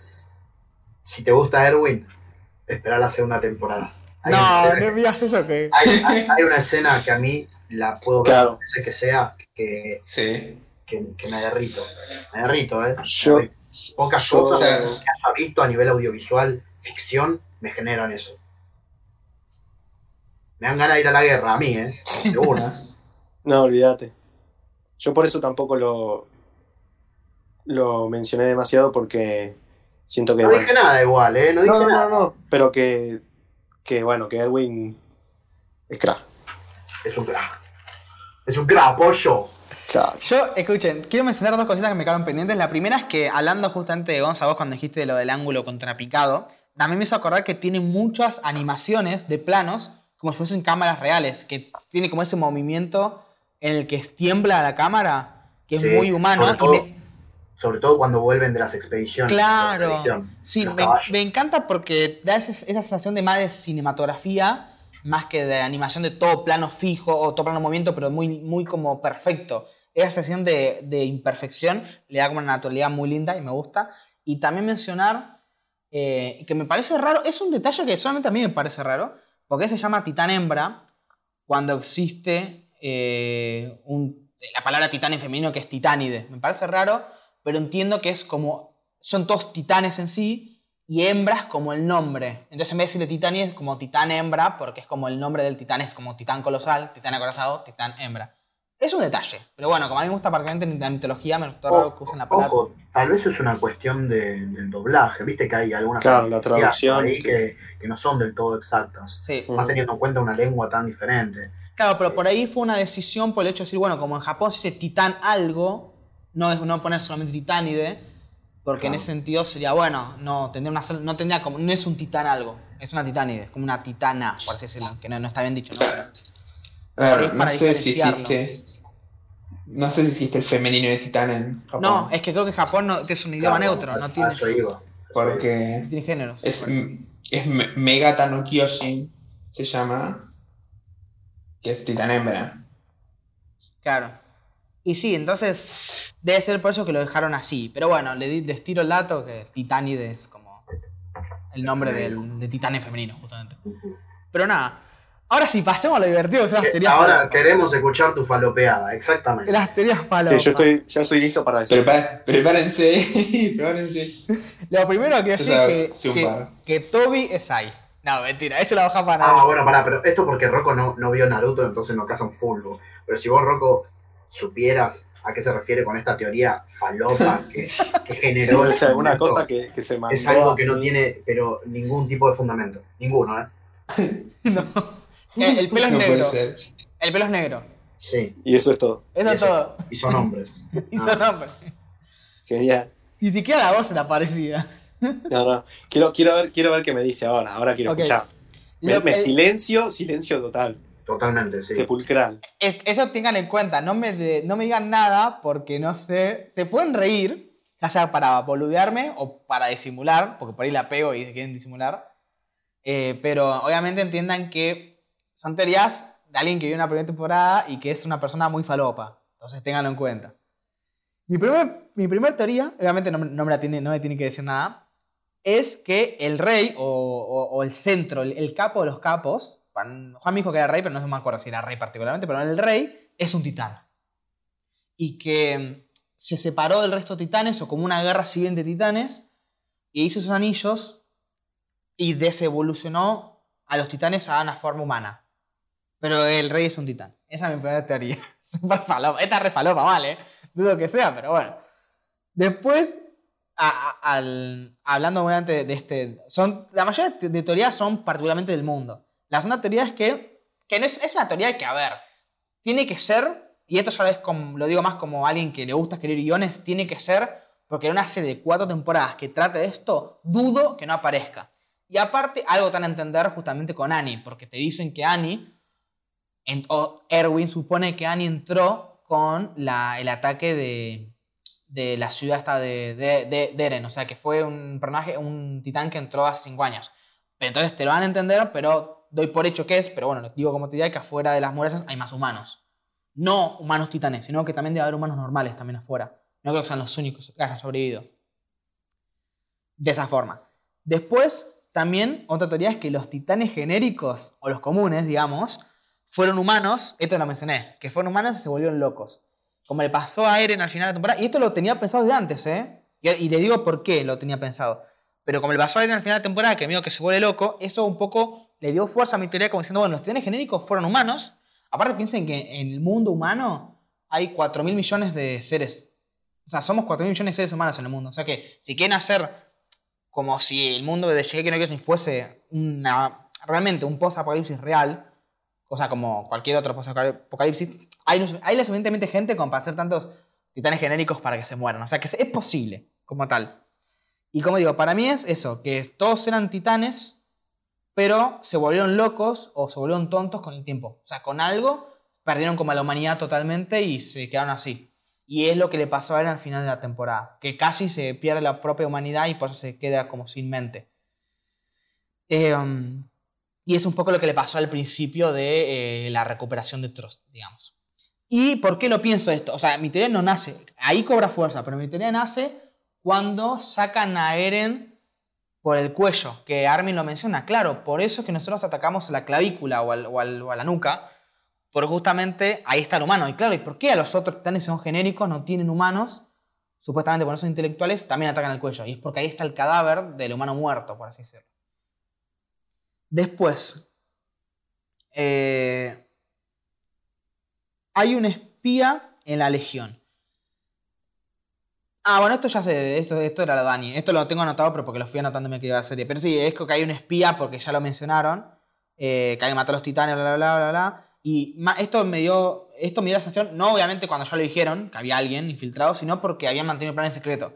Cuando ellos, entre ellos, cuando Armin, con Jin y Reiner mencionan que en sus planes eh, Eren estaba en una posición distinta y mantuvieron el, el plan en secreto, y que bueno, esto debe ser porque desconfían de alguien de acá. Y bueno, evidentemente sí, porque era Annie. Pero bueno, no era dentro del pelotón, por ende también dejo la teoría de que puede que haya alguien en la región de reconocimiento que también sea un... O sea, uno de ellos que también sea un, un espía. Además de Annie, puede que haya otro también. Em, entonces, qué sé yo, puede ser. Después Pero, pero ¿por qué? Si, si coso, si en la serie lo... O sea, se sabe que hay un espía y se llega a la conclusión de que es Annie. Me interesa saber cómo llegas a esa conclusión de que puede que haya otro espía más. Porque. Y otra cosa que me olvidé, perdón, y ya te, Sí. te dejo dicho de una cosa que dijiste anteriormente. En los titanes generales, eh, genéricos, perdón, se les corta la, eh, la nuca, porque ahí se supone que tendría que estar el cadáver. Sí, pero ¿cómo no lo vimos? Ni- en ningún momento vimos un cadáver humano saliendo de un cuerpo y se mataron varios titanes a lo largo de la primera temporada.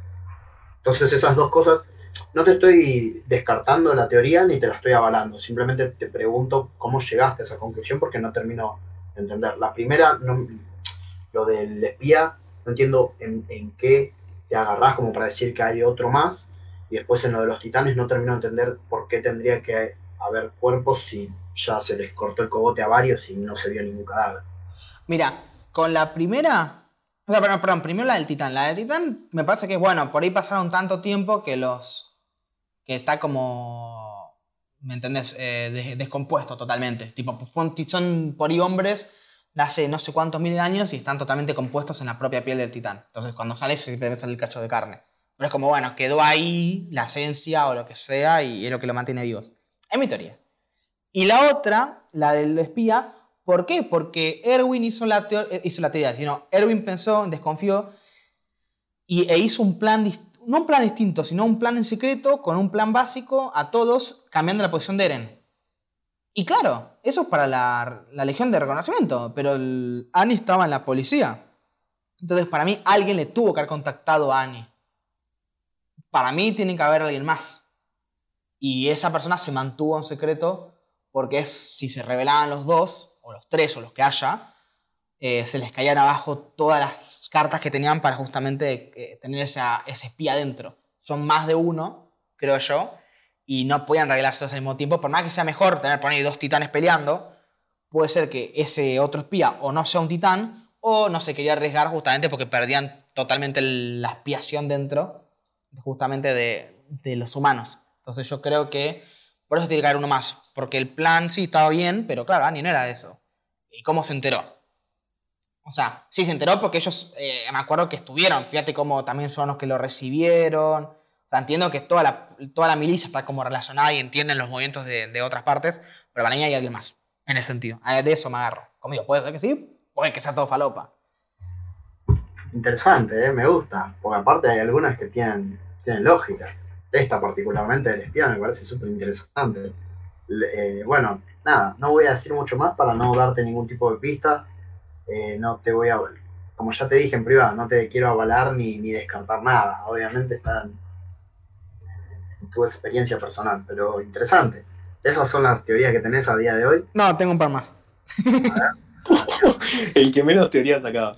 No, son, son boludeces. Después, pará, perdón, porque mencionaste al rey, pero ¿se ve el rey en la primera temporada? No, no sé si se ve, pero se nombra que hay como No, grupo Claro, grande. ah, por eso, por eso, porque clar- claramente hay un rey, pero digo, si no se ve en la primera No, temporada. no, no, yo lo deduzco, deduzco que bueno, que es eso, que Ok. como iba a haber peleas. Pero no, esta es la que, la que menos fundamento tienen porque no hay nada. Tipo, es una. Ah, ok, pasa que me llamó la atención porque digo, capaz que, bueno, no sé, tal vez Juan te había contado algo, pero por lo que recordaba, no se veía el rey, entonces digo, uy, ¿esto de dónde lo sacó? Pero nada, listo. Em, después, tengo, más que una teoría, es una pregunta. ¿Eren es un humano que se transforma en titán o es un titán que se transforma en humano? Esa es mi pregunta. No es una teoría porque no estoy teorizando que Pero puede ser. pero qué pretendes, una respuesta. Claro, ¿lo querés saber? No, no, no, es una pregunta al aire. Ah, Es, una pregunta, es como una teoría, una pregunteria, una pregunteoría, no sé cómo decirlo. Eh, una bien. pregunta. Yo creo que está bastante claro igual. Pues No te, lo, no te lo estoy respondiendo ni te lo voy a responder, pero. perdón, pero creo que está bastante, bastante claro. No sé, yo no, no, no, no, no, no me decanto por una ni otra, ¿eh? Ok. Yo creo que por el hecho, o sea, a ver, pasa que a mí me gustaría que no, o sea, que sea un humano que se transforma en titán. O sea, es que las dos cosas son especiales. O sea, si es un humano que se transforma en titán, es un chabón especial, y si es un titán que se transforma en es un chabón especial. Lo que a mí se me ocurre es que, bueno, que el padre tiene algo que ver, evidentemente. O sea, con el tema de la llave, Bueno, el padre eso- también era un titán. Eso te, eso te iba a mencionar, me resulta llamativo que no haya mencionado nada en relación al sótano, que probablemente haya sido de lo que más la gente se agarraba para teorizar. Yo- Me- yo me creo que eso- no lo hayan mencionado. Yo creo que eso es porque el padre Eren sabía que su hijo era un titán, o también era un titán el padre particularmente. Eh, y es por linaje o es por X al azar, algo tiene que haber. o sea, bajo lo que vos me estás entendiendo, son titanes que se transforman en humanos y es como por una cuestión hereditaria. O sea, si tu padre es titán, vos sos titán y tus hijos serán titanes. Sí, pero son como teorías distintas. Ok. Tipo la de que Eren puede ser un titán que realmente se transforma en humano y no al revés. Porque siempre lo tomamos como eso, ah, se transforma en titán. Y no, y guarda, por ahí se transforma en humano realmente. Eh, Pero eso es algo aparte que lo otro. Puede ser que se puede que no. Pero para mí tiene algo que ver el padre. El, el- o sea, el padre tiene algo que ver porque te lo plantean, pero yo creo que tiene algo que ver directamente con que, bueno, el chabón es parte de ese culto o titanes o andás a ver qué son los titanes, así. Claro, aparte convengamos que el tipo desaparece, desconocemos Exacto. qué es lo que pasa. Exactamente. Aparte le, le dice algo como después lo vas a entender, vos andá y lo vas a entender, y le da como algo. Es que no, no quiero spoilear, pero hay una. Es que no quiero spoilear porque hay una novela que está muy linda, como para estar spoileándola acá. Pero bueno, gente, si ustedes no son de leer novelas, o sea, ninguno de ustedes tres lea no- lee novelas, ¿no? Yo no la voy a leer bajo ningún punto de vista. Bueno. No sé, pero bueno, ya fue. Yo O sí leo. sea, sí, a ver cuál es. Ah, es que es muy. Es muy es, Pero el nombre, boludo, por lo menos. Claro. es- no, pero si lo digo, estoy spoileando automáticamente. Y pero no se puede saber ni el nombre. El nombre de la obra, No, man. no, porque sigo el nombre de la obra con lo que estoy diciendo ya se relaciona a lo que va. Tipo, ya es, es el giro de trama de la historia. Bueno, hay una historia, no voy a decir cuál, que lo que pasa justamente es que un personaje. Eh, pasa lo mismo, hay un monstruo. Escribímelo en WhatsApp después. Dale, yo después, te- de última que quieras saber, después le cuento bien. Pero hay un personaje, eh, que es el protagonista, que el padre murió porque lo mató un monstruo. Y el personaje tiene que, quiere vengarse, es como era, quiere vengarse y quiere matar a los monstruos. Y después, el giro de trama de la historia es que el monstruo realmente... O sea, no, perdón, el giro trama es que el papá es... El monstruo. No, el papá era un cazador de monstruos. Y ese es como el primer giro de trama y es por eso que murió. Porque la gente lo llamaba loca y realmente el monstruo existía, etc.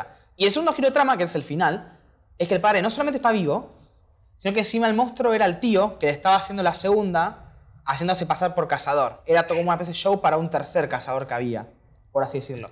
Y todos son eh, como una especie de linaje de monstruos. ¿Ok? Y también le da un. le inyecta, el padre mismo le inyecta algo a él para que se transforme más precozmente en monstruo porque tenían que de adulto se transformaba y él lo hicieron transformarse de adolescente porque necesitaban que descubra la verdad antes y ya me vieron que a él le da si no me acuerdo en ese medio como esa alu- alucinación que tiene le da como algo además de la llave Claro, el tema es que no sabemos si es una alucinación, justamente como mencionás, si es un recuerdo, si es un sueño. No, claro no se sabe O sea, algo evidentemente tuvo que ser real porque por La llave la tiene la llave claro. colgando en el cuello, exactamente. Pero no sabemos qué es real, qué no es real y si los si tenemos que todo es real y le da algo a mí me da la sensación esa en el sentido de decir bueno me hace recordar a esta novela donde justamente había monstruos Y donde el protagonista pasa de ser un cazador de monstruos a uno más. Me hace paralelismo. No es una teoría propia per se, sino simplemente paralelismo. Entonces Bueno, pienso. Está bien, pero dejando de lado di- dicha novela, traspolándolo al, al tema de conversación, tu idea entonces general es que es una cuestión sanguínea. Para, para dejarlo en limpio, para... Y no sé si sanguínea en el sentido que todos son titanes, pero que al menos el padre sabía que Eren era titán. Ah, ok, ok, ok. O sea, que tiene algo que ver con la sangre, pero no sé si. O sea, con la familia, con el padre. Que tiene algo que ver como, bueno, el padre no es que le dejó eso para que vea los recuerdos. Él sabe que Eren era un titán. Y por ende me hace pensar que también él, era un- él era un titán. ok.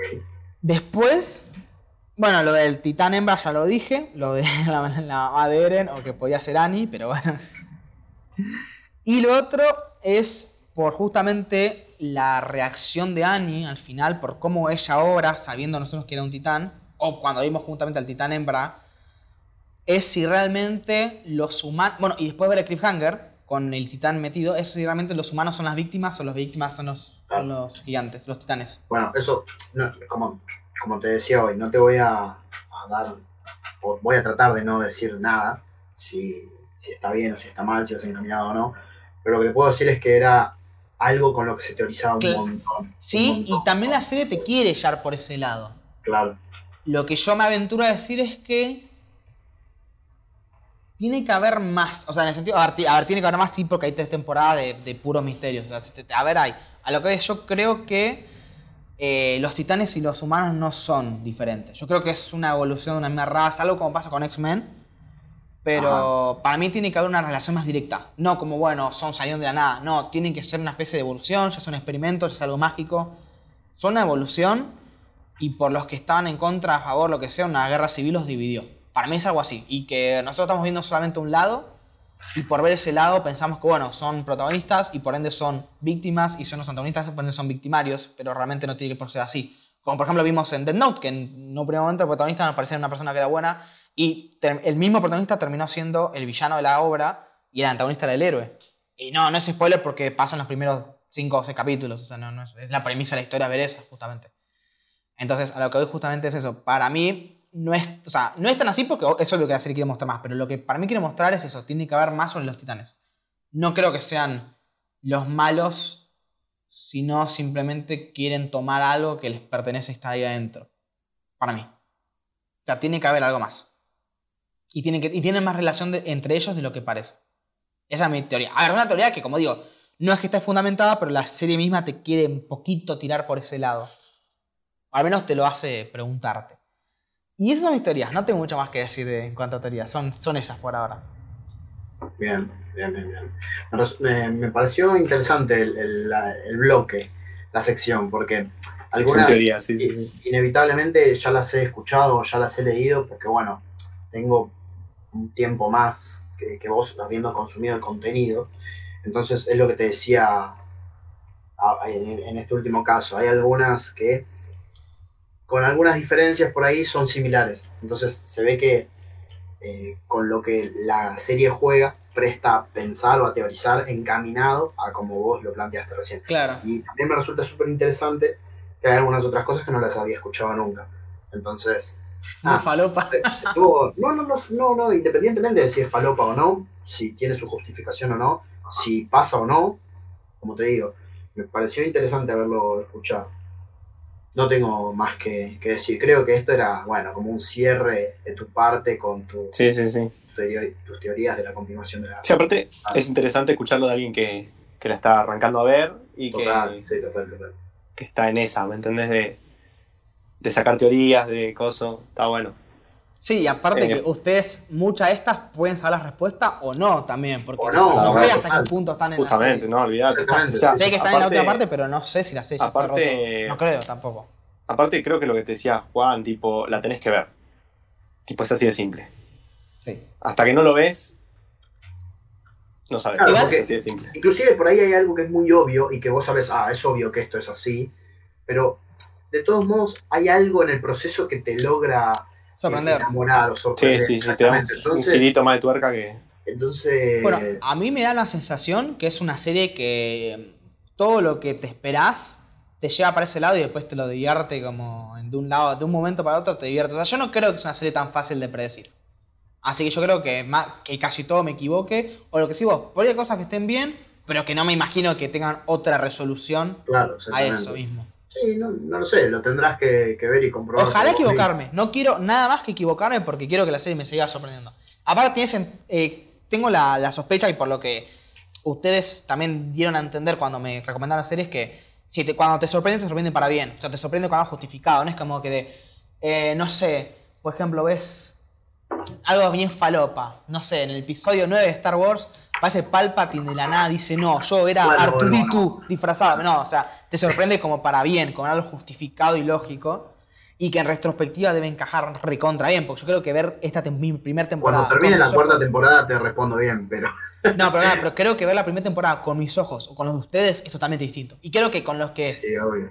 habrán visto cuando termine la cuarta temporada entera debe ser también distinto. Entonces, eh, es una serie que creo que vale la pena incluso verla dos veces. Me parece por el hecho de ver los misterios resueltos una vez. Es, es una serie que tiene una un buen revisionado.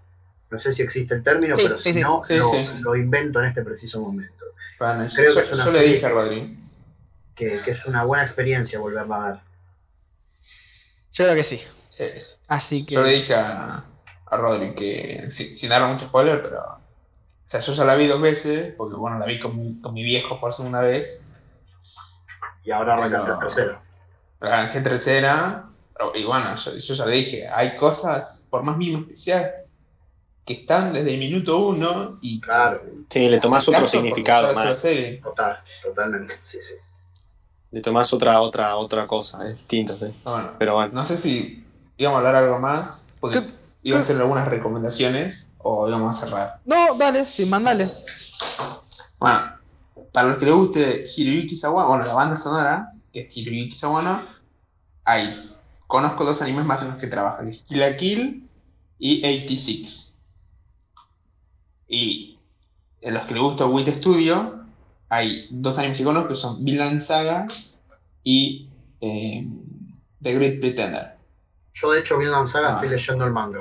Tengo el primer tomo de Omnipress y tendría que ir a retirar el segundo. Nada, dato de color. Así que no me spoilees el anime. No, no, no, se muere. Nada, no nada. ¿Eren es un titán? ¿O es un humano? Lo veremos en la próxima temporada. Tiriri, bueno, Chan. en dos o en tres, andás a ver. Eso es lo peor. Yo planteo un montón de cosas que por ahí ni siquiera voy a. Yo creo que la, si- la siguiente temporada me va a dejar más dudas que respuestas. Probablemente.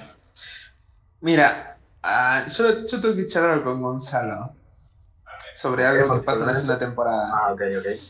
¿Para qué? O sea, porque Gonzalo sabrá, bueno, yo también lo sé, pero bueno, algo que te muestra en la segunda temporada que te lo tendrían que mostrar tres años, 20 años más tarde y te lo está mostrando recontra re temprano. Así que no sé si entendés a lo que me refiero. Ok, sí, sí, creo que, que caso Pero está. eso es para mí, tipo, para no mostrármelo a mí. Eso es para vos, claro. No sé si. O sea, él tiene la oportunidad de, ver, de verlo como salió en el manga. ¿Me entendés? Ok, o sea, si me- me- me- o sea, están viendo cómo hacen que yo vea la serie, básicamente. Si quiero cambiar un arco de orden. No, no, no, no, no, no, no, No. no, no. Hay un flashback o algo que me spoilea. Sí, sí, hay un momento en el que hay algo que no tendrías que saber, pero que la serie, porque lo quisieron hacer así, te lo muestra. Bueno, ok, Y eso, eso- háblenlo entre los tres de última después. No. Uy, ahora, ahora eh, dale, de- después mandame un WhatsApp cuando hablamos por ahí. Dale. Yo me, yo me presto a lo que quieran, ¿eh? O sea. Así puedo hablar con, Uy, con este qué ofertón. No, no, no, no, para. No, pero lo Sí, que es. Adri. Yo me acuerdo que cuando a Gonza le recomendé Star Wars, le recomendé un orden que no es ninguno de los dos establecidos. Entonces yo me presto a cambiar el orden si creen que por narrativa me va a gustar más. Así que en ese sentido lo manejan ustedes. Lo mismo con las ovas. Ustedes me dicen cuándo por ahí puede ser un mejor momento para verlas o no. Pero tengan en cuenta los Y bueno, debates. para, para mí la de la de Annie tiene que ser ahora. Y la de Levi también para mí. La de Levi también, sí. Ok. Sí, Bueno, sí, sí. hagamos esto entonces. Cerremos y después de última hora sigamos hablando un poquito más por nuestra cuenta, si les parece bien. Bien. Ok. Así que, nada, para el resto, gente, espero que, que los Che, con la, con la boludez estuvimos un buen rato, ¿eh? Creo que tres Dos horas. horas y media, mil. Dos horas O y media. más. Bueno, ya estamos ya a las tres. Sí, estamos ya Sí, a las así tres. que yo espero que los, se hayan entretenido en estas tres horas. Espero que haya llegado mucha gente que esté como yo, que por ahí quiere ver. Porque hoy en día es por ahí difícil encontrar críticas así tan, tan genuinas de la primera temporada, el hecho de ver algo de la, de la primera sin espolear. Así que espero que haya gente que esté mirando esto como yo, esté escuchando esto como yo, o también que por ahí hayan eh, visto toda la serie y se estén riendo de mis teorías falopa. En ese sentido está bueno. Así No que. Dame la no que- spoileen. Claro, no es él, porque los baneo todos. Va, igual, igual, gente, no contesto nunca los mensajes. O sea, muy poca gente comenta que no sean conocidos. Y ni, ni en Spotify ni en YouTube. Y encima, cuando lo veo, lo veo en ha muerto obispo. Así que no se preocupen que por más que pongan lo que quieran, no lo voy a ver. Así No, que- spoileé yo. no, no, no. Así que nada, gente. Si quieren, ya nos podemos despedir. Y nada, Sí, sí. gracias por participar y, y nos Gracias vemos vos por la, por la invitación. Exactamente. Gracias por la invitación. Nos vemos en la nuevo. parte 2, gente. Esto no se termina, recién empieza. Claro. Ah, en- el lunes, o sea, Totalmente. mañana capaz ya. Ah, no, el martes. recién empieza. Sí, hay que ver. Ahora arreglamos si querés. Así que nada, bueno, gente. Nos vemos en el siguiente episodio y saludos. Chau, chau. Adiós. Dale.